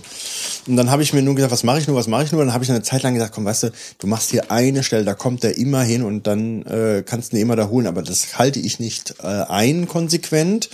Und dann kam mir irgendwann der Gedanke, ähm, versuch es doch mal mit einem Schlüsselfinder. Ja? Und dann habe ich mir einen Schlüsselfinder äh, bei Amazon bestellt. Ich habe mal äh, verlinkt. Und zwar ist das eine ähm, Kreditkarte mit einer Batterie äh, und einem ähm, Empfänger. Da, der ist ungefähr so groß wie, ich habe es jetzt leider nicht gerade, um das euch zu zeigen, der ist so groß wie, sag ich mal, so ein 2-Euro-Stück. Von Also der, das 2-Euro-Stück hängt am Schlüsselbund und die genau. Kreditkarte die liegt irgendwo rum. die hast du dann äh, Hast du auch so einen Kreditkartenfinder dann? Genau. Nee, die Kredit, ich, ich mach's halt so, wenn es wirklich hier zum Ernstfall kommt, äh, dass ich die Kreditkarte nehme und die Kreditkarte, da ist dann halt äh, ein, ein Knopf dran an einer Seite. Die ist halt ein bisschen dicker, die Kreditkarte, wenn man so will. Und da ist eine Batterie drin. Und dann läufst du durch das Haus, drückst die Kreditkarte und dann wird äh, in diesem 2-Euro-Stück großen Teil, was also wirklich nicht groß ist, man hat am Anfang, wenn man das Bild sieht, denkt man, ah, das will ich nicht am Schlüsselbund haben, aber es ist wirklich klein. Ähm, dann kommt dann ein Ton, ja, piept dann. Und ähm, natürlich, als ich es gekauft hatte, hatte ich ungefähr zwei Wochen lang überhaupt keine Probleme, das Teil dann irgendwo zu äh, finden, weil irgendwie die Panik davor, das Teil dann zu benutzen, irgendwo war dann so, dass ich das dann ordnungsgemäß hinterlegt hatte. Aber dann kamen die Hast du Momente. Panik, das Teil zu benutzen? Ja, dass du dann jetzt sagst, du musst jetzt irgendwie die Notmaßnahme einleiten, dann warst du dann Klingt, als konzentriert ob da. das Haus in die Luft springen würde. Nee, das nicht, aber du warst natürlich jetzt sen- sensibilisierter für das Thema halt. Ne? Und deswegen hast du jedes Mal, wenn du den Schlüssel irgendwo hingelegt hast, sagst du, ja, wenn ich ihn jetzt da vergesse, dann werde ich den da suchen müssen. Und dann hatte ich diesen Effekt, dass ich dann lange Zeit das Ding eben nicht verlegte. Und die Kreditkarte hast du aber an einen festen Ort deponiert, Genau. Und den da, du nicht Und da, vergisst. d- den weiß ich genau, wo der ist. Und da wird die auch immer wieder reingelegt. Selbst wenn ich den dann äh, gefunden habe, kommt die immer wieder da rein. Und das klappt schon. Vielleicht ja? solltest du so diszipliniert an den Schlüssel dran gehen, dass den Schlüssel immer an den einen Platz hängt. Ja, das funktionierte halt ja dann nicht. Aber gut, ähm, und dann habe ich sie wirklich dann verloren, äh, den Schlüsselbund einmal und bin dann mit dem Teil äh, durch die Gegend, wobei ich das bestimmt jetzt einmal die Woche ungefähr die Situation habe. Und dann stand ich dann zehn Minuten hier suche und ähm, Jackentaschen äh, aus äh, Kippe beziehungsweise äh, abtaste, ähm, mache ich das mit diesem, äh, mit der Kreditkarte. Die hat dann auch eine Reichweite von ein paar Metern, also es ist schon sehr äh, ausreichend, so dass man da grob durch die Räume nur kurz geht. Ja, und habt ihr jetzt schon ein paar Mal den Schlüssel wiedergefunden, ist eine tolle Sache.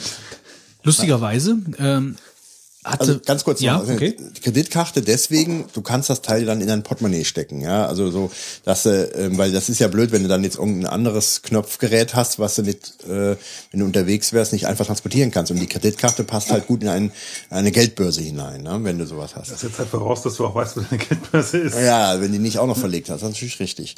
Aber ähm, ich finde das Konzept sehr gut. Äh, es klappt perfekt. Äh, Teil kostet 14,99. Bei Amazon bestellt. Es gibt noch andere Systeme, aber ich habe jetzt mal das äh, verlinkt, was mir wirklich jetzt viele Dienste und Nerven gespart hat. Und äh, das ist mein Tipp, weil ich äh, das ehrlich gesagt äh, als schöne Erleichterung finde, nicht nur für Senioren, sondern auch für Leute, die ständig nicht äh, im Kopf gespeichert haben, wo sie ihren Schlüssel abgelegt haben. Meine Schwester hatte 1900, ich weiß nicht wann, 80, also irgendwann in den 80er Jahren schon so ein Teil. Äh, nur nicht mit Kreditkarte, sondern äh, das hat auf Pfeifen reagiert. Also du bist durch die Wohnung gelaufen, hast gemacht, und dann hat das Ding zurückgemacht. Das fand ich eigentlich ganz lustig. Aber das war scheinbar nicht besonders robust, das ging schnell kaputt. Aber die Idee an sich fand ich ganz spaßig und ich habe mir so ein Ding auch schon häufiger mal gewünscht. Mittlerweile war ich, bin ich aber so diszipliniert, dass ich halt in acht von zehn Fällen an einen Platz lege. Also meinen Schlüssel. Aber ich habe eigentlich gar kein Interesse, nach Dingen zu suchen. Das ist so ätzend. Und ähm, Das ist aber eine ganz normale Krankheit. Das haben total viele Leute. Also ich weiß noch, meine Oma hat ständig ihren Schlüssel gesucht. Wobei, es, bei mir liegt einfach daran, dass ich wirklich meinen Kopf ausstelle und da überhaupt nicht das abspeichere. Wo Ja, ich ja, ja, ja, das ist normal. Das sind so Automatismen. Das ist halt genauso wie wenn du vom Auto kommst und äh, oder äh, ich habe ja noch ein Auto, was mit Zentralverriegelung, aber mit einem Schlüssel. Mittlerweile hat man ja eigentlich nur noch die Knöpfe. Aber ich, wenn ich dann vom Auto manchmal komme, habe ich das Auto abgeschlossen oder? Also das sind so Sachen. Das ist ganz normal, denke ich. Da stößt ja dann auch diese Marktlücke ja, rein. Ja, Ja. So, das ist mein Tipp gewesen. Ich habe aber noch eine kleine Empfehlung. Ich habe mir übrigens jetzt so einen Schrittzähler ähm, Zähler zugelegt und zwar bin ich auch bei Fitbit jetzt. Ähm, ich habe länger überlegt, was nimmst du dir für ein System? Es gibt ja mittlerweile eine ganze Menge. Über das iPhone geht das ja wohl auch bei den neueren. Ähm, aber ich wollte nicht, nicht was mit dem Telefon, weil ich das Telefon sehr ungern auch an mir trage die ganze Zeit. Und ähm, habe mich für den Fitbit entschieden, weil er auch ziemlich verbreitet ist und ich ganz gerne vielleicht auch mit anderen Leuten da, gibt's ja die Möglichkeit, sich zu vergleichen, also die Social-Komponente da gerne habe. Und mir ging es eigentlich bei dem Schrittzähler darum, um mal zu sehen, wie viel bewege ich mich. Es sagte, man sagte so 10.000 Schritte am Tag wäre eine gute Sache, das sind wahrscheinlich so sieben Kilometer. Ähm, ja, und dann habe ich von dem Mike vom Landfunker Podcast ähm, äh, auf Twitter seinen nicht mehr benutzten äh, Fitbit angeboten bekommen und habe zugeschlagen. Ähm, Der arme Mike. ja, der Mike braucht's nicht. Rechter Haken, Ähm, Haken. Mike, ist Mike the Trainer äh, nennt er sich, glaube ich, ist irgendwie ein Trailrunner. Wusstest du, was ein Trailrunner ist? Ein Trade Runner. Trail, Trail, dem T-R-A-I-L, Runner. Das sagt mir irgendwas. Der aber läuft so Single Trails entlang. Also ist irgendwie eine besondere Form des Laufens, dass man da auf speziellen Faden unterwegs ist. Ähm, ich kann das überhaupt nicht. Also er macht, wie gesagt, äh, den Landfunker-Podcast und das ist auch einer neben dem Ratinger-Podcast, äh, einer meiner Lieblingspodcasts momentan, wobei er momentan äh, gar nicht regelmäßig erscheint. Also es ist eine ganz große Kritik. Äh, hier wird seit Wochen gibt's keine neue Folge mehr. Das ist also Kennen wir gar nicht. den Landfunker? Nee. Nee, ach so, die, Die die, Zeiten da, ja. Ja gut, aber ich würde sagen, gegen den Podcast sind wir dann doch äh, äh, fast täglich unterwegs, wenn ich sehe, wie selten der leider Aber- kommt. Worum geht's da thematisch? Also der Landfunk war doch immer so ein Synonym für äh, Furzen, oder? Also wenn du sagst hier der Landfunk, kennst du das? Nein. Der sagt ja absichtlich jetzt nein. Also ich habe mir jetzt alles vorgestellt, aber nicht irgendwas mit mit äh, mit Gasen. Mit Gasen, ne? Nee. Also ich weiß irgendwie. Der Äh, Landfunker. Was heißt das? Also einfach der Furzer oder was? Nein, das, um Gottes Willen, die, die werden jetzt natürlich jetzt pikiert sein, weil es hat auch bei ihnen nichts mit Furzen zu tun, ähm, sondern es geht einfach um Leute, also es sind äh, äh, ist ein Team von äh, was lachst du? Es ist ein Team von Landfurzern.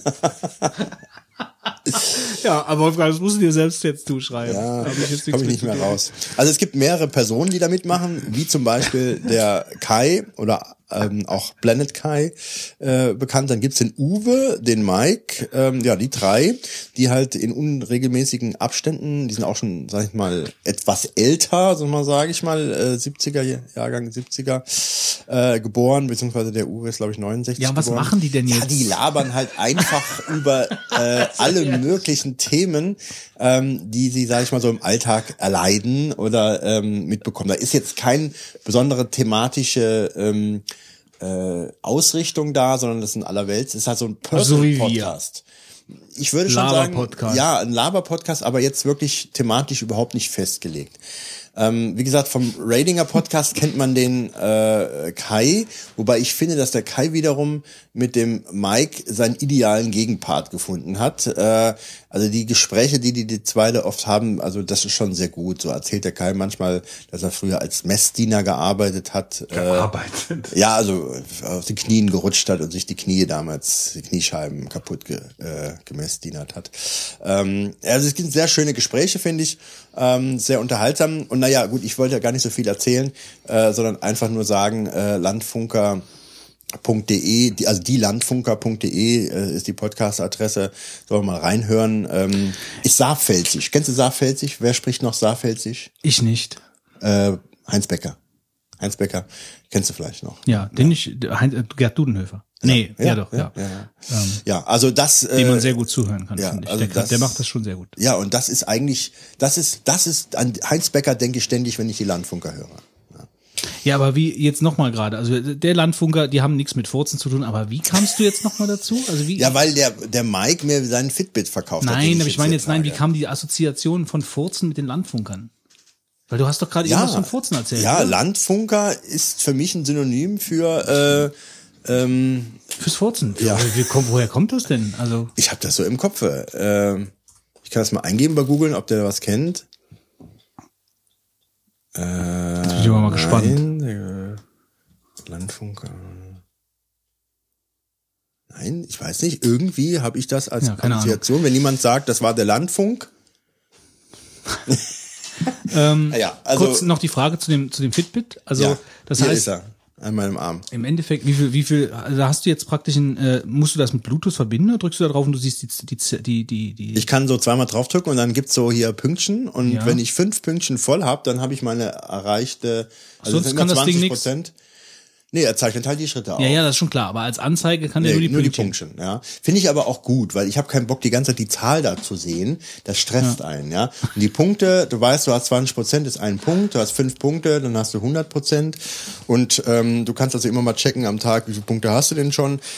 Ich sag mal, ich habe so, wenn ich jetzt normalen Büroalltagstag habe, dann komme ich so 4000 Schritte äh, am Tag, was nicht viel ist. Wenn ich aber dann mich irgendwas sportlich noch bewege, dann schaffe ich die 10.000 locker. Ähm, aber man hat schon nachher den Eindruck, äh, man muss bisschen was tun und äh, kann sich dann auf seinem iPhone auch mal vergewissern, wie wenig man dann sich teilweise an so Tagen dann auch bewe bewegt hat. Ja? Also ich finde das eine schöne Geschichte und auch diese Social-Komponente, wenn du dich dann mit anderen Leuten dann befreundet hast, dann kannst du mal dich vergleichen, wer macht wie viele Schritte. Das hat mir schon ganz gut gefallen. Ähm, Was ist Ja. das? Also der Fitz zeigt mir gerade auch irgendeine Zahl. Der Schrittzähler ab. Wie viele Schritte hast du denn heute schon gemacht? Heute nicht viele. Heute sind wir echt wenig. Heute 100. 30 Minuten Brot. 3.000 oder 4.000 fast. Ja, das ist doch trotzdem schon einiges. Nee, 4000. das ist gar nichts. Ähm, und das hier, ich habe jetzt mal gerade hier geguckt, das kostet also 80 Euro neu. Das Ding. Mhm. Ja, ja, ja. Das ist natürlich, ich finde die Schrittzähler sind eigentlich sehr teuer, finde ich, ja.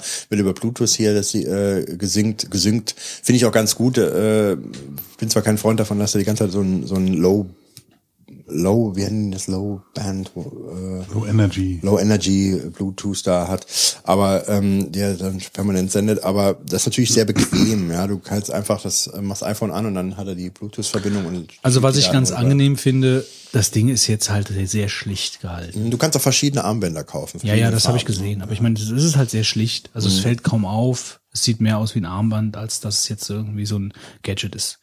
Gut. Ja, das war's von mir. Ähm, ich habe zwei kleine Tipps. Und zwar, das eine ist, ich habe mir vor, vor einigen Zeit für den Mac Fantastical angeschaut und konnte nicht so richtig was damit anfangen, ehrlich gesagt. Also ich, ich äh, das zeichnet sich ja vor allen Dingen dadurch aus, dass man, dass man äh, in natürlicher Sprache Termine eingeben kann und dann wandelt dieses diese Software das in tatsächliche Termine um. Also man schreibt morgen äh, 14 Uhr äh, Treffen mit so und so und dann macht er daraus halt praktisch ein Ereignis.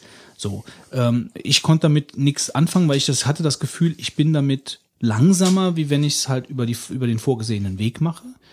Äh, vor allen Dingen, weil da die Fehlerquelle, also man gewöhnt sich, muss sich wahrscheinlich auch daran gewöhnen, welche Schlüsselwörter man eingibt.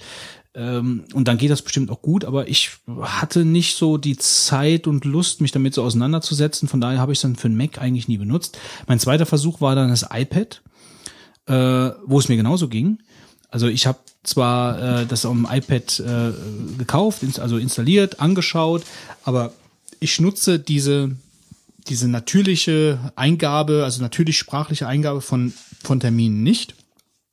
Äh, Und ich finde eigentlich auch die Kalender-App auf dem iPad sehr gut, also sehr übersichtlich, kam damit eigentlich von Anfang an sehr gut klar, konnte halt auch meine, meine, meine, meine, Termine halt über den Kalender so direkt eingeben. Also ich habe es da auch nicht benutzt, aber jetzt auf dem iPhone, weil ich finde, das iPhone ähm, ist also mh, im Gegensatz zu dem alten iOS, was es mal irgendwann gab, also beim 7er war es ja jetzt auch schon wie jetzt, aber davor äh, hat das, hat das, ähm, ja, es ist schlechter geworden in der Übersichtlichkeit von, von, von Terminen, von der Terminangabe für, für Wochen, äh, die, die, die, ähm, ja, die, die Liste von Ereignissen, die jetzt anstehen, finde ich die native App nicht toll, was da, was sie da fabriziert haben. Und jetzt habe ich mir Fantastical nochmal fürs iPhone gekauft und habe es installiert und damit bin ich jetzt froh. Also sowohl mit der mit der Widget-Funktion, äh, die da in diesem in diesem ja, Notification Center äh, eingebaut ist, als auch mit der App selbst, die finde ich viel übersichtlicher ist und viel mehr bietet äh, für mich jetzt äh, als äh, die eingebaute App. Ich weiß nicht, benutzt das jemand von euch? Ja. Ja, auch fürs iPhone? Also beides, am Rechner und auf dem iPhone. Ah, okay. Also beides auch als Haupt, Hauptrechner, Ja. also Hauptkalender. Also fürs iPhone ist es toll, muss ich sagen. Also da, da entfaltet sich für mich im Vergleich zu der nativen App wirklich das komplette Potenzial von dem Ding. Bis auf diese natürlichsprachige Eingabe. Das habe ich heute mal probiert. Zwei Sachen dazu, ähm, die, also einmal finde ich, man kann es gut mit der, mit der Diktatfunktion vom iPhone als, als auch vom Mac kombinieren. Sprich, wenn du halt äh, diktierst, morgen um 14 Uhr treffe ich mich mit Karl-Heinz, um Tee zu trinken. Ähm, Als ob. ja, keine Ahnung, aber das, das, das ist dann schon ziemlich cool, weil er halt dann relativ flott auch zu deinem Ergebnis kommt. Über Siri dann? Siri, ja. Ja, was ich mir, was mich heute, das fällt mir jetzt nur gerade ein, weil es, heute kam eine, äh, eine Threema-Nachricht und die hat mir Siri nicht vorgelesen. Also ich habe dann gesagt, lies Nee, mir die neuen ja- Nachrichten vor. Das hat, er- hat es nicht gemacht. Kann es auch nicht. Kann es auch nicht. Äh, aber es geht also nur mit den eingebauten Mails und SMS. Aber das geht dann schon. Also mit, wenn ich jetzt Du sage, kannst Texte diktieren. Sowohl auf dem Mac als auch auf dem ähm, ja schon, da, okay, aber das, wie, wie kommt die Verbindung zu Fantastical dann äh, her? Muss ich dann in Fantastical, Fantastical sein und dann sagen, so diktieren oder? Genau, du gehst in Fantastical rein, äh, tippst auf das Eingabefeld, wo halt diese, und dann, und dann kommt ja unten die Tastatur und dann kommt ja auch dann dieses Mikrofon. ah, okay, so. Und dann klickst du, klickst du unten auf das Mikrofon in der, in der Tastatur drauf und dann kannst du diktieren. Und das ist immer noch schneller, als es halt gerade reinzutippen. Ich finde es schon sehr angenehm. Okay. Also ich benutze es jetzt auch nicht dauernd, aber es ist schon ganz cool. Und eine zweite Sache, die ich an der Mac-Version eigentlich sehr schätze, ist halt, dass du mal schnell in deinen Kalender reingucken kannst. Ähm, mit dem Tastaturkürzel halt. Das ist ja oben in der, in der Menüleiste. genau. Und dann kannst du halt relativ flott auch mal kurz gucken, ist, ist dann an dem Ja, also ich benutze ja auf dem Mac BusyCal und bin damit halt auch sehr froh mit der App. Das ist ja so, auch so, eine, so ein erweitertes iCal. Bin ich, habe ich auch schon mal irgendwann getippt, bin ich sehr froh mit. Aber wie gesagt, also fürs äh, jetzt, ich habe das, ich habe die jetzt seit gestern oder seit vorgestern drauf und ich will das Tool auf dem iPhone nicht mehr missen. Also ich bin, bin, weil ich finde die native App einfach so unübersichtlich und so featurelos, dass ich jetzt mit dem Ding äh, also richtig froh bin. Das ist das eine. Äh, Das andere ist ähm, bezüglich, jetzt kommt ein Tipp äh, von meiner Oma. Äh, und zwar äh, hat meine Oma jetzt neuerdings einen roten Knopf der Johanniter. Ähm, den habe ich ihr äh, in weiser Voraussicht einfach äh, besorgt. Ähm, das ist also so ein, das kann man wählen, als, also, also aus so gesehen auch ein Gadget, also entweder als, als Armband oder als Umhängeding, also als praktisch als eine Art Kette. Da hängt dann so ein kleiner Knopf dran, den man, äh, den man drücken kann. Ist das auch was für uns zwei? Für dich? Für dich sowieso, ja. Also ich bin, ich, ich propagiere den Notfallknopf für dich, Wolfgang. Kommst du dann? Ich komme dann nicht. Nee. Nee, ich komme dann auf keinen Fall. Vielleicht kommt der Witz. Irgendjemand mit Naturdarm kommt. Äh, gut, also das, das Teil gibt's also von verschiedenen Sozialstationen, Verbänden, wie auch immer. Das hier war, ist jetzt von den Johannitern. Es gibt auch von der Caritas. Ich glaube, da gibt's noch irgendeinen Laden, der das, der das Ding anbietet. Wie gesagt, gibt's in zwei verschiedenen Varianten. Äh, kommt mit einer Basisstation, die im Haus hinterlegt, also hingestellt wird, am, am Telefonanschluss hängt.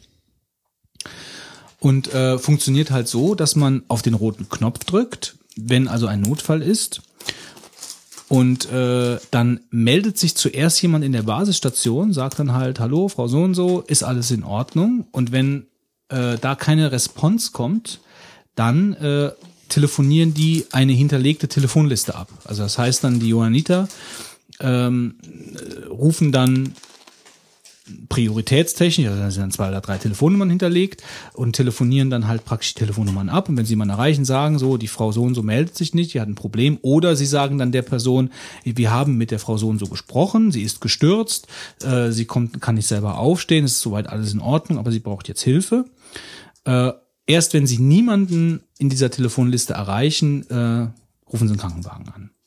Und das ist natürlich für eine alleinstehende Frau eine große Sicherheit, also eine große Erleichterung sicherheitstechnisch. Jetzt aber, also die Idee ist ja schon ganz gut. Was ich nicht kapiere ist, wenn die doch gestützt ist, dann braucht ihr doch sowieso einen Krankenwagen.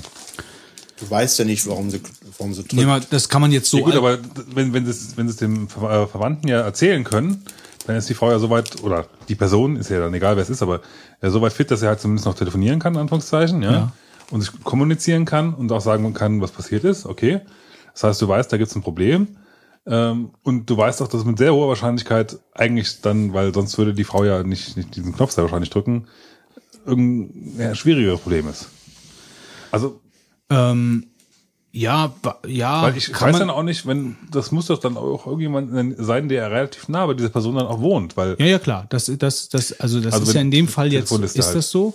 Äh, und das ist ja sicherlich auch in, in, äh, in mehreren Fällen so. Also das, das Ding ist ja einfach, du hast äh, die Möglichkeit, als betroffene Person relativ schnell Hilfe zu rufen. ja, also, Ähm, also wenn, also es gibt es gibt halt ja auch äh, was weiß ich wenn äh, die müssen ja nicht antworten. Also wenn jetzt zum Beispiel jemand eine Treppe runterfällt oder so und kann aber noch den Knopf drücken kann aber sonst gar nichts mehr tun äh, und äh, bietet auch ist auch keine Response da ähm, ja dann kann derjenige aber wenigstens noch irgendwie sich bemerkbar machen. Also von daher ist das schon mal grundweg gut. Ähm, aber die Reihenfolge ist halt so. Ich meine, du kannst das auch so mit den Johannitern halt klären, kannst sagen, nee, ich will gar nicht angerufen werden. Wenn die den Knopf drückt, dann entweder Pflegedienst, sowas gibt's ja auch, also hinterlegst den Pflegedienst, oder du äh, sagst dann, nee, wenn die, wenn die drückt, dann Krankenwagen auf jeden Fall. Also da bist du ja frei, in Okay, der, das- wie, wie, du das, wie du das machen möchtest. Das war jetzt nicht so klar für mich. Ja, okay. Ja, gut, habe ich auch nicht gesagt. Ähm, also das kannst du machen, wie du möchtest. Ich glaube auch verschiedene Sozialdienste machen es auch direkt nur mit Krankenwagen, gar nicht mit Telefonliste. Aber grundsätzlich ist das halt eine super Einrichtung, ist auch gar nicht teuer, kostet, äh, ich glaube, 18 Euro pro Monat.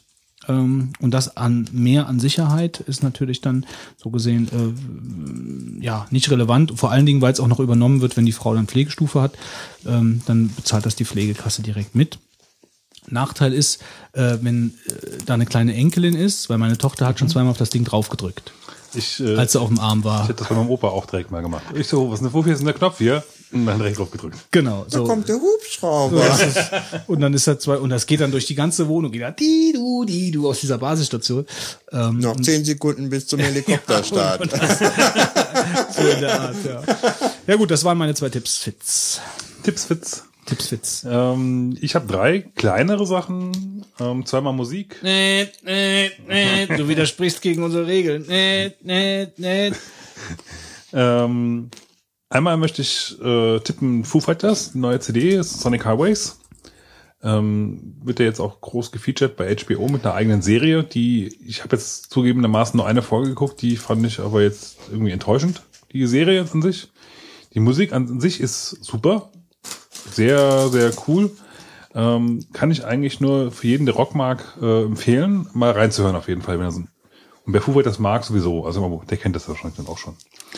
Dann bin ich zufällig auf eine Band gestoßen, die wohl aus dem Stuttgarter Raum kommt.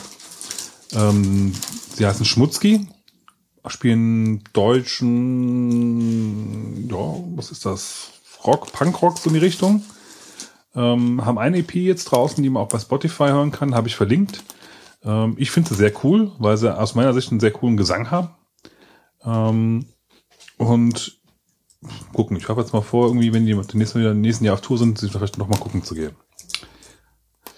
Und als letzten Tipp haben wir auch schon so am Anfang so ein bisschen angedeutet, ähm, wir haben von Sascha aus Koblenz, vom Teegeschwender, ähm, den Tipp bekommen, wenn, also Götz hat eigentlich den Tipp bekommen, dass wenn er den ähm, O'Connor Scream, oder wie, wie hieß er, Ja. äh, mag, soll er doch mal auch den Tee Karl Heinz von, äh, von ihnen probieren. Ähm, und ich habe eh letztens Tee bestellt und habe ich gesagt, oh gut, dann bestelle ich mal den Karl Heinz mal mit. Seltsamer Name, ne? Ja, aber ähm, gibt's halt nur im Herbst. Ähm, drin ist, lass mich gerade noch mal gucken, schwarzer Tee aus Ceylon, China und Indien. Äh, Aroma ist drin. Dann Zimt, Orangen und Zitronenschalen, Sternanis, Anis, Fenchel und Gewürznelken. Und ich muss sagen, ich finde diese Mischung echt sehr angenehm. Also ähm, wir haben jetzt hier auch schon zwei Kannen getrunken. Ja, ich finde auch, also es schmeckt sehr gut. ähm, das ist so ein Tee, den kann man echt auch gut Da kann man auch mehr von trinken Ja. als von dem O'Connor Scream. Ja, weil der hat nicht ganz so ähm, Nicht so heftig, genau. Ja. ja finde ich auch. Ein sehr, sehr, sehr, sehr cooler Tipp dafür. Also erstmal vielen Dank an den Tippgeber und ich tippe mir direkt weiter. Also kaufen, kaufen, kaufen. Gibt's nur noch jetzt ganz kurz begrenzt, glaube ich noch. Weil es ein Herbsttee ist. Ähm, ja, das waren meine. Dann ähm, äh, kommen wir zum Brainstorm. Und heute reden wir über Besitz. Besitz belastet, Götz. Mhm, Und wie? Ja, vor allen Dingen die Regale. Wobei, das stimmt sogar. Was? ja, ja, klar. Mal, alles, was wir hier erzählen, stimmt. Was denkst du? Ich muss mir nur mal gerade, ich schreibe mir gerade mal selbst eine Mail wegen dem Herbsttee, weil den will ich mir nämlich, dann kaufe ich mir noch 200 Gramm von äh, Herbsttee. Gut, ja, ähm, also wir reden über über über über das Sammeln oder nicht Sammeln oder über das Verändern von von äh, Besitz oder Gewohnheiten. ja genau So Richtung, ähm, brauchen, müssen wir jetzt noch CDs kaufen oder reicht uns Streaming von zum Beispiel via Spotify oder Radio oder was es da auch Ja, alles also, gibt? Wenn man auf unsere Wunschliste schaut, äh, würde ich sagen, sind wir leicht anachronistisch unterwegs. Ja, wobei, ähm, wir können auf die Wunschliste ja zum Beispiel keine äh, ähm, Monatsabos von, von Spotify setzen oder so. Es gibt, es gibt ja Karten, also es gibt ja so Geschenkkarten, aber die kannst du dann äh, nicht bei Amazon kaufen, logischerweise. Und, Was, was äh, natürlich ganz interessant ist, so allgemein mit Besitz, ähm, du sammelst ja in deinem Leben immer mehr an, je älter du wirst. Du kaufst immer Dinge, die musst du wieder irgendwo lagern. Und ich denke, allgemein bei den meisten Menschen ist es so, dass sie mehr kaufen, als sie wegwerfen. Da mal direkt eingehakt, Ja. was auch gar nicht jetzt unbedingt direkt das Thema betrifft. Also äh, ihr habt ja wahrscheinlich alle, also ihr wohnt ja alle, hier im Land kann man sich das ja leisten, ihr wohnt ja alle in Eigenheimen, also alle in Häusern, äh, die ihr selber mit Kram füllen könnt. Ja, also ihr habt Speicher, ihr habt Abstellräume, ihr habt Keller. Äh, wie sieht das denn da aus? Also was seid Völlig überfüllt natürlich. Ja, nat so natürlich finde ich das ehrlich gesagt gar nicht. Also Ja. wie waren eure Eltern diesbezüglich und wie habt ihr, wie habt ihr das jetzt so wahrgenommen oder verändert vielleicht, wo ihr vielleicht ein bisschen mehr in der Also Verantwortung ich glaube, meine? Eltern haben schon mehr auch ähm, gehortet, sage ich jetzt einfach mal. Das liegt Relativ aber, freundlich. Das liegt aber, glaube ich, auch an den Generationen. Das denke ich ja. auch, die Kriegs Ja, Nachkriegsgeneration. ja, die haben noch mehr einfach Sachen nicht weggeworfen, weil sie nämlich wirkliche, sag ich mal, Knappheit kannten in ihrem Leben, was Ja, wir ja genau. gar nicht kennen. Ja, genau. Und das soll man nicht unterschätzen, dass das einen prägt dann nachher, wenn man weiß, man hat nichts und plötzlich hat man was und dann wirft man das auch nicht weg. Man ja, könnte es ja noch gebrauchen. Ne? Genau. Und das ist ja bei uns, irgendwo kriegen wir das natürlich auch noch mit. Ne? Ja, ja, wir haben das ja natürlich von den ja. Werten her. Ja. Und äh, es ist ja auch so, du hast ja viele Dinge, die gehen ja nicht kaputt. Das heißt, du müsstest dann irgendwann Sachen wegwerfen, die eigentlich funktionsfähig noch sind oder weggeben halt, ja. Und das finde ich ist auch gar kein einfacher Prozess, weil du hast ja an einigen Dingen hast du Erinnerung oder du fragst dich, brauche ich sie noch? Es gibt ja, ich habe irgendwo mal gehört, wenn man gewisse Dinge eine gewisse Zeit lang nicht benutzt, dann sollte man sich davon trennen wenn jetzt nicht irgendwelche Sammlergeschichten dann sind, weil offensichtlich brauchst du sie in deinem Leben nicht mehr und du musst dann Platz schaffen. Und ich bin selbst schon jemand, ähm, der das äh, bewusst angehen muss, weil ich äh, sonst schon gerne Sachen horte. Weil wenn, die, wenn der Platz jetzt erstmal da ist, dann, dann ist das nicht das Argument, das jetzt wegen dem Platz erstmal äh, nicht zu behalten. Aber äh, die Problematik, äh, die habe ich schon, dass ich vielleicht zu viele Dinge ähm, habe. Ich habe zum Beispiel so eine ganze große CD-Sammlung von, ähm, ja, das sind so äh, juristische, also von meinem beruflichen, Nee, äh, Anwaltsrock. nee, nee, nee, das ist eher so, äh, sag ich mal, recht sprechen, das waren so Audio-CDs, das war damals so, Die schönsten Gerichtsurteile. Live-Mitschnitt. ja, sowas in der Art gibt's, ja. Aber dann habe ich mir gedacht, das höre ich mir doch nie mehr an, ja. Äh, und das war damals so eine Art Podcast, äh, als es den noch nicht gab äh, in dem Bereich. Fand ich ganz toll. Ähm, nur habe ich mir gedacht, heutzutage, was will ich denn mit den Dingern? Und das füllt ein ganzer Regal äh, Leiste da aus von den Sachen. Jetzt behalte ich, glaube ich, die Hüllen noch, weil die Hüllen sind ja mittlerweile was wert. Du kriegst ja keine Hüllen mehr mit den Rohlingen. Und ähm, ich glaube, die CDs, weiß ich nicht, ob ich die irgendwie auf so eine Spindel packe. Aber es gibt schon Sachen, äh, wo man sich dann von trennen müsste. Und allgemein ist schon die Frage, je mehr man hat, ob man dann in irgendeiner Form sich von den Sachen nicht äh, geißelt nachher. Ne? Also ich bin, muss auch sagen, ich bin auch schon geprägt worden davon. Ähm, ich bin aber auch grundsätzlich, wahrscheinlich aufgrund der Prägung, auch niemand, der gerne was wegschmeißt. Darüber haben wir im Brain schon mal gesprochen, von wegen Werf Wegwerfgesellschaft und so. Und über magische Garage hier, Helmut, wo ich Sachen reinstelle, weil ich auch jemand bin, der ungern Dinge wegschmeißt, wenn sie defekt sind, wenn man sie noch reparieren kann. Äh, hab natürlich die glückliche Situation, dass ich da jemanden hab äh, und nicht in ein Repair-Café oder äh, gegen Geld oder sonst irgendwas, ähm, das repariert bekomme. Aber es ist natürlich manchmal auch ganz erschreckend. Also ich habe ja, äh, wie ja alle wissen, äh, auch angebaut und ich hatte vorher nie einen Speicher. Und jetzt habe ich einen Speicher und der ist voll. Und da fragt man sich manchmal wirklich, ich hatte ja vorher nie einen und jetzt habe ich einen Speicher und wo kommt denn jetzt der ganze Kram her? Und wo hätte ich den Kram denn vorher hingetan? Also diese, diese Möglichkeit des Stauraums verändert halt auch die eigene Wahrnehmung oder die eigene Nutzung dieses Stauraums. Also man, man verändert praktisch die, die, die eigene Meinung bezüglich solcher Dinge. Ach ja, das kann ich ja jetzt mal auf den Speicher tun. Ach ja, ja, ja, ja, ja. So, jetzt ich habe zwei Bereiche im Speicher, der eine ist voll, der andere ist noch leer, stehen die ersten Sachen drin. Also ich habe die Erfahrung eigentlich gemacht, dass je mehr Platz du hast, desto voller wird's halt eigentlich, weil du halt immer den Platz ausnutzen wirst, egal was du hast. Also das ist so meine grundsätzliche Erfahrung, die, die eigentlich schon auch, glaube ich, relativ gut zutrifft. Ja, wobei ich dagegen jetzt also so ein bisschen äh, mich äh, äh, gegenlehne. Also jetzt zum Beispiel in dem im, im Elternhaus habe ich jetzt angefangen äh, zu entrümpeln. Also ich bin ich bin jetzt da auf den Speicher gegangen. Da haben Sachen gelegen von vor 30, 40 Jahren. Unter anderem auch mein ganzes Spielzeug als als Kind. Das werde ich demnächst mal ausmisten, was ich gucken, was ich für meine Tochter nutzen kann. Ähm, das habe ich, das habe ich früher wirklich mit, mit, mit vollem Bewusstsein aufbewahrt. Aber da hat halt auch noch Bauschutt vom Hausbau gelegen und alte Akten und äh, die ganze, die, die uralte Antenne war da noch, so die von erste, zweite, dritte Programm früher. Äh, Thermoskannen, als ob sie gerade verlassen worden wären, ja, vom damals vom Hausbau wahrscheinlich einfach. Das habe ich jetzt alles, also der der Speicher ist jetzt komplett sauber, äh, bis auf ein paar Sachen, die da jetzt liegen. Und wir haben noch einen zweiten. Also wir hatten, glaube ich, früher drei oder vier Abstellräume, die voller Kram gestanden haben. Und meine Wahrnehmung hat sich da jetzt schon ein bisschen verändert, dass ich äh, wirklich reflektiere, welche Sachen braucht man vielleicht noch, welche Sachen kann man verkaufen, ähm, verschenken, jemandem eine Freude mitmachen oder wie auch immer. Ähm, weil ich es jetzt schon geschätzt, also ich habe es schon gelernt, jetzt zu schätzen, äh, dass man, dass man Räume irgendwo leer hat, auf eine gewisse Art und Weise. Also wo du drankommst an die Sachen, wo nicht alles total zugestellt ist. Also von daher äh, erlebe ich da bei mir schon so eine Art von Wandel in der Wahrnehmung. Aber ich bin da bei Wolfgang. Äh, wir sind halt die Nach-Nachkriegsgeneration und sind von wertentechnisch halt von unseren Eltern geprägt worden, Dinge aufzubewahren, äh, weil man sie halt noch irgendwann gebrauchen kann. Ich denke mal, die Wahrnehmung wird sich halt irgendwo in den Generationen, also in der jetzt in der nächsten folgenden Generation dann nochmal verändern, weil die das so jetzt gar nicht unbedingt kennengelernt haben. Also ich, Das schwächt sich ab.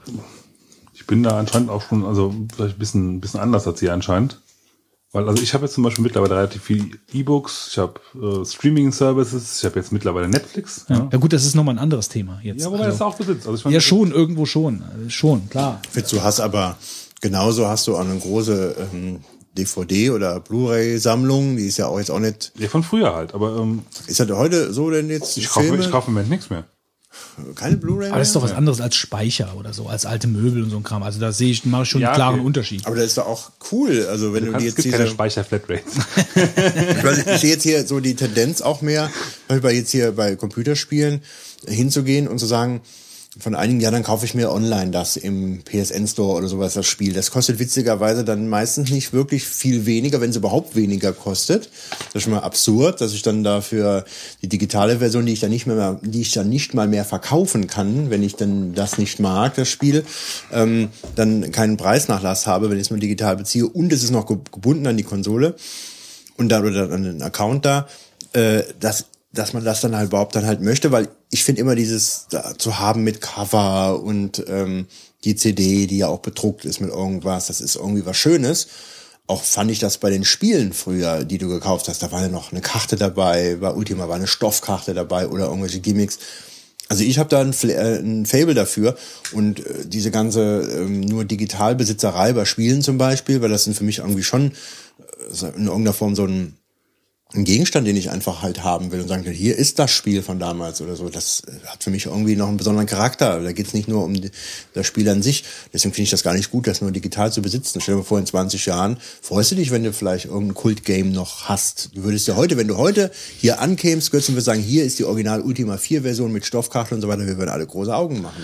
Ja, weiß nicht. Ich sehe das ein bisschen anders. Also ich, sagen wir mal, teils, teils ähm, ich war eigentlich auch immer jemand, also ich habe eine große Walt Disney Donald Duck Taschenbuchsammlung von früher, von Heften bis zurück nach 1974, auch alles schön sortiert etc. Das habe ich schon als als als Jugendlicher mal irgendwann gemacht.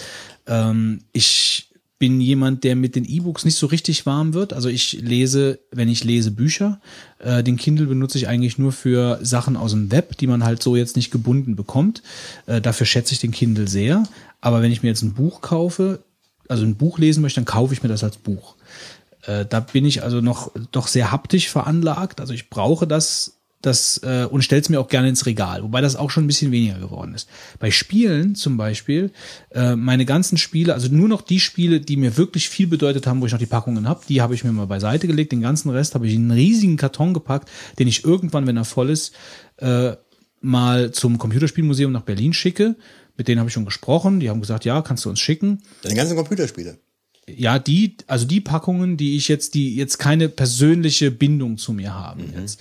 Wie, wie, kriegt eine Packung eine persönliche Bindung? Ja, also indem ich ein Spiel, was weiß ich, Baldur's Gate 2 oder sowas, wo ein Spiel, wo ich etliche Stunden reingesteckt habe, wenn ich das als Originalpackung da habe, dann möchte ich das behalten ein Spiel, was ich zwar durchgespielt habe, aber das mir halt nicht persönlich so viel gesagt hat, äh, mit dem ich halt so viele Gedanken, Erinnerungen etc. verbinde, das hat keine so persönliche Bindung zu mir, das tue ich in den Karton rein. So, ähm, genau das äh, Platten, Schall, Schall, Schallspiel, Schallspielplatten, ne? Wie hießen die denn nochmal? Schallspielplatten, so heißen sie.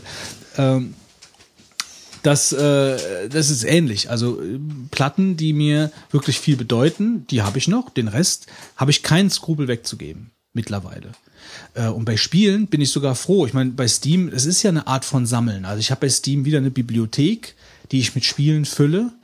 Ähm, das reicht mir. Ich bin sehr froh über Steam. Ich bin, ich kaufe momentan 90 Prozent meiner Spiele über Steam, den Rest über GOG da habe ich meine Bibliotheken, bin ich froh mit. Ähm, so Module oder sowas zum SNES, NES, wie auch immer. Äh, der Marc hat ja teilweise seine Sammlung bei mir auf dem Speicher noch gebunkert, äh, aus Platzgründen oder weil wir auch auf den, den Weekends halt häufiger auch mal Sachen da auspacken, das sind dann halt, äh, der hat für die NES oder SNES eine Panzerfaust, so Sachen. Also das ist halt schon cooler Kram, den man halt auch einfach mal gerne da rausholt, anschließt und man damit mal ein bisschen spielt. Äh, das ist dann schon wieder was anderes. Also so Module, ich habe noch ein Atari VCS mit Holzapplikation, das würde ich nie weggeben. Also das, das ist so eine persönliche Bindung von da. Aber so grundsätzlich bin ich doch mehr auf dem digitalen Trip mittlerweile. Mhm. Ja, also ich, ich brauche das nicht unbedingt, die Sache mit äh, heute. Also die Dinge, die damals waren, die habe ich noch gerne. Äh, behalte sie mir gerne, guck sie mir auch gerne an, äh, fasse an, steck sie in den Modulschacht, äh, blas mal in den Modulschacht rein, äh, was man so macht, äh, zockt eine Runde. Äh, ähm, aber nur wirklich die Sachen, wo ich wirklich irgendwo eine, eine, eine gute Erinnerung zu haben. Und heutzutage brauche ich das nicht mehr. Ich brauche kein Spiel mehr mit Stoffkarte oder sowas. Also ich äh, bin dafür zugänglich, äh, äh, empfänglich meine ich. Und äh, bei GTA zum Beispiel ist eine große Faltkarte äh, der Stadt dabei zum Ausklappen und so. Spitze. Und wenn sie mir da noch irgendwie Patronenkugel beigelegt hätten, hätte ich es auch noch gut gefunden. Da geht doch eigentlich der Trend dahin, dass man zum Beispiel diese Sammler-Editions macht, wo dann irgendein Ja, ja, noch klar. dabei ist. Ne? Man gibt's auch bei irgendwelchen äh, Special Editions von DVDs oder sowas. Also ich muss auch sagen, ich mag einfach den Umstand nicht, dass dann, wenn Steam abgeschaltet würde, weil die Firma insolvent äh, in Insolvenz gehen würde, dass ich dann die Sachen nicht mehr habe unter Umständen. Ich verstehe deine Sicht. Also es ist jetzt nicht so, als ob ich das abs absurd finde. Also ich verstehe das schon, was du sagst.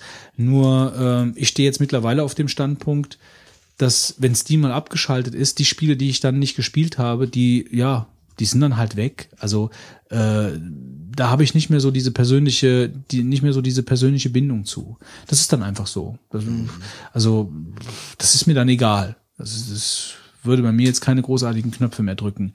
Äh, die Spiele, die ich gespielt habe bei Steam, die würde ich am liebsten so gesehen schon wieder da rausschmeißen. Weißt du, also die, die stören mich eigentlich mehr, als dass ich dann denke, ach ja, toll, das installiere ich mir jetzt nochmal oder so. Ähm, ja, also bei, bei alten Spielen, wie gesagt, sehe ich das anders, aber bei neuen Sachen, äh, ja, also ich bin auch mehr jetzt so bei Büchern zum Beispiel. Ich glaube, ich hätte heutzutage auch keine Probleme mehr damit, äh, gelesene Bücher irgendwo auf den Speicher in einen Karton zu tun. Äh, die brauche ich nicht mehr im Regal stehen zu haben, so von wegen, hey, das habe ich jetzt gelesen und so. Aber ich muss sagen, das finde ich aber auch anders äh, toll, wenn man so einen ähm, Raum hat. Also ich war letztens bei einer, sagen wir blöd ausgedrückt, bei einer älteren Dame, die halt sehr viel liest und die Mhm. hatte ein langgezogenes Zimmer, was eigentlich ein einziges Bücherregal Ja, das hat war. was, keine Frage. Äh, und das war also Wahnsinn zu gucken, was sie alles da Das ist gesammelt Fitz doch die, die riesige Ja, Bücherwand ist auch. doch auch so. Also das klar, das hat was. Also, aber das macht dann auch im Endeffekt die Menge. Und du brauchst den Raum auch dafür. Also du brauchst den Stauraum dafür, du brauchst äh, die Location dafür, diese ganzen Bücher irgendwo. Aber ich meine, das ist ja dann deine in horten. Anführungszeichen blöde eigene Privatbibliothek, die du dann da hast, was ja eine ganz tolle Sache ist. Ja, aber es ist dann im Endeffekt nur, also nur in Anführungsstrichen, nur eine Art von äh, Reminiszenz an die, an das erlebte damalige Erlebnis von dem Buch, was du gelesen hast. Ich kann mir jetzt nicht vorstellen, dass du mehr als einmal in zwei, drei Jahren überhaupt in diese Bücher nochmal reinguckst. Das stimmt, aber ich glaube auch, dass du viele Bücher dann, also dass sie wahrscheinlich 95 Prozent der Bücher nicht nochmal lesen würdest, weil es gibt halt so viel Nein, Neues, eben, ja. genau. Und äh, dann hast du sie dann da stehen. Ich habe auch ein paar tolle Bücher, die sind gebunden, weil ich sie dann ganz gerne äh, in gebundener Form mag und nicht als Taschenbuch. Ähm, aber das stimmt schon. Ich, das Leben ist, glaube ich, zu kurz, anstatt man die ganzen Bücher nochmal lesen könnte, die man schon mal gelesen hat. Nein, warum auch? Ja, warum, warum sollten wir das tun? Aber Weil ich ehrlich gesagt Platz, sagen muss, äh, ich weiß teilweise nicht mehr, was da alles passiert Ja, ist. Ich natürlich habe noch nicht. grobe Erinnerung, dass es gut war. Ja, klar. Aber der, das Ding ist halt auch wirklich, äh, das, deine Wahrnehmung verändert sich ja auch mit dem dir, dir zur Verfügung stehenden Platz. Also wenn, wenn ihr kennt, ihr kennt mein Haus, so das Haus ist zwar größer geworden, aber es ist insgesamt immer noch ein bisschen klein. Ich könnte mir natürlich jetzt meine mein äh, mein Arbeitszimmer mit meinem Klavier etc. könnte ich jetzt da mit Bücherregalen voll flanschen und meinen ganzen Kram dahin tun. Äh, aber ich habe mich auch so ein bisschen zur Schlichtheit entwickelt, was halt auch so ein bisschen so die die die die Einrichtung angeht. Also ich muss das nicht haben. Ich muss nicht alles, ich muss da nicht die Bücher haben. Wenn ich aber jetzt ein großes viktorianisches altes Haus hätte mit äh, Westflügel und Ostflügel, um es jetzt mal extrem auszudrücken, ähm, dann würde ich das auch machen. Dann würde ich mir einen Raum machen, nur als Privatbibliothek und würde dann praktisch da meine Sammlung pflegen.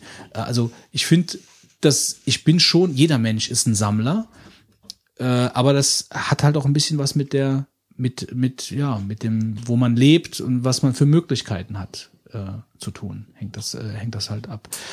Also sowohl als auch. Also ich finde die Entwicklung eigentlich zu, hin zu dieser digitalen Geschichte äh, hat ein paar Nachteile, aber so grundsätzlich für mich Vorteile. Tja, Ja. da haben wir es doch. Tja, was heißt, da haben wir es doch. So sehe ich das. Sollen wir es dabei belassen oder was? Wir lassen es dabei. Ich denke, das steht mal so im Raum. ne? Fitz, willst du noch irgend vielleicht was dazu sagen? Das war schon ganz gut. Dann Pangalaktischer Zocktipp. Ja, fange ich vielleicht mal an. Ähm, der Fitz war ja auf der Spielmesse, vielleicht kann er dazu gleich noch äh, paar Worte sagen. Und ähm, ich war leider dieses Jahr wieder nicht da. Ich hast du mal für 2015 mit meinem To-Do-Heft. Wer ist denn das hier? Ähm, Ich bin das. Mit deinem neuen iPhone 6 anscheinend. Hast du irgendwelche Modelle jetzt gefunden mit Siri? Ich bin noch dran. Okay. Ähm, ja, und dann habe ich mir, dann war auch so die Frage äh, im, im Twitter mal ge- aufgekommen, ob ich, ob jemand was, ob jemand mir was mitbringt. Ähm, ich glaube, äh, egal, ich glaube Murphy oder wer, wer das war, ich weiß es nicht mehr. Äh, lange Rede kurzer Sinn. Ähm, ich habe mal so geguckt, was gibt's denn da Neues, wenn ich schon das Murphy, Ed das Murphy war das. Ähm, viele Grüße.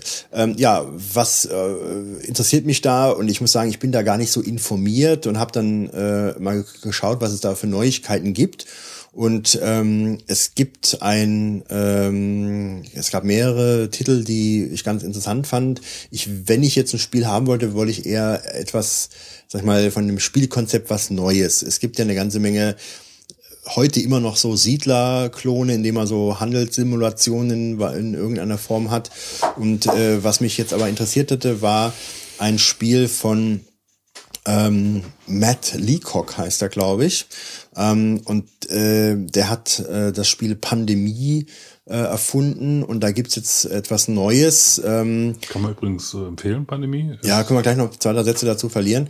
Ähm, und das nennt sich, äh, gibt's nur in englischen Variante momentan, äh, Pandemic The Cure. Und das ist eigentlich ein Würfelspiel im Kern mehr, ähm, wobei es also sich dahingehend ausgestaltet, dass man zusammenarbeitet, also ein Koop-Spiel, ähm, bei dem also maximal fünf Spieler auf der Welt versuchen, vier Seuchen zu vernichten, die sich da ausbreiten.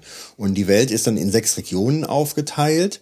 Und äh, jeder hat also eine Spielerfigur, die hat verschiedene Fertigkeiten. Jeder kann also ein bisschen was besser als der andere. Deswegen ist die Zusammenarbeiten dann ganz interessant. Und dann gibt's halt Infektionen auf diesen ähm, äh, sechs Regionen von den unterschiedlichen vier, äh, äh, sag ich mal, Seuchen, die da entstehen. Und dann ist es so, dass man der Reihe nach dran ist und hat äh, Würfel, mit denen man dann seine Aktionen würfelt, was man machen kann. Äh, So kann man beispielsweise reisen von einem Kontinent zum anderen. Man kann äh, Proben sammeln. Man kann versuchen, von mit Proben dann, die man gesammelt hat, äh, ein Heilmittel zu finden ähm, oder halt einfach nur behandeln äh, gewisse aufgetretene Infektionen. Das muss man halt entscheiden, je nachdem, wo man ist und was Sinn macht. Und man sollte, also man kann auch Proben beispielsweise den anderen Mitspielern geben, wenn die dann wiederum versuchen, ein Heilmittel zu finden. Dann je mehr Proben du hast, desto höher ist die Wahrscheinlichkeit, dass du dann auch ein Heilmittel finden kannst.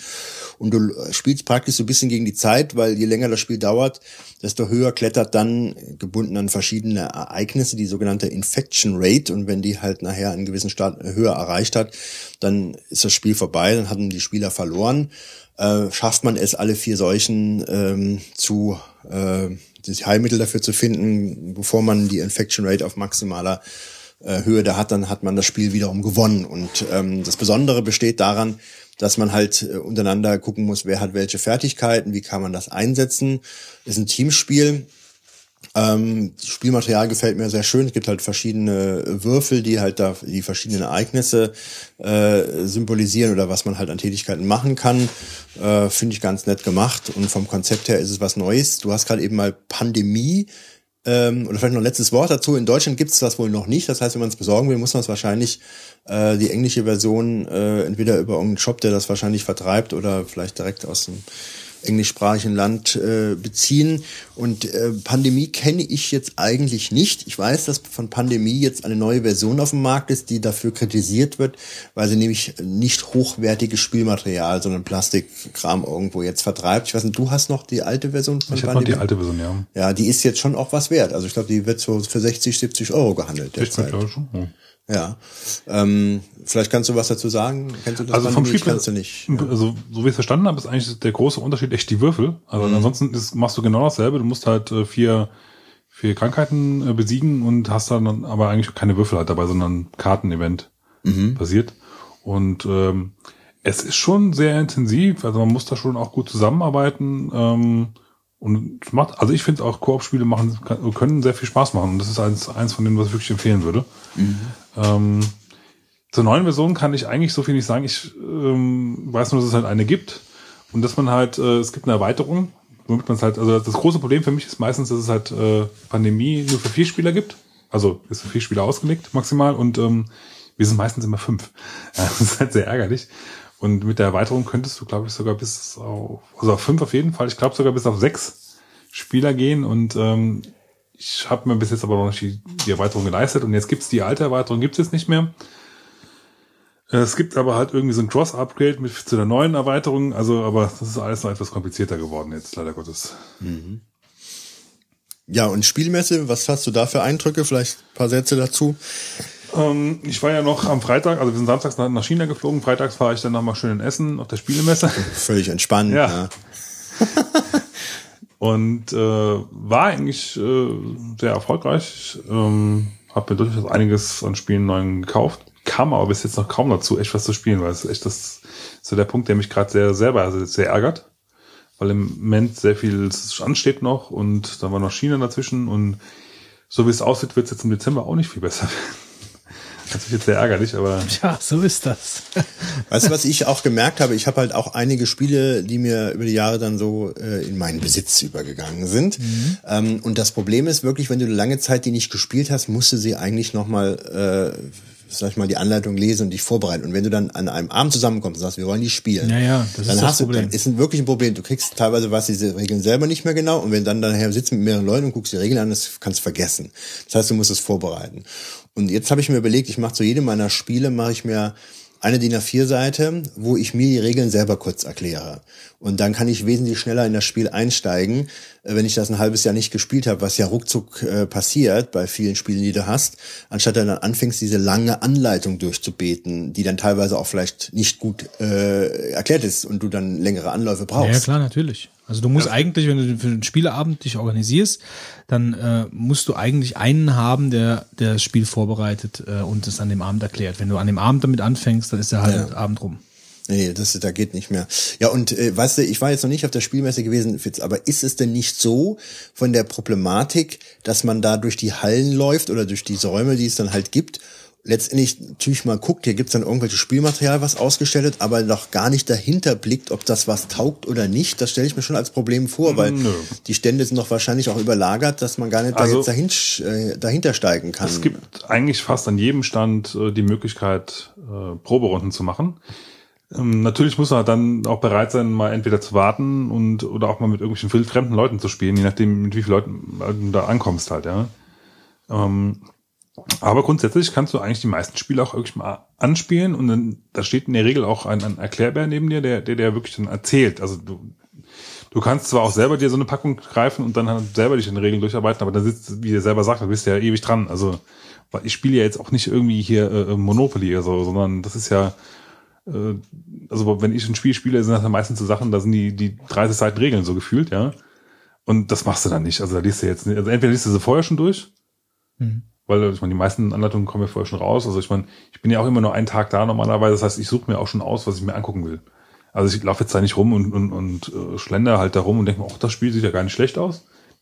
Okay, teilweise schon, aber im Wesentlichen wei- weiß ich eigentlich schon, was ich mir angucken will. Und dann spielst du halt da ein, zwei Spiele davon vielleicht noch und dann bist du am Tag eigentlich auch schon durch, weil das ist ja auch riesig, ja, du bist ja da viel unterwegs und ähm, also, aber es geht schon, dass du da auch also quasi versuchst in die Spielmechaniken reinzuarbeiten halt. Also meinst du, man kann da schon mehr inhaltlich mitnehmen? Also ich habe Du brauchst da Zeit auch da ein bisschen. Also äh, wenn, wenn, du, wenn du das mit mehreren Spielen machen willst, musst du natürlich dann auch, sag ich mal, eigentlich schon zwei, drei Tage da sein.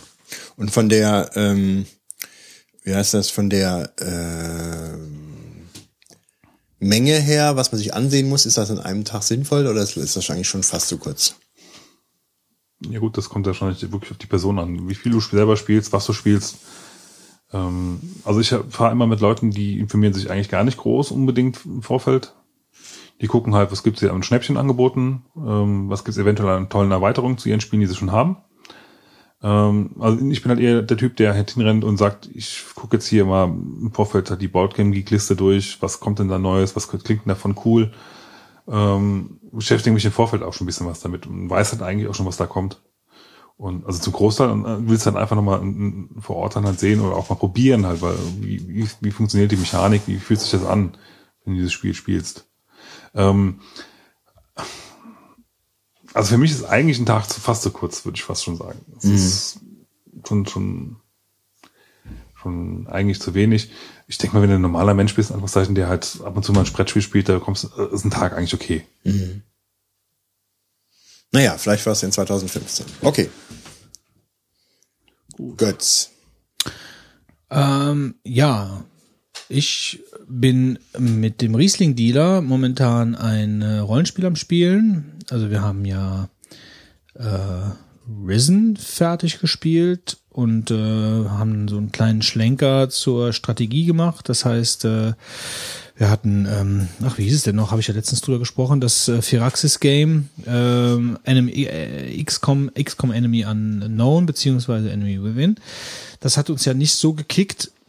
Und jetzt sind wir klassisch unterwegs, Drakensang am Fluss der Zeit. Und ähm, das ist halt ein äh, Rollenspiel der alten Schule, das heißt also Party, rundenbasierte Kämpfe. Alle Kämpfe kann man mit Pausetaste unter, unter, unterbrechen. Es ist wunderschön gestaltet, obwohl es ja jetzt schon ein paar Jahre auf dem Buckel hat. Ähm, isometrische Sicht.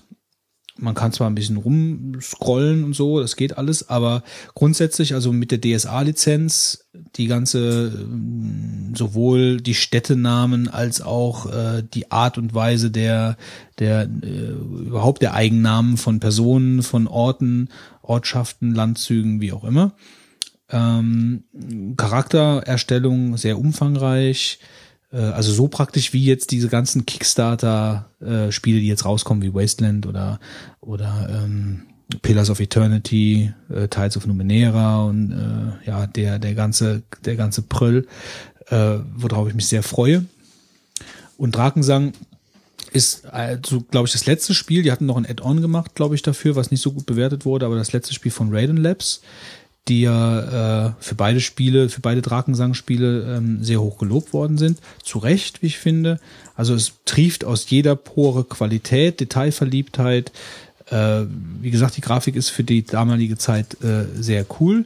Was mich an der Story sehr, ähm, sehr mm, reizt äh, oder was mich an der Story fasziniert, also zumindest bis zum jetzigen Zeitpunkt der Story, äh, ist da nichts Übernatürliches im Spiel. Also bei so Spielen ist es ja oft so, äh, irgendwelche mystischen äh, Tralala greift an und äh, äh, der Nebel des Krieges zieht auf. Also das hier ist eine klassische Krimi-Geschichte, so wie mir das vorkommt, ähm, wo also nichts mit Monstern, Drachen oder sonst irgendwas ist, sondern äh, eigentlich nur mit Menschen. Also mit Menschen, die mit zwielichtige Gestalten, die irgendwelche Komplotte schmieden oder sonst irgendwas.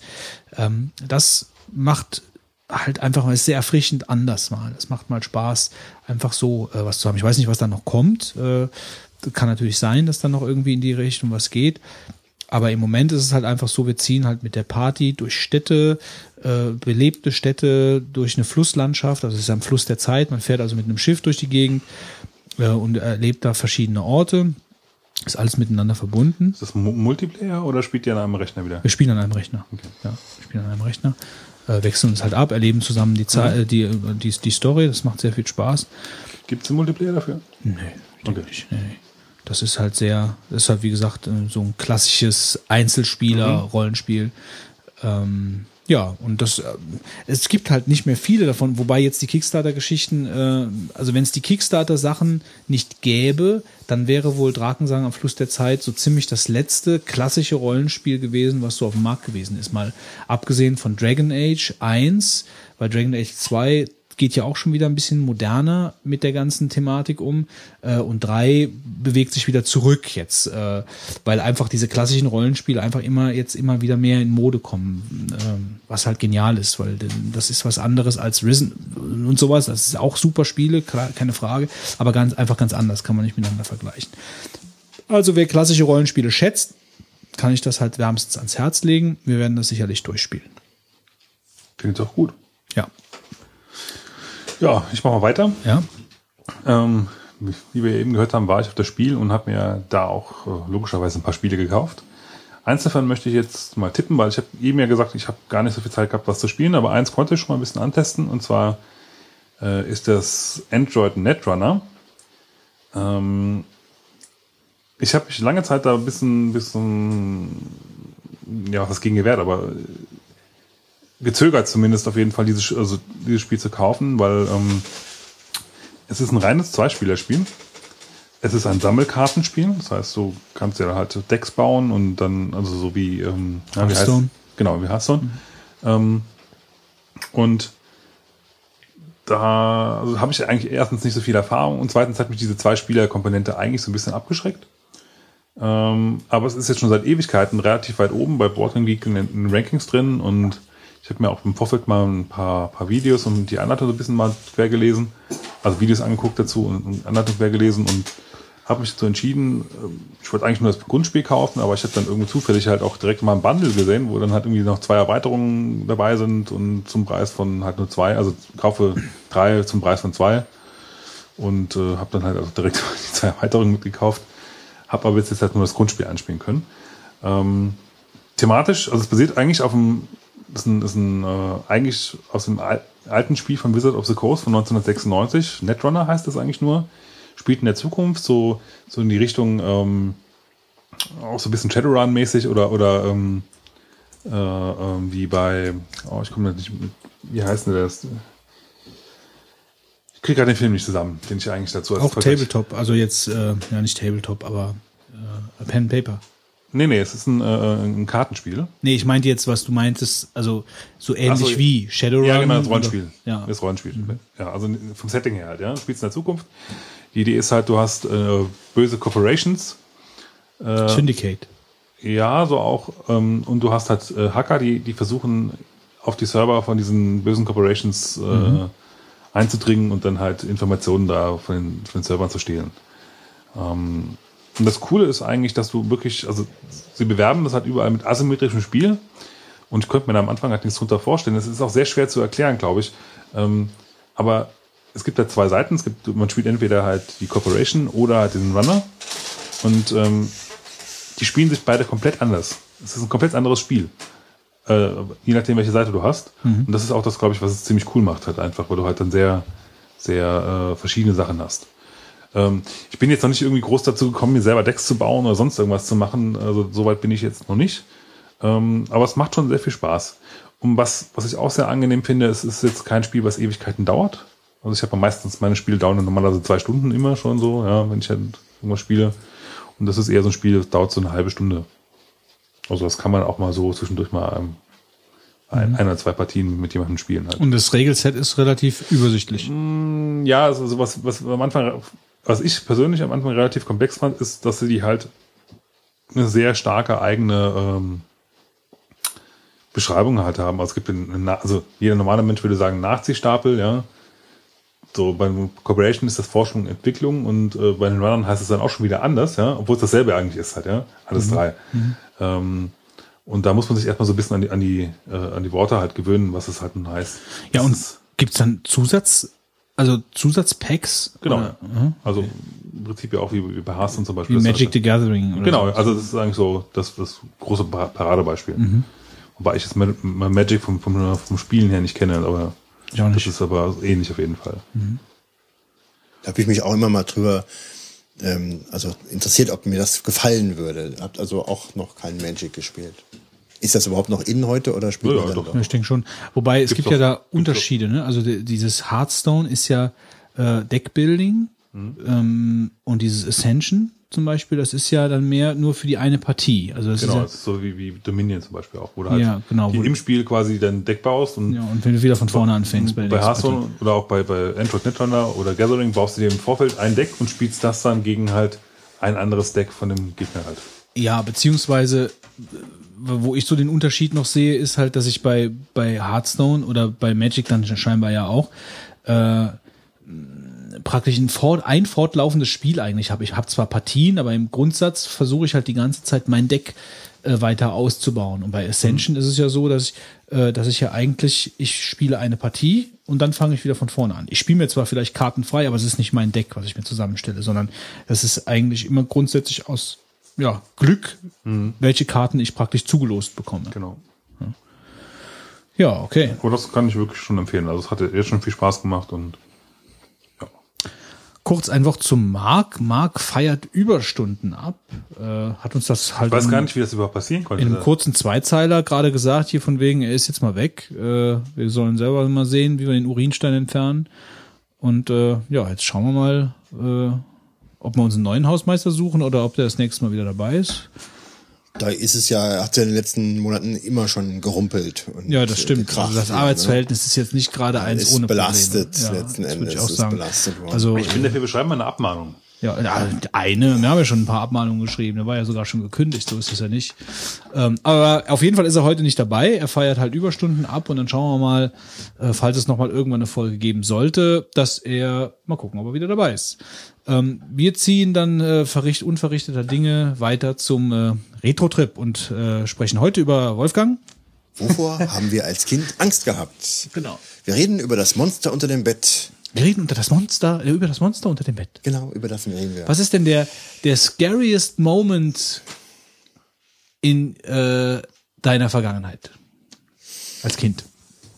Also ich habe auch natürlich äh, länger drüber nachgedacht, was ich hier heute erzählen kann zu dieser Thematik? Ich äh, die ich, äh, du weißt direkt, wo, äh, äh, was dir Angst einjagt. noch ein riesiges Improvisationstheater hier. Ja, ähm, und ich muss sagen, ähm, ich hatte, glaube ich, nie Angst, dass wirklich so irgendwelche Monster existieren, die dann äh, mich überfallen könnten, was man vielleicht als kleines Kind dann äh, so als klassische äh, Befürchtung da so im Raume stehen hat. Ähm, aber ich glaube, da ich hier in einem größeren Haus, sage ich jetzt mal, groß geworden bin, hatte ich immer Angst, dass irgendwelche Einbrecher unterwegs sind äh, und wenn du dann im Bett liegst und es ist alles ruhig und du hörst irgendetwas, dass du dir dann vorstellst, da ist wahrscheinlich jetzt gerade irgendwo jemand eingestiegen. Und ich erinnere mich schon, dass ich einige Nächte da gelegen habe und habe mich nicht mehr bewegt, weil ich dann dachte, ähm, du hast jetzt gerade was gehört und da ist doch irgendwo irgendwer, ja. Dabei, äh, ich meine, es ist so alt ist das Haus jetzt nicht, aber irgendwo hörst du vielleicht immer von draußen her irgendwelche Geräusche und äh, denkst dann nachher, da ist äh, irgendwer unterwegs. Wann war das so mit 17, 18 oder? Ja, äh, natürlich ganz jung. Das hat natürlich später völlig aufgehört. Ne? Aber das war schon in meinem Kindesalter, äh, meine Kinder, Kinderzeit dann irgendwie so so eine Gefahr, die oder die ich da so gesehen wo ich echt Angst hatte, äh, dass da vielleicht Leute äh, kommen und dann alles ausrauben und so weiter. Ähm, und ähm, ich denke mir, mich haben, ich habe damals immer als Kind schon versucht, alle möglichen Filme zu gucken, die dann nicht für meine Altersklasse geeignet sind. Und äh, ich hatte dann nachher auch äh, von diesen Filmen in irgendeiner Form, äh, ich will nicht sagen ein Trauma, aber ich hatte irgendwie, Hast du heute noch, Wolfgang? Ja, danke sehr. Äh, aber irgendwie, sag ich mal, eine psychische Beeinträchtigung in der Form, dass ich zum Beispiel den Weißen Hai geguckt habe mit ich, wahrscheinlich zehn oder elf oder oder sowas. Und das oder zwei, ich weiß nicht, ich kann es wirklich nicht mehr sagen. Ich war beim Kino vom Weißen Hai und der ist 79 äh, in die Kinos gekommen. Äh, mit 79, da war ich sechs. Äh, ich habe aber nicht sicherlich mit sechs gesehen. Ich denke, da hat jemand die Aufsichtspflicht verletzt. ja, aber ich war schon definitiv älter. Ähm, ich weiß aber auch nicht mehr, wie alt ich war. Also ähm, das ist wirklich schwierig. Ich habe dann mal überlegt, wann, wann das sein müsste. Aber ähm, da habe ich auch, das habe ich ja glaube ich mal hier im Podcast schon mal erzählt, dann auch lange Zeit äh, hätte ich wirklich null Lust gehabt, irgendwo in einem offenen See oder am Meer schwimmen zu gehen, äh, wo ich doch gesehen habe, wo das endet äh, im Weißen Hai, wenn du da irgendwo rumpaddelst an der Boje. Und ähm, also die Angst da äh, im offenen Gewässer von irgendeinem Hai angegriffen zu werden, die habe ich lange mit mir rumgetragen. Ähm, Vor allem hier in der Mosel schwimmen ja auch so viele. Ah ja, aber da mal kurz eingehakt. Darum also habt ihr die TV, die, die TV-Spielfilm, die äh, äh, Bilder im TV gesehen, Trierischen Volksfreund, von den von diesen äh, Nein. Welsen, die Ja, sie hier mm, rausziehen? Also das sind ja Trümmer, die sind ja ein, ein Meter, 80, zwei Meter lang. Mhm. Also da heftig, muss man ne? schon mal denken, also wenn ich da jetzt mal so, also die, ich glaube, die fressen auch so die Enten weg. das weiß ich jetzt nicht. Doch, das habe ich, das habe ich, das habe ich gehört. Seemannsgarn an der Mosel. Äh, Schon ganz Schlauchboote in die also hör mal, also hör mal, bei, bei zwei Meter, Mhm.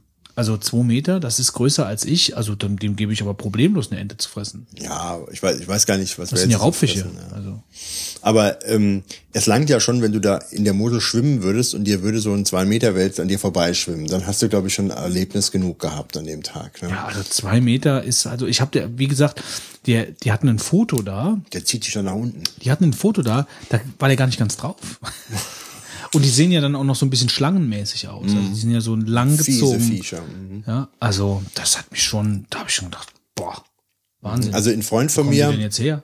der, ähm, also wenn du Wälze fangen willst, gibt es da so einen äh, Trick und zwar gibt es so ein gebogenes Holzstück, ich kenne mich jetzt auch nicht so aus, was du auf das auf die Wasseroberfläche draufschlägst, was, was dann wiederum gewisse Schallwellen verursacht, die dazu führen, dass die Wälze, die äh, da auf dem ähm, äh, Meeresboden hätte ich jetzt beinahe gesagt, auf dem Flussgrund. Flussgrund liegen, die dann aufgrund dieser Schallwellen, die dieses Rohr mit dem Aufschlagen auf das Wasser verursacht, dazu animiert, nach oben zu steigen. Und dann kannst du mit einem so Echolot, kannst du dann sehen, diese Fische sind dann auf diesem Echolot zu sehen, kannst du dann sehen, ob jemand kommt oder nicht. Du könntest dann natürlich auch angeln, dann, Klingt- was klingt du nicht Boot. Aber ähm, das habe ich mal mitgemacht äh, und dann auf dieses Echolot geguckt, während man dann äh, versucht hat, diese äh, Brocken da anzulocken. Und das ist schon sehr spannend. Da kommst du dir vor wie beim weißen Hai, ja, wenn du auf dieses Ding drauf guckst und hörst dann diese Schläger und dann macht, macht das dann auf den Ausschlag und du siehst dich dann schon mit der Angel quer über die Mosel ziehen und das Ding dann zugebissen hat und dann plötzlich sagst du, we need a bigger boat. Ja. Aber das nur am Rande. Also Weißer Hai war so äh, Das ein ist wirklich ein einschneidendes. der hat mich, der hat mich wirklich gekickt. Also das ist auch wirklich einer der besten Horrorfilme, die es so gibt. Du hast noch mal eine DVD und eine Blu-ray oder sonst was hast du noch. Jetzt fällt mir das nämlich ein. Ja, Ja, ja, ich hab die noch. Ich weiß gar nicht wo. ja. du wolltest sie verleihen, glaube ich, an den Heiko. Hast, hast du den nicht äh, schon weggeschmissen mit dem Rest? Mich hatte ja deswegen interessiert, weil da ja die ähm, die deutsche Tonspur drauf ist. Nicht nur die deutsche, sondern die Ja, die, die Gute die Deutsche. gute deutsche, die die die man die ich aus meiner Jugend kenne. Ich habe dann mal hier gesessen und habe dann die deutsche mit der schlechten deutschen verglichen und dann ist wirklich eine Frechheit diese neue Tonspur. Das ist dermaßen äh, schlecht besetzt ähm, gewesen. Äh, ja, das geht gar nicht. Ja, ich frage mich halt, warum man sowas überhaupt macht. Ja, weiß ich auch nicht. Aber ich habe jetzt hier Interstellar im Kino gesehen. Äh, da ist auch die deutsche Synchro ziemlich misslungen. Muss man einfach mal sagen. Dafür, dass es so ein großer Film ist, äh, hätte man da meines Erachtens äh, entweder sich mehr Mühe machen müssen bei der Auswahl der Synchronsprecher oder bei der Umsetzung. Ich bin jetzt wirklich niemand, der jetzt auf Originalfilme getrimmt ist, aber ähm, das ist mir da auch äh, aufgestoßen ein bisschen. Also Wolfgang hat vor allen Dingen vor deutscher Synchro Angst und du Fitz? Also ich, ich hatte früher Angst, äh, ähm, also ich konnte nicht einschlafen, wenn, wenn äh, die Tür nicht auf war und im Flur Licht dran war. Das kenne ich. Ich kann, aber ich habe jetzt irgendwie nicht Angst vor Monstern gehabt, keine Ahnung. Also das weiß jetzt irgendwie nicht, dass da irgendwie, das, ich kann ja auch nicht sagen, warum. Ich hatte eine Zeit lang auch Angst vor, vor Einbrechern. Ja, hatte ich auch. Ich weiß auch nicht warum, weil also bei uns ist kein Einbruch, aber äh, ist jetzt auch nicht so ein Gebiet, wo hier, würde ich mal sagen, jetzt unheimlich viel eingebrochen wird, außer jetzt. Jetzt, ja. Außer jetzt. Ja. Jetzt, ja, ist hier Ja, Einbruchswelle. Hier ist eine Einbruchswelle. am Land, Ja. Hier gibt's ähm, die am, ähm, am, späten, am helllichen Tag, glaube ich sogar. Ja, ja. Ja, also hier einsteigen. Mitten in der Stadt, oder? Ein, ein ehemaliger Polizist sagt, der hier in der Gegend wohnt, äh, da sollen sie zu mir einsteigen. Wenn man mir einbricht, den tragen sie im Zinksack wieder raus. Und das traue ich dem auch zu. Das trauen wir dem auch wirklich alle zu. da würde ich nicht eingehen. Und haben sie irgendeine Spur, also irgendwelche osteuropäischen Ich bin noch immer auf der Liste, glaube ich. Da können die machen, was sie wollen. Stellt man unter Generalverdacht.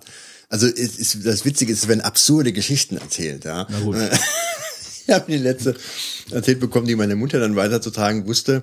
Das ist so ein Quatsch, äh, dass die irgendwelche Symbole an die Häuser machen, wo dann gewisse, ähm, sag ich jetzt mal, äh, Ja, aber das war doch hier im Hunsrück irgendwo, ne? Mit den, mit den, da haben sie doch ähm, in einer Höhe, wo man so gar nicht drankommt, Zeichen an den Häusern gefunden. Ähm, also irgendwo oben an dem Dach drin, wo man wirklich so nicht hinkommt. Und da waren aber auch die Vermutung, dass es halt irgendwelche Markierungen sind, von wegen, dass man hier einbrechen kann und so. Was ist das für ein Quatsch? Wenn ich jetzt irgendwo einbrechen will, dann gucke ich doch nicht, ob irgendjemand irgendeine Markierung da gemacht hat. Nee, Was soll das, denn sind ja schon, das? das sind ja schon Banden. Also Ja, aber dann, die, wenn ich Bande bin, hinterlasse ich mich, verlasse ich mich doch nicht darauf, dass hier irgendwo oben, wo keiner hinkommt, irgendeine Markierung ist. Ah, da könntest du jetzt einsteigen. Was bringt denn das? Also es entbehrt für mich völlig jeglicher Logik. Keine Ahnung. Ich denke, da sind wir zu wenig drin. Vielleicht sollten wir mal einen in Deep Thought einladen. Ja, du musst doch eigentlich welche kennen, oder? Was soll das denn jetzt? Also ehrlich gesagt, das musst du jetzt mal erläutern, wie du darauf kommst, dass ich in diesen Kreisen mich bewegen würde. Beruflich?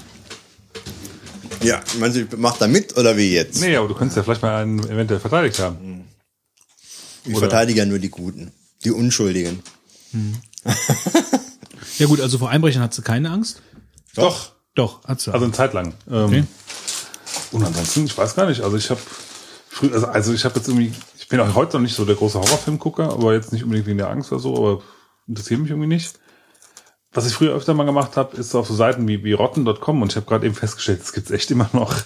Witzigerweise habe ich da vor einer Woche auch drauf geguckt und da hatte ich Und auch, ich habe gerade eben schon, ich habe gerade irgendwie eine Handamputation gesehen. Ja, das, ist Mhm. das fürchterlich. war, das war eine der ersten Internetseiten, als ich Interneterfahrung hatte, wo man sagt, da darfst du nicht drauf gehen, rotten.com, fürchterlich. ja, das sagt mir auch irgendwas, aber ich war noch nie drauf. Ja, kannst mal drauf gehen, siehst du alles. Ich war, war war jetzt Ewigkeit nicht mehr da, bin ich mich schon 10, 15 Jahre nicht mehr draufgegangen, aber ähm, das war damals so die Seite, wo die sämtliche Verkehrsunfälle und ja, also du siehst also die krassen Sachen halt, die du eigentlich normalerweise so nicht sehen würdest, wenn Also wie YouPorn für so Sachen, ja. Ja, YouPorn für Leute, die drauf stehen, wenn du, wenn so einzelne Körperteile irgendwie quer im Raum liegen und äh, Also, Use-Blätter. Nee, also also sind da auch so zum Beispiel sind diese, weniger diese Videos. IS-Geschichten und so drauf? Machen die da weiß ich auch gar nicht. Ich weiß gar nicht, was heute drauf ist, keine Ahnung. Damals waren es nur Bilder. Wann- Aber ich könnte mir vorstellen, dass die mittlerweile auch Videos haben, also warum nicht? ja, Naja, also ich, ich, ja, weiß ich nicht. Also ich muss auf sowas nicht draufgehen. Ja, aber dann, danach, also so am Anfang hatte ich danach auch teilweise äh, so ein paar Albträume danach, also wenn du dann so Sachen gesehen hast, Na ja, wie klar. jemand da irgendwie in seinem Ferrari irgendwie halbiert wird und äh, oder halbiert ist. Naja, klar. Warst du auch auf rotten.com und hast den halbierten Ferrari gesehen? Ich habe einen gesehen, ja. Ich weiß nicht, ob du da auch warst, keine Ahnung. Haben wir vielleicht den gleichen äh, äh, halbierten Ferrari gesehen? Kann gut sein. Ist das auch so irgendwie nach Kategorien sortiert dann oder damals waren es, glaube ich, Autounfälle, nee, Au, weiß nicht, Autounfälle, Amputationen Halbierte Ferraris, Ich gucke jetzt gerade nochmal auf die Seite drauf. Ich kann es jetzt. Damals waren es, glaube ich, einfach nur Bilder. Amputationen. ja. Oh ja, aber was Neues für die Amput- Amputationen-Sektion. Ja, also ich meine, Sehr gut. wenn man so eine Seite, wenn man so eine Seite macht, dann denke ich mal, dann muss man das ja auch irgendwie kategorisieren. Und und, schon lange keinen halbierten Ferrari mehr in der Region hier. Tja. ja, Fitz, vor was hast du noch Angst? Ein ziemlich furchtloser Typ gewesen, der Fitz. Ja, der Fitz. Mir fällt es halt einfach nicht ein. Wahrscheinlich verdränge ich das einfach nur. Also lustigerweise, ähm, du hast jetzt gerade eben gesagt, Freitag, äh, nee, ähm, äh, Weiße Hai. Also ich, ich, wir haben, Ich hatte noch ein paar andere Filme, ja, die mich geschockt haben. Aber Weißer Hai ist, glaube ich, mir, wenn ich einen raus weil das halt auch ein subtilerer Horror ist. Also ich kann mich einen, erinnern. den du auch mittragen kannst. Du hast da kein Monster, wo du sagst, ja gut, das kommt eh nicht vorbei. Aber diese Angst im Wasser Ja, ja, klar, und ich so, verstehe das schon. ist schon. Also wir haben damals ähm, in der Jugendzeit auch schon heftige Filme geguckt, also die dann halt irgendwo herkamen, so die ganzen Freitag der 13 Teile und ähm, nicht, Muttertag und Tanz der Teufel und so ein Kram, also der halt wirklich auch eigentlich heftiger, heftiger Horror ist. Also muss ich schon sagen, aber das hat mich eigentlich nie Auch die Gesichter des Todes ja, eins bis genau. Gesichter des Todes war auch dabei, wo sie mit Affenhirn essen und so. Äh, das, äh, das haben wir uns damals alles angeguckt. Aber ich muss sagen, das hat mich eigentlich, also so zumindest in der Retro, wenn ich das heute so mm, mal zurückdenke, das hat mich eigentlich nie angefasst. psychisch nicht Nee, belastet. hat mich, da waren wir, wir waren da eher so metamäßig unterwegs. Also wir, oh, das ist gut gemacht, die Tricks äh, so und so, weißt du. Also das war nie so auf dieser Ebene, dass die, dass das von der Story her oder so jetzt so die Fantasie so angeregt hat, dass man nachts Angst bekommen hat. Äh, das ist scheinbar dann doch mehr der subtile Horror. Also diese ganzen Splatter-Filme, so von wegen härter und härter, äh, ruhig angucken. Na gut, da waren wir auch schon älter. Das habe ich nicht mit sechs geguckt. Das waren, da waren wir, weiß ich nicht, 15, 16 oder so. Da hat man ja auch nicht mehr den so die Angst, äh, was einen so anpackt. Mit 15, 16 haben wir da einem Freund einen Videoabend mit VHS-Kassetten Ja, noch gemacht. ja, ja. Und dann hatten wir uns da Matratzen und Schlafsack geholt und dann haben wir, glaube ich, nachmittags um zwei, drei Uhr angefangen und haben durchgeguckt Filme bis Mhm. Ja. morgens um Ja. sechs oder sieben. Ich weiß nicht, wie wir das gemacht Nee. haben. wir waren aber dermaßen äh, gehypt äh, von dem Event, ja, dass wir so unter Adrenalin standen, dass wir da so einen Videoabend machen konnten und dann hat einer noch die Filme besorgt und so weiter. Ich erinnere mich noch an diesen Tag, wo wir das gemacht haben und wir waren dermaßen glücklich, dass wir die Gelegenheit hatten, da so einen Filmabend zu machen und hatten dann irgendwelche wirklich äh, nach heutigem Standard B, C Horrorfilme und äh, Naja, solche klar. Sachen da am Start, ja. Also wir haben das, wir haben das früher auch äh, nicht jedes Wochenende, aber wir hatten, da war halt dann wieder so eine Connection in der Nähe. Der hatte dann praktisch diese ganzen Kopien und so. Und dann hat man sich den Kram halt angeguckt. Dann ist man dahin, was hast du neu? Hat sich den Kram mitgenommen und hat sich dann zu Hause äh, an einen VHS-Rekorder gesetzt und hat äh, sich den Kram angeguckt. Man kannte die ganzen Regisseure, die ganzen Schauspieler. Also da war ich, ich war nie in Filmen so drin und in den ganzen Daten zu den Filmen, also wer da so mitgespielt hat, äh, wie, wie damals zu der Zeit. Aber von wegen Stichwort Angst. Also, wie gesagt, das hat mich nie so angefasst, diese Filme. Äh, wo ich wirklich Angst vor hatte, ich glaube, das habe ich hier schon mal erzählt, war ähm, äh, The Fork, Nebel des Grauens. Äh, den habe ich letztes Mal irgendwann im Fernsehen gesehen, hab ich gedacht, da kannst du doch keine Angst vor gehabt haben. Also, das war so, so irgendwie schon schlecht gemacht. Aber es war halt John Carpenter. Und John Carpenter ist ja nun mal halt auch so der Meister so ein bisschen des Bösen, der Meister des Grauens, was er so alles gemacht hat. Und äh, ich musste damals, den habe ich alleine im Zimmer geguckt, den Film.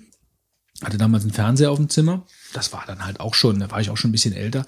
Und ich musste die ganze Zeit aufs aktuelle Sportstudio umschalten, weil ich so eine Angst hatte.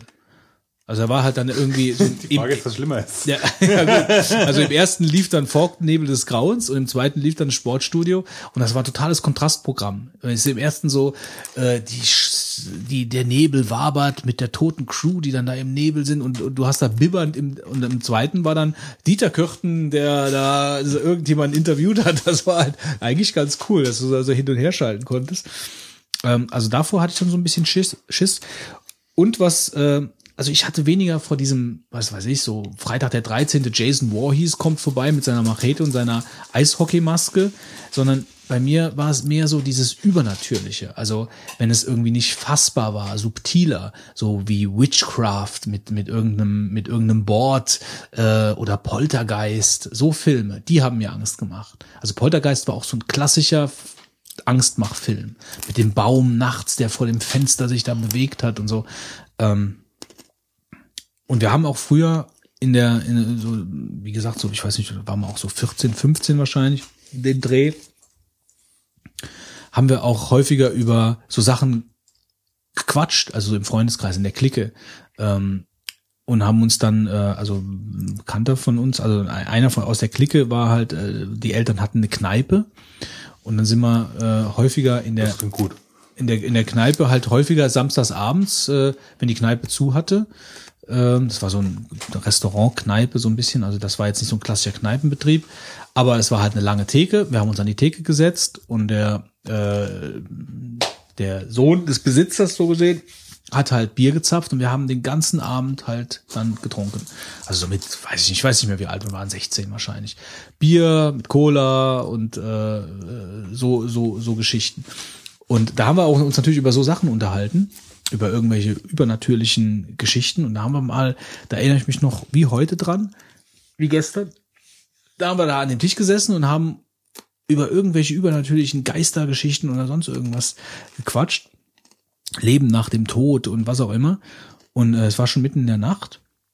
Und äh, dann sagt irgendwie einer von uns, und jetzt stellt euch mal vor, jetzt geht hier einfach irgendwie das Licht aus und bla bla bla. Und dann ging halt in dem Moment das Licht aus. Also wir waren nur an dem, wir haben an dem Tisch gesessen und die ganze Kneipe war dunkel, nur der eine Tisch hat die Lampe gebrannt und dann ging das Licht plötzlich aus, in dem Moment, wo wir das gesagt haben.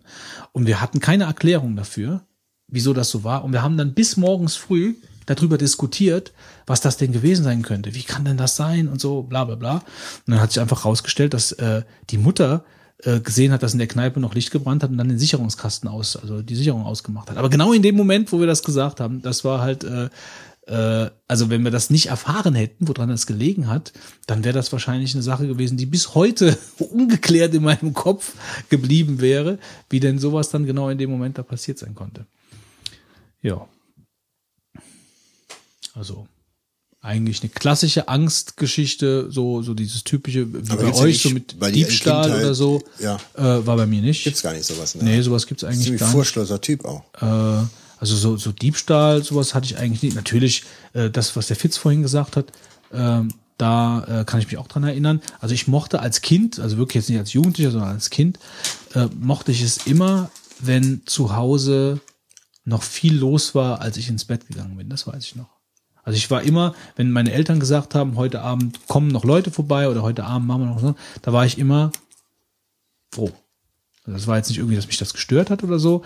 Äh, und Licht an oder Tür ein bisschen auf. Das, äh, das war halt auch für mich damals als Kind wichtig. Das weiß ich auch noch.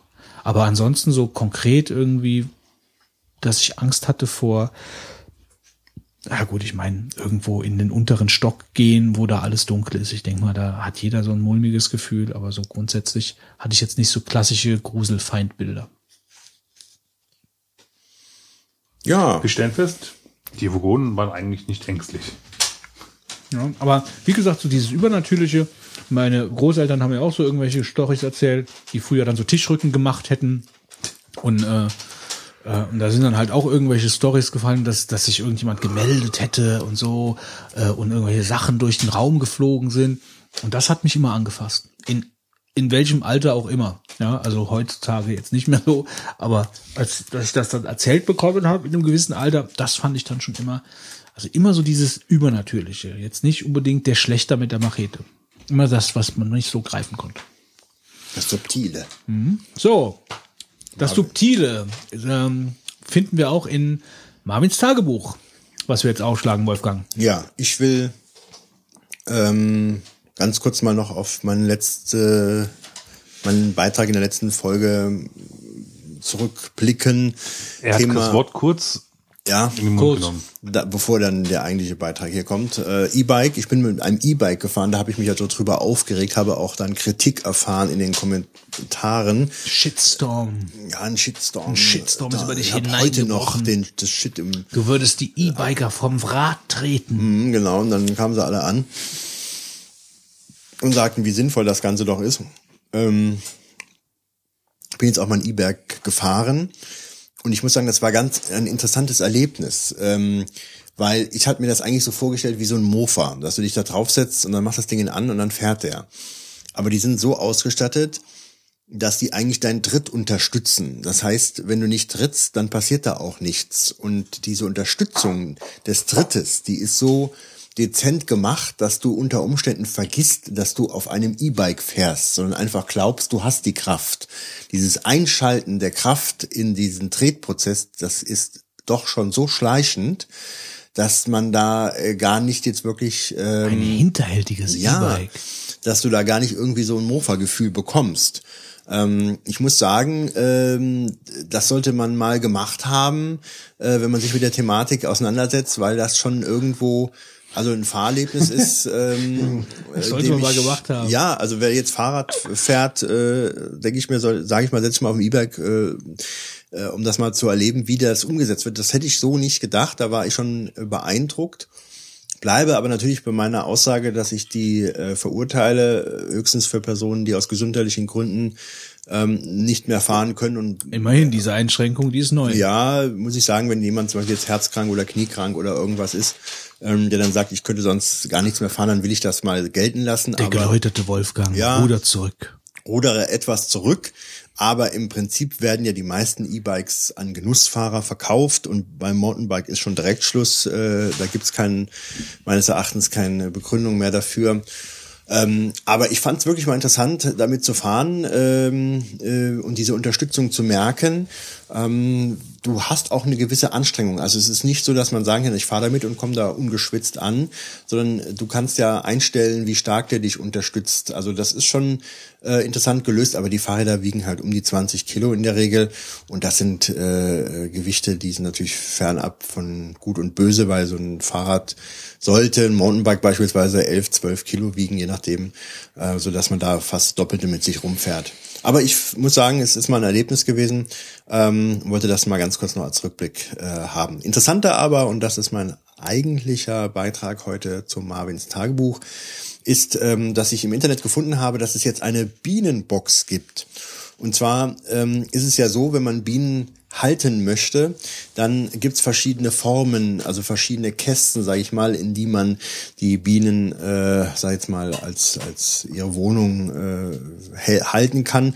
Und ähm, das ist ganz interessant, wer sich mit dem Hobby beschäftigt, der muss auch mal für sich die Frage beantworten, wenn er denn Bienen haben möchte, in welchem System er Bienen hält. Da gibt's also ganz unterschiedliche Verfahrensweisen, wie da ähm, diese äh, einzelnen Beuten funktionieren.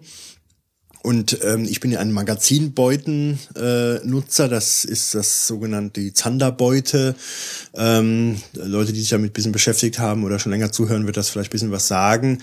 Das sind so Kästen, die man übereinander stellt. Ich will das nicht weitergehend erklären, aber was ich jetzt heute äh, mal kurz erzählen will, ist, ähm, es gibt ja auch diese Stadt-Imkerei-Bewegung äh, ähm, und jetzt gibt's da äh, die sogenannte Bienenbox und das ist äh, ganz interessant. Äh, da gibt's also auch über die Internetseite www.bienenbox.de eine ziemlich hip gemachte äh, Internetseite mit äh, dem Konzept, dass man auf seinem Balkon so eine Art Blumenkasten aufstellt und dann äh, dort seine Bienen drin halten kann. Ähm, der Gedanke erstmal, ganz einfach äh, seine, äh, also jeder, dass seine Bienen halten kann und selbst Leute, die eine Eigentumswohnung haben und keinen Garten, können das einfach raushängen und schon haben sie dann auch das Vergnügen, Bienen-Onkelchen äh, zu werden. Ähm, es gibt dann ein Kickstarter-Projekt oder Crowdfunding, äh, das, ich weiß, muss mal gucken, es geht über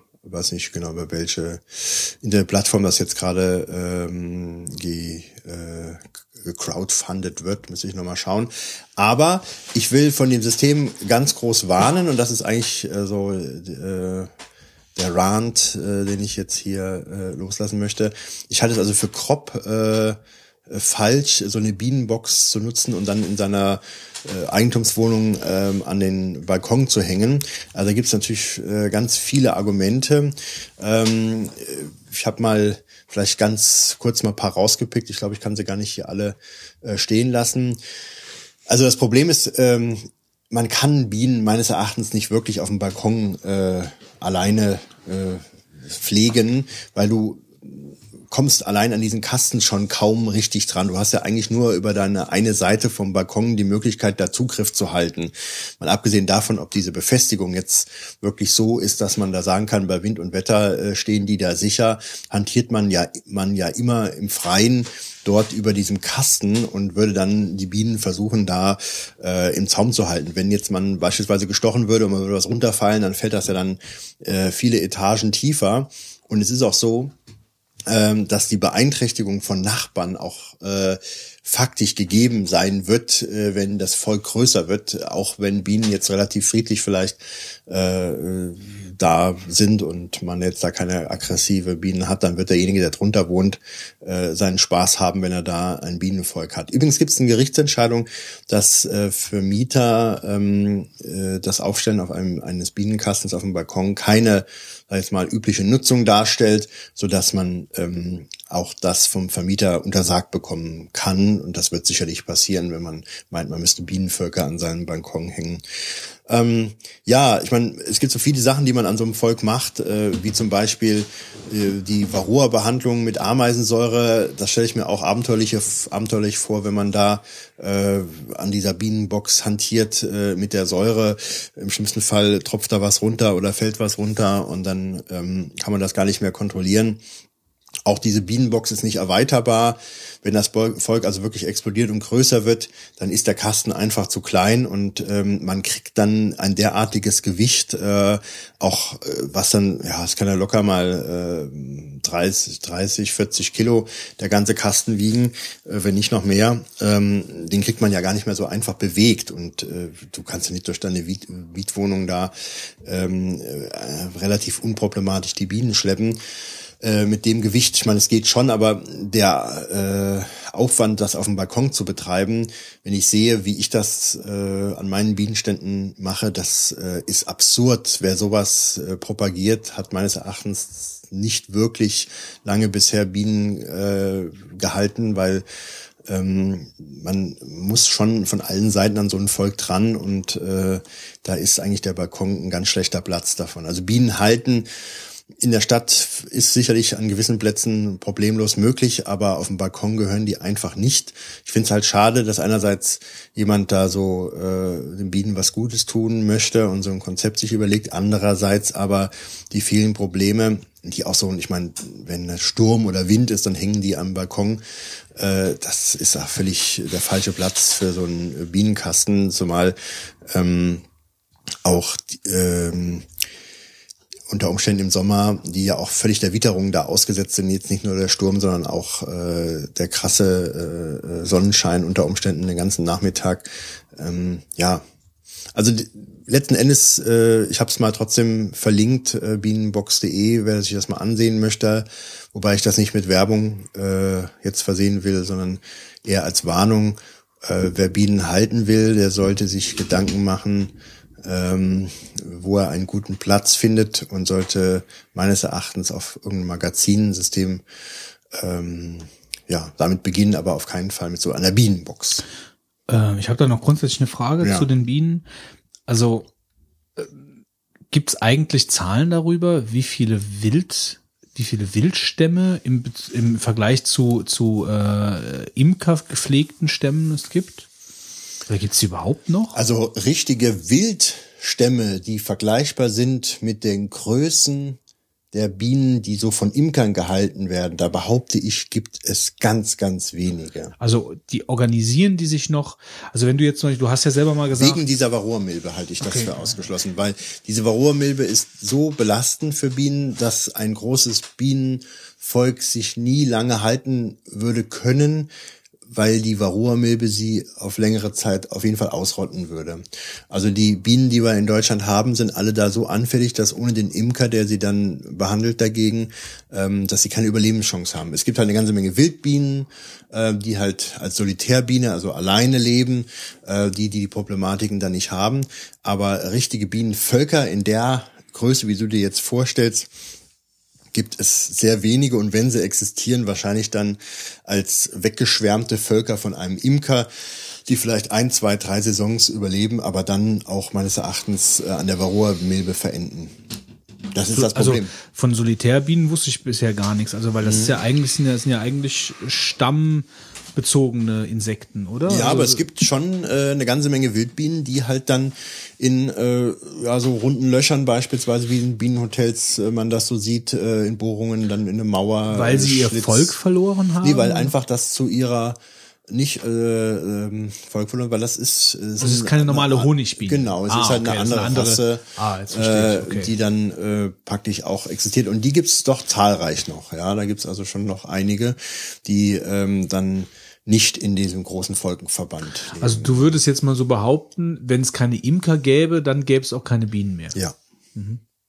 Keine Bienenstämme mehr. Das ist dieses Problem der Varroamilbe, die halt hier in Deutschland ähm, oder in Europa generell äh, so belastend ist für die Bienenvölker, dass die ähm, gegen diesen Schädling nicht ankommen und da ist auch äh, kein Kraut gewachsen. Ich habe letztens nochmal mit jemandem gesprochen von einem Imkerverband, der meinte auch, ich habe mal gemeint, gibt's denn da vielleicht Entwicklungen, die ihm so geläufig sind, dass man da über resistente Völker mal nachdenken könnte, wie er, wie er das so von seinen Erfahrungen sieht. Und er meinte auch, da wäre nichts in Sicht. Mm, Es gibt jetzt was ganz Neues, dass man versucht, äh, die Varroamilbe selber in ihrer Entwicklung im Bienenvolk zu stoppen, indem man deren Sexualpheromon in das Volk reinbringt, sodass die irritiert sind und sich nicht mehr geplant fortpflanzen können, weil sie überall dieses Sexualhormon, äh, Pheromon wahrnehmen. Und ähm, äh, das ist ein wohl vielversprechendes Projekt, aber im Prinzip ähm, ist da wieder ein imkerlicher Eingriff. Ähm, das muss man sich mal klar machen. Würden alle Imker jetzt sagen, kollektiv, wir machen nichts mehr, würdest du nahezu keine Bienen mehr haben in Deutschland. Das ist mittlerweile ein Haustier geworden, die Biene, weil sie ohne den, äh, ohne die menschliche äh, Fürsorge gar nicht in der Form lange existieren kann. Der Schädling würde irgendwann eine so hohe ähm, Belastung darstellen, dass das Volk aus, aussterben würde. Fitz, Ja, ich habe mich im Wesentlichen ähm, über, äh, wie heißt das jetzt richtig ausgesprochen? Ganz kurz, bevor du die Frage dir beantwortest, da war doch der äh, Tim Duran so nett und hat uns ein, in, an, an einem seiner Videos äh, ganz kurz mal persönlich angesprochen, um uns mal zu sagen, äh, wie wir dann doch ständig falsch das den Namen des neuen Apple-Betriebssystems Deswegen aussprechen. hören wir uns das mal an. Ja, hören wir doch mal an, was er sagt, der Tim. Äh, Aufregerthema. Na gut, dann soll's das für heute erstmal gewesen sein. Ich bedanke mich bis hierhin fürs Zuschauen. Ein kleine Sache noch hinten dran. Liebe Vogonen. Ich habe jetzt die aktuelle Folge noch nicht fertig gehört, aber die letzten beiden Folgen. Habt ihr denn die Keynote von Apple echt nicht gesehen? Es heißt Yosemite. Nicht Yosemite, Yosemite. Es ist iOS X Yosemite. Und damit möchte ich das dann äh, für heute mal bewenden lassen. Wünsche ich noch einen schönen Tag und wir sehen uns bis zum nächsten Mal. Ciao. Ciao. Ich muss jetzt mal gerade fragen, also äh, um mich hier als unwissend outen, was macht er für ein Programm?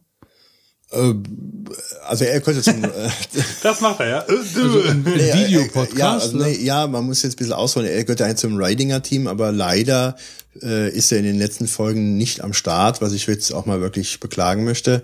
Äh, da fehlt er wirklich, äh, auch wenn natürlich momentan illustre andere Gäste dort sind. Aber er hat ab und zu so ein Video äh, an seinem Blog äh, Videobeitrag. Ah, Ja, er hat mal vor längerer Zeit vorgehabt, so ein Projekt mit einer Videofolge zu starten. Das hat er dann aber, glaube ich, nicht konsequent durchgezogen, leider. Äh, und jetzt ab und zu kommt dann wohl irgendwelche ähm, einzelnen Video weiß nicht, wie man es dann nennt, Videobeiträge, würde ich jetzt mal einfach pauschal sagen. Und da hat er dann uns darauf hingewiesen, dass Ja, er ja, mal uns ausspricht. Wobei, ähm, äh, wir haben heute, heute haben wir hier vor der Sendung schon wieder Yosemite, oder was haben wir hier gehört am Tisch, ne? Aber ich finde Yosemite ist auch schön, oder? Yosemite. Lustigerweise, lustigerweise ist es so, dass mir Yosemite schon immer ein Begriff war durch diesen Nationalpark. Also Ja, da ja. wusste ich, dass der Yosemite Nationalpark war, aber ich habe dann in dem Moment nicht die die Biege geschlagen. Also dass äh, das das gleiche ist. Wir haben mich schon so oft Yosemite. Ich sage das Wort einfach nicht mehr, aber ich habe mich auf jeden Fall äh, tierische Probleme mit diesen äh, neuen Betriebssystemen von Apple. Ja, okay. ähm, es, also viel Kleinkram eigentlich halt. Also zum Großen und Ganzen funktioniert es schon, ja. Ähm, aber also ich habe am Anfang unheimlich Probleme gehabt, oder ich habe eigentlich immer noch unheimlich Probleme mit Safari. Am Anfang lief überhaupt kein, kein Quicktime-Video oder sonst irgendwas bei YouTube oder sonst irgendwas. Hat sich im Nachhinein irgendwann mal rausgestellt, das habe ich, oder habe ich rausgefunden, dass mein Soundtreiber für mein Audio-Interface da wohl schuld war. Als ich den deinstalliert habe, laufen jetzt, läuft da jetzt alles. Ich habe immer noch Probleme unter äh, der aktuellen Version und ich habe heute auch gerade auf den aktuellste 10.10.1, ja doch, 10.10.1 geupdatet, dass wenn ich auf Facebook bin und dann eine, äh, meinen Rechner in den Schlaf schicke und ich ihn dann irgendwann wieder wecke, dass im Prinzip der Tab mit Facebook total abgestürzt ist. Immer. Komplett immer.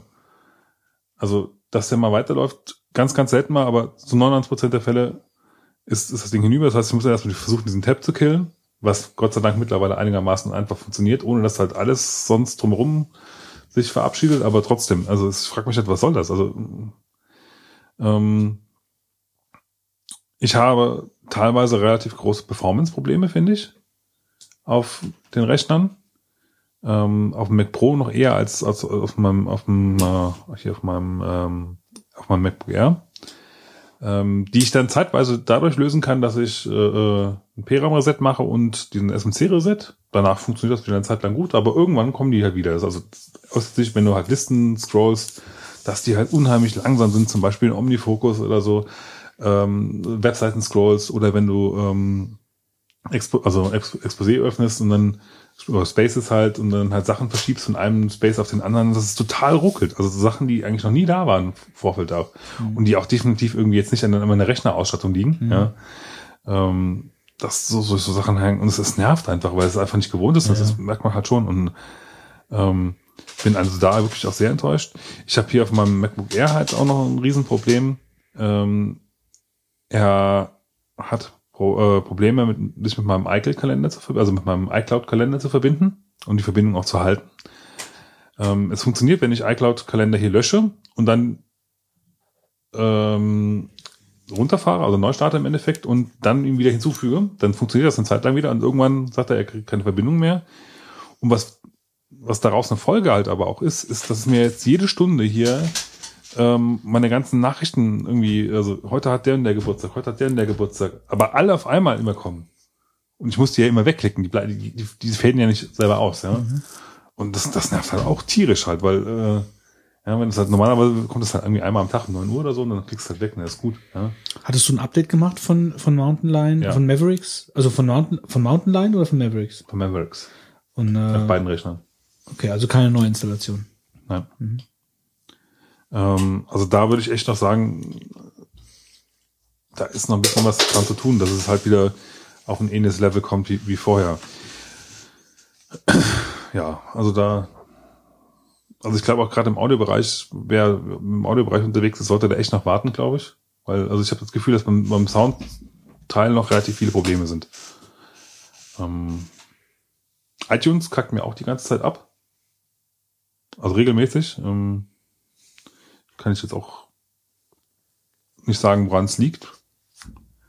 Und es ist echt schade, weil also ich kriege auch irgendwie jetzt nicht, nicht raus, woran es liegt, ob ich dann auch irgendwann mir irgendwie, keine Ahnung, Plugin installiert habe oder so, aber Wie findest du das Design? ähm, finde ich sehr angenehm. Also ich finde es echt schön. Ich komme damit echt gut klar. Ähm, ich finde es relativ logisch. Ich mag auch das zum Beispiel halt dieses Durchschimmern unten drunter, wenn du halt eine Seite scrollst, also das ist dann, also ich finde es wirkt, wirkt, dann wirklich auch räumlich. Ähm, ich mag das Flache, also ich komme damit erstaunlich gut klar. Das wäre, also vielleicht bin ich auch einfach schon zu lange von, von, von iOS dran gewöhnt gewesen, weiß ich nicht. Aber das, das finde ich ganz gut. Ähm, diese Continu Continu Continuity-Sachen, ähm, also zumindest das Telefonieren, ähm, wenn du halt dann dein iPhone irgendwo im Raum liegen hast und dann telefonieren über den Rechner und auch dieses automatisch mit, mit dem äh, iPhone verbinden und dann halt ähm, äh, Internet haben, finde ich klasse. Finde ich richtig, richtig gut. Das sind so zwei Sachen, die wirklich gefehlt haben. Was Internet haben? Was? Also du konntest, musstest ja vorher ihr Tethering anschalten, Ach so. separat am, am, am Telefon. Jetzt machst du das einmal und danach kannst du es vom Rechner aus machen. Das heißt, du kannst dein Telefon irgendwie im Rucksack lassen und sagen, ich möchte jetzt aber gerade mal tethern. Also ich brauche jetzt immer Internet über, über das Telefon und äh, kann, kommst damit halt an. Ohne dass du jetzt mal ans, ans Handy laufen musst, entsperren musst, äh, sagen musst, ich möchte jetzt tethern und Ja. das, also so Kleinigkeiten sind ganz gut. Was mir auch aufgefallen ist, meinem Mac Pro hatte ich ja das Problem, dass ähm, mir bei äh, FaceTime nicht die Möglichkeit gegeben hat, ähm, Audio-Calls zu machen, weil, er, weil ich ja, äh, ich weiß gar nicht, den Grund habe ich damals irgendwie genannt, ich weiß gar nicht, wie es war, aber es geht mittlerweile alles. Also ich kann mittlerweile auch ohne Kamera Video-Calls machen und äh, auch Audio-Calls. Das war auch so ein Punkt, den ich irgendwann mal be bemängelt hatte. Beim, bei Mavericks war das damals. Das haben wir schon jetzt auch gefixt. Oder zumindest abgeändert. Ja, da, soweit von mir. Also, äh, das ist jetzt kein Thema von mir, äh, fällt mir nur gerade ein. Wir haben ja, ich habe ja die ganze Zeit auf den Mac Mini gewartet, dass der aktualisiert wird. Das ist ja jetzt auch passiert. Äh, wobei der ja so schwach aktualisiert worden ist, äh, wobei der letzte jetzt der heiße CT, der, der CT-Test hat ja da nochmal ein bisschen, ja, nochmal die, meine Meinung nochmal ein bisschen geändert. Aber grundsätzlich äh, ist es halt so, dass der, dass der neue Mac Mini einfach zu schwachbrüstig ist. Also das Update war einfach zu, zu gering. Äh, ich habe eigentlich auch gar nicht damit gerechnet, weil ja diese Intel-Generation von CPUs äh, jetzt noch nicht erschienen ist, die nächste. Äh, und dass man da, äh, ja, dass man die eigentlich braucht, um einen, einen fähigen Mac Mini zu aktualisieren. Diese schwache Aktualisierung weiß ich halt nicht genau, ob das jetzt dazu führt, ist das jetzt nur so ein Zwischengerät und relativ bald mit den neuen Intel äh, CPUs kommt ein neuer, potenterer Mac Mini oder das bedeutet jetzt, die Linie wird einfach auslaufen gelassen, keine Ahnung. Also wir haben uns jetzt einen alten Mac Mini gekauft ähm, von 2012, der Quad-Core äh, und äh, warten praktisch jetzt, also haben den mit einer SSD ausgerüstet, äh, Yosemite draufgeworfen und äh, der wird jetzt bald, äh, geht der jetzt bald in die Praxis bei uns in der Firma, also kommt an den Arbeitsplatz. Äh, der erste jetzt, so gesehen. Und äh, im Moment macht es halt einen sehr fixen Eindruck. Äh, unsere ältere äh, CS4 scheint auch noch zu laufen. Also haben wir jetzt auch mal so die ersten Tests gemacht. Ähm, da wird sich demnächst zeigen, ob es ein Marvin oder ein Tipp ist. Auf jeden Fall, die alten sind auf jeden Fall potenter, weitaus potenter, äh, was gerade diese ganze Photoshop-Geschichte und so angeht, als die neuen. So, so viel ist schon mal klar. Äh, meine Marvins, äh, zwei Stück. Einmal, äh, ich war mal wieder ein Fußballspiel gucken, Gladbach gegen Bayern. Ähm, Spitzenspiel. In Gladbach oder in, in Gladbach. Ähm, Spitzenspiel, genau. Äh, hab mich da mit Johannes getroffen. Der ist Bayern-Mitglied und äh, hatte, hatte Karten. Ja, hat mich also dann eingeladen, bin ich nach Gladbach gefahren. Und ähm, ja, 0-0. Also irgendwie ist da so ein bisschen das letzte Bundesligaspiel, was ich gesehen habe, war ich mit Marc Hamburg gegen, äh, nee, Dortmund gegen Hamburg gucken. Auch 0-0, das ist aber schon auch wieder ein paar Jahre her. Äh, dann war ich bei der WM 2006, äh, irgendein Schwachmatenspiel gucken, äh, Ukraine gegen, keine Ahnung, äh, was die Ukraine, glaube ich, 1-0 mit per Elfmeterschießen gewonnen hat. Also ich habe irgendwo kein äh, Glück, was Tore angeht bei, äh, bei Live-Spielen, die ich im Stadion gucke. Äh, aber es war halt mal wieder sehr angenehm. Es war jetzt ein bisschen, bisschen her, dass ich, dass ich im Stadion war. Ähm, und äh, jetzt mal abgesehen von der ganzen Kohleschröpferei, ist es halt schon sehr angenehm organisiert gewesen in Gladbach, muss ich sagen, bis aufs Parken. Das war ein bisschen weit weg für Leute, die jetzt keinen Stamm, Stammplatz haben. Ähm, aber so diese ganze, dieses ganze Verrückte drumherum mit äh, den ganzen, äh, ja, also die, die Ultras, die ihre Shows da abziehen im Stadion. Und ich glaube, in, in Borussenpark, da passen, glaube ich, irgendwas mit 54.000 äh, Leute rein. Äh, ausverkauft, äh, viel Fahnen, Geschwenke, super Stimmung. Ähm, das war Flutlichtspiel natürlich. Das war halt schon nochmal äh, eine schöne Erfahrung. Also muss ich sagen, das hat, hat sehr viel Spaß gemacht. Ähm, war auch überhaupt nichts mit, dass irgendwelche Typen da irgendeinen Stress gemacht hätten. Das war alles ganz locker. Alle Leute sind cool geblieben. Ich meine, gut, es war 0-0. Ähm, aber es hat mich halt schon ein bisschen geärgert. Ich hätte mal, hätte mal gerne mal ein Tor äh, gesehen. Aber es war auch kein schlechtes Spiel, muss man dazu auch sagen. Es war kein langweiliges Spiel, kein langweiliges Spiel. Es war zwar 0-0, aber es, Gladbacher haben das ganz gut gemacht. Das war ganz gut. Ist das die Tore das Salz in der Suppe? Ja, ich weiß nicht. Also ich, ich, ich weiß es nicht. Ich kann es nicht sagen. Ich habe noch kaum Tore im Stadion gesehen. Ähm, Ich hatte ja Deutschland gegen Argentinien geguckt, 4-2. Sechs Tore. Ja, ja, aber das Nee, war ja, da, da ging es ja, Ja, um nichts. das War, Also das- witzigerweise waren die meisten Tore auf der anderen Seite gefallen. Ich weiß nicht, also da muss ich sagen, dass Da äh, ging es um die Ehre. ja, Die haben wir verloren. ja. Ähm, jetzt ähm, das der andere Marvin, den ich habe, äh, geht um das Krachen in der Festnetzleitung. Und zwar Hast du überhaupt noch eine? Wir haben eine Festnetzleitung, ja. Also ähm, meine Mutter oben hat eine Festnetzleitung, hat eine, eine Festnetzleitung. Und äh, gut, du brauchst ja, du brauchst ja so gesehen den Draht irgendwo ja sowieso grundsätzlich. Also ich meine, da kommt ja schließlich halt nur mal die Telefonleitung an. Ähm, von daher ist das, äh, ähm, es geht mir um den Draht jetzt, weil das Problem war, dass das habe ich bei meiner äh, Mutter oben gemerkt. Also wir haben das nicht gemerkt, aber bei meiner Mutter das Telefon hat halt total gekracht. Also das, du hast halt äh, ja so ein, das war ein richtig lautes Krachen. Also so ständig in einer Tour. Und dann habe ich bei der Telekom angerufen und da kam jemand von so vom Entstörungsdienst und äh, das ist halt scheinbar, wenn äh, also es war eine ewige Aktion. Also der war bestimmt zwei Stunden da und der ist, ähm, der äh, hat dann erstmal den Fehler, äh, konnte er gar nicht finden. Ja, ich bin ja nur die Aushilfe und ich habe, äh, jetzt weiß ich jetzt gar nicht, äh, da muss noch mal jemand kommen. Und dann habe ich dann halt zwei Wochen später, kam dann jemand anderes, ein planvollerer Typ, der sich da besser auskannte. Und äh, es war also so, dass der dann alle Dosen durchgegangen ist im Haus und hat dann gefest in, in irgendeiner Dose, die verklemmt war, äh, waren dann die Kabel oxidiert. Also wenn ihr einen Krach in der Leitung habt, es sind Kabel oxidiert. Ruft jemand von der Telekom. Und lass nicht den Azubi kommen. Lass nicht dazu bekommen. Und der hat dann halt einfach nur äh, zweimal mit dem, mit dem Kabel, mit so einem Seitenschneider die Kabel sauber gemacht, abgeschnitten, neu verklemmt und das Krachen war weg. Also das war schon eine relativ coole Aktion. Und Das war echt ekelhaft. Du konntest so nicht telefonieren. Ganz, ähm, ganz schlimm. Also irgendwas, irgendwie so Feuchtigkeit in der Leitung, äh, in der Außenwand, irgendeine Dose, die dann so ein bisschen oxidiert ist durch, durch äh, zu, zu hohe Luftfeuchtigkeit in der Dose. Ja, das war mein Marvin. Dann würde ich sagen, Ganz kurze Zwischenmeldung, was durch das Internet geistert. Es gibt ein neues Kickstarter-Projekt äh, von Ron Gilbert äh, mit dem Namen äh, Thimbleweed Park.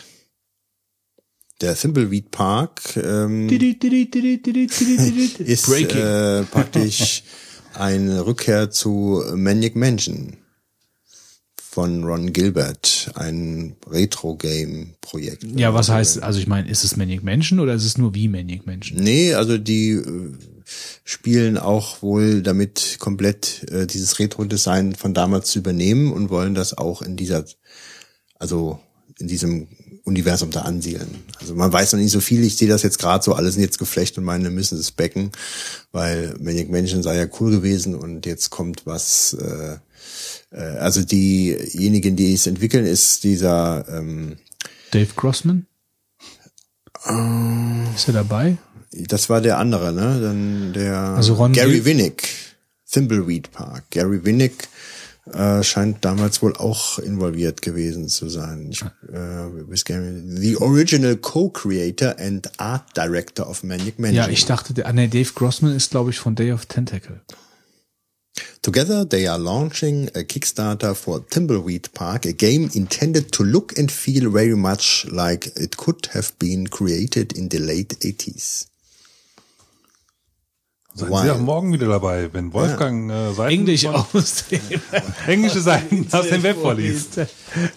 Ich lese noch was in Englisch vor. While Thimbleweed Park stays ret retro, even to the point of bringing back the original nine-verb interface, as Gilbert and Winnick will explain below, they are also very much intent to apply over two decades of lessons learned to the underlying game design. Also ich würde jetzt sagen, wir machen di du du Telekolleg Englisch 2.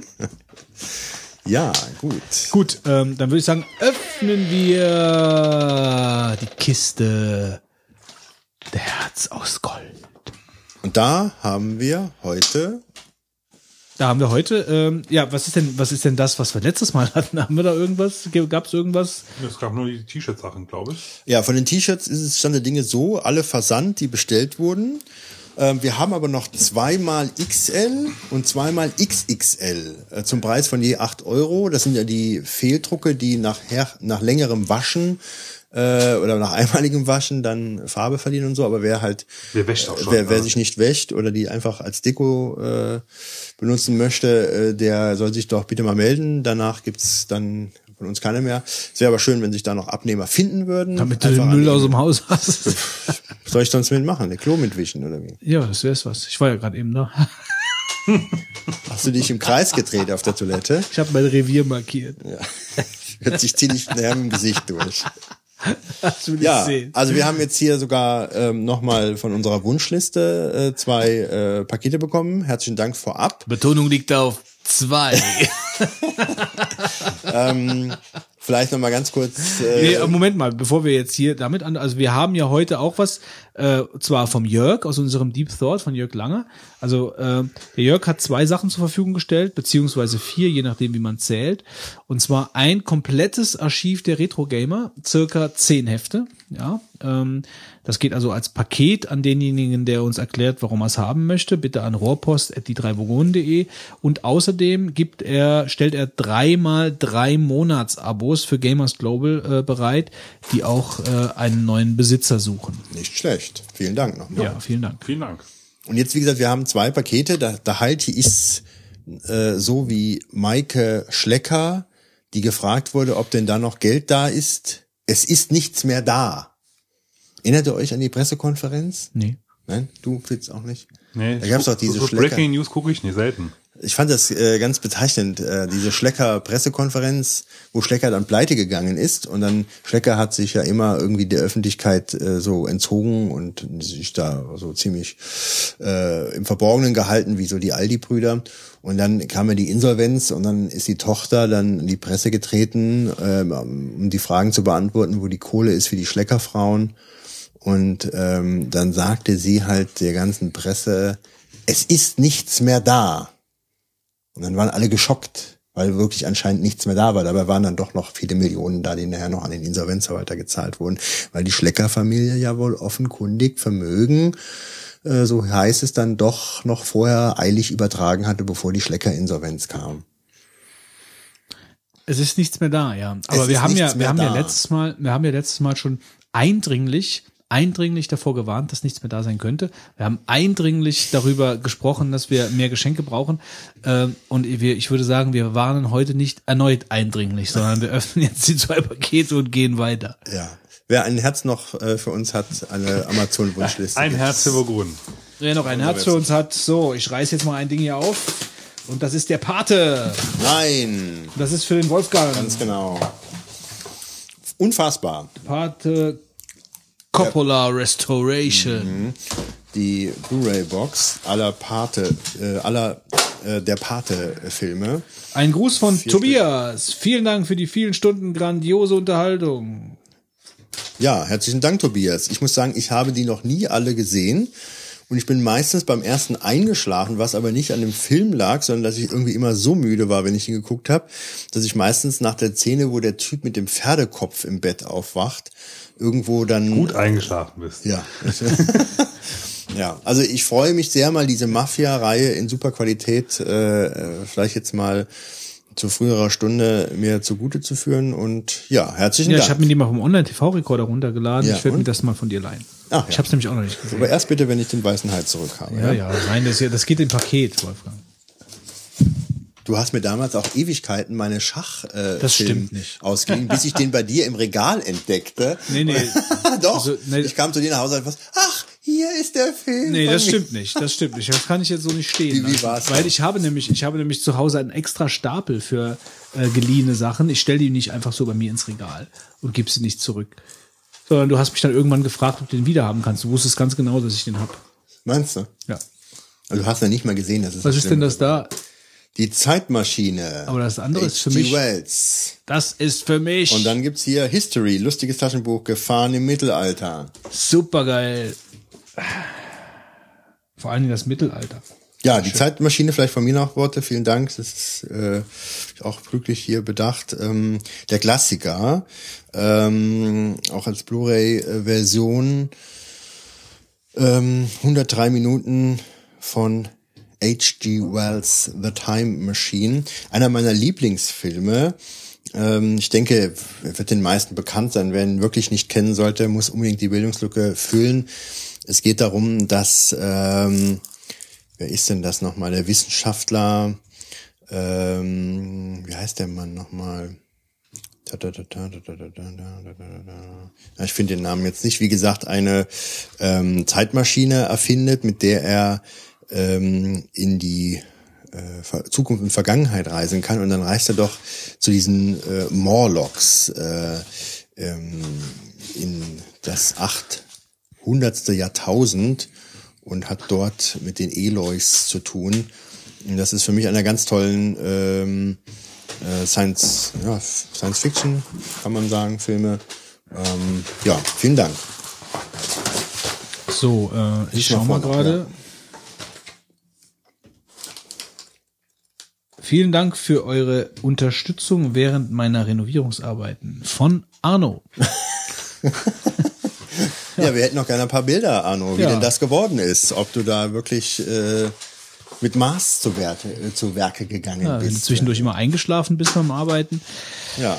Ja, und äh, lustiges Taschenbuch äh, History ist also das gleiche wie äh, lustige Taschenbuch Urzeit, ähm, was ich ehrlich, ehrlich gesagt noch gar nicht gelesen habe, aber ich werde das Mittelalter auf jeden Fall vorziehen, äh, weil Mittelalter ist halt meine Zeit, das interessiert mich. Und äh, wie gesagt, lustige Taschenbücher sind ideale Klolektüre. So, ähm, Das heißt, das war war es jetzt. Ähm, das letzte Mal Herz aus Gold. Die Kategorie ist nun jetzt gestorben. Eine historische Sendung. Äh, die Lager sind leer. Und ich würde sagen, Es ist nichts mehr da. es ist nichts mehr da. ähm, dann ähm, kommen wir zur Rohrpost. Kommen wir zur Rohrpost. Ja, die Rohrpost sieht ungefähr genauso leer aus wie die unsere Lager. Ja, Ähm, wir haben eine E-Mail bekommen äh, von Sascha vom Teegeschwender, der uns ja auch diesen tollen Tipp gegeben hat mit dem Karl-Heinz. Ja. Ähm, aber den haben wir ja schon erwähnt eigentlich. Insofern, das war's an was an Wenn wir sensible Naturen wären, könnte man meinen, draußen ist leer. Wie bei Also, im Baumarkt, wo diese es- Wüstenbüsche durch die leeren Gänge rollen, ja, und hallo, hallo, hallo. Wir produzieren für niemanden mehr. die haben sich alle schon totgeschwätzt. Ja, totgeschwätzt. Also es gibt keine 99 Hörer mehr. Es gibt vielleicht noch zwei. Und wenn du einer von den zwei bist Schick uns los, schick uns mehr Geschenke. und dann Oder hinterlass einfach mal äh, Beides. Audiokommentar und Audiokommentar, Geschenke. ein Kommentar oder bei iTunes ein Kommentar. Was waren das früher für Feedback. Zeiten? Ewig lang, minutenlange Audiobeiträge von Taunide und von allen möglichen Typen. Ja, nix mehr. Tot. Wobei, man muss, man muss fairerweise noch eine Sache sagen. Also im Moment geht zumindest bei den Kommentaren auf der Webseite ganz gut ab. Einigermaßen. Meinst du den Shitstorm, den Ja. wir hier alle jedes Mal erleiden nach Ja, irgendwelchen weil wir irgend- äh, irgendwelche, in irgendwelche Fetttöpfe getreten sind. Im, im, immerhin gibt es noch Leute, die uns nicht mögen. Das ist ja auch schon mal was. ich unterstelle irgendwann euch, dass ihr gewisse Namen absichtlich falsch aussprecht, um dann gewisse Provokat äh, Äußerungen zu provozieren der Hörer. Ja, also, ähm, Yosemite. Also ich fänd's schon ganz schön, wenn, äh, wenn irgendwas, irgendwas an Kommentaren, an Audiokommentaren. Ihr könnt uns ja ruhig beschimpfen. Wir hatten das doch damals, ne? Wir haben doch da Beschimpft gesagt, den Fitz. beschimpft den Fitz. Beschimpfte, das ist eine Rubrik, die sich großer Beliebtheit eigentlich erfreute.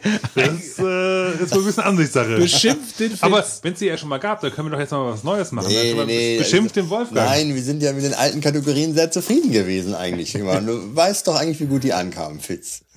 Die, also wir haben sie abgesetzt. Insofern kann sie nicht gut abgehen. Ja, du siehst wohin es geführt hat jetzt hier. Gut, dann würde ich sagen, machen wir hier zu und dann bedanke ich mich bei dem Mann, der es regelmäßig im Garten mit den Rehen äh, unterm Busch treibt. Der Wolfgang. Äh, Das ist die falsche Reihenfolge. Nein, das ist Ich nicht die falsche Reihenfolge. Ich wollte mir eine Schmähung für dich ausdenken. Ja, aber so ist das halt. Du musst spontan sein, Dann Wolfgang. bedanke ich mich bei dem Mann, der sich Na, na, na, na. im größten Smog äh, Asiens durch sämtliche Buden gefressen hat, den Fitz. Ja, und ich bedanke mich bei dem Mann, der uns heute wieder durch das total langweilige äh, die Folge moderiert hat, äh, mit einer sehr charmanten Weise, so dass man fast nicht einschlafen konnte. So kriegen wir keine Geschenke, Fitz. Aber. also, bis Tim zum Götz. nächsten Mal vielleicht. Ciao, macht's gut. Gute Nacht.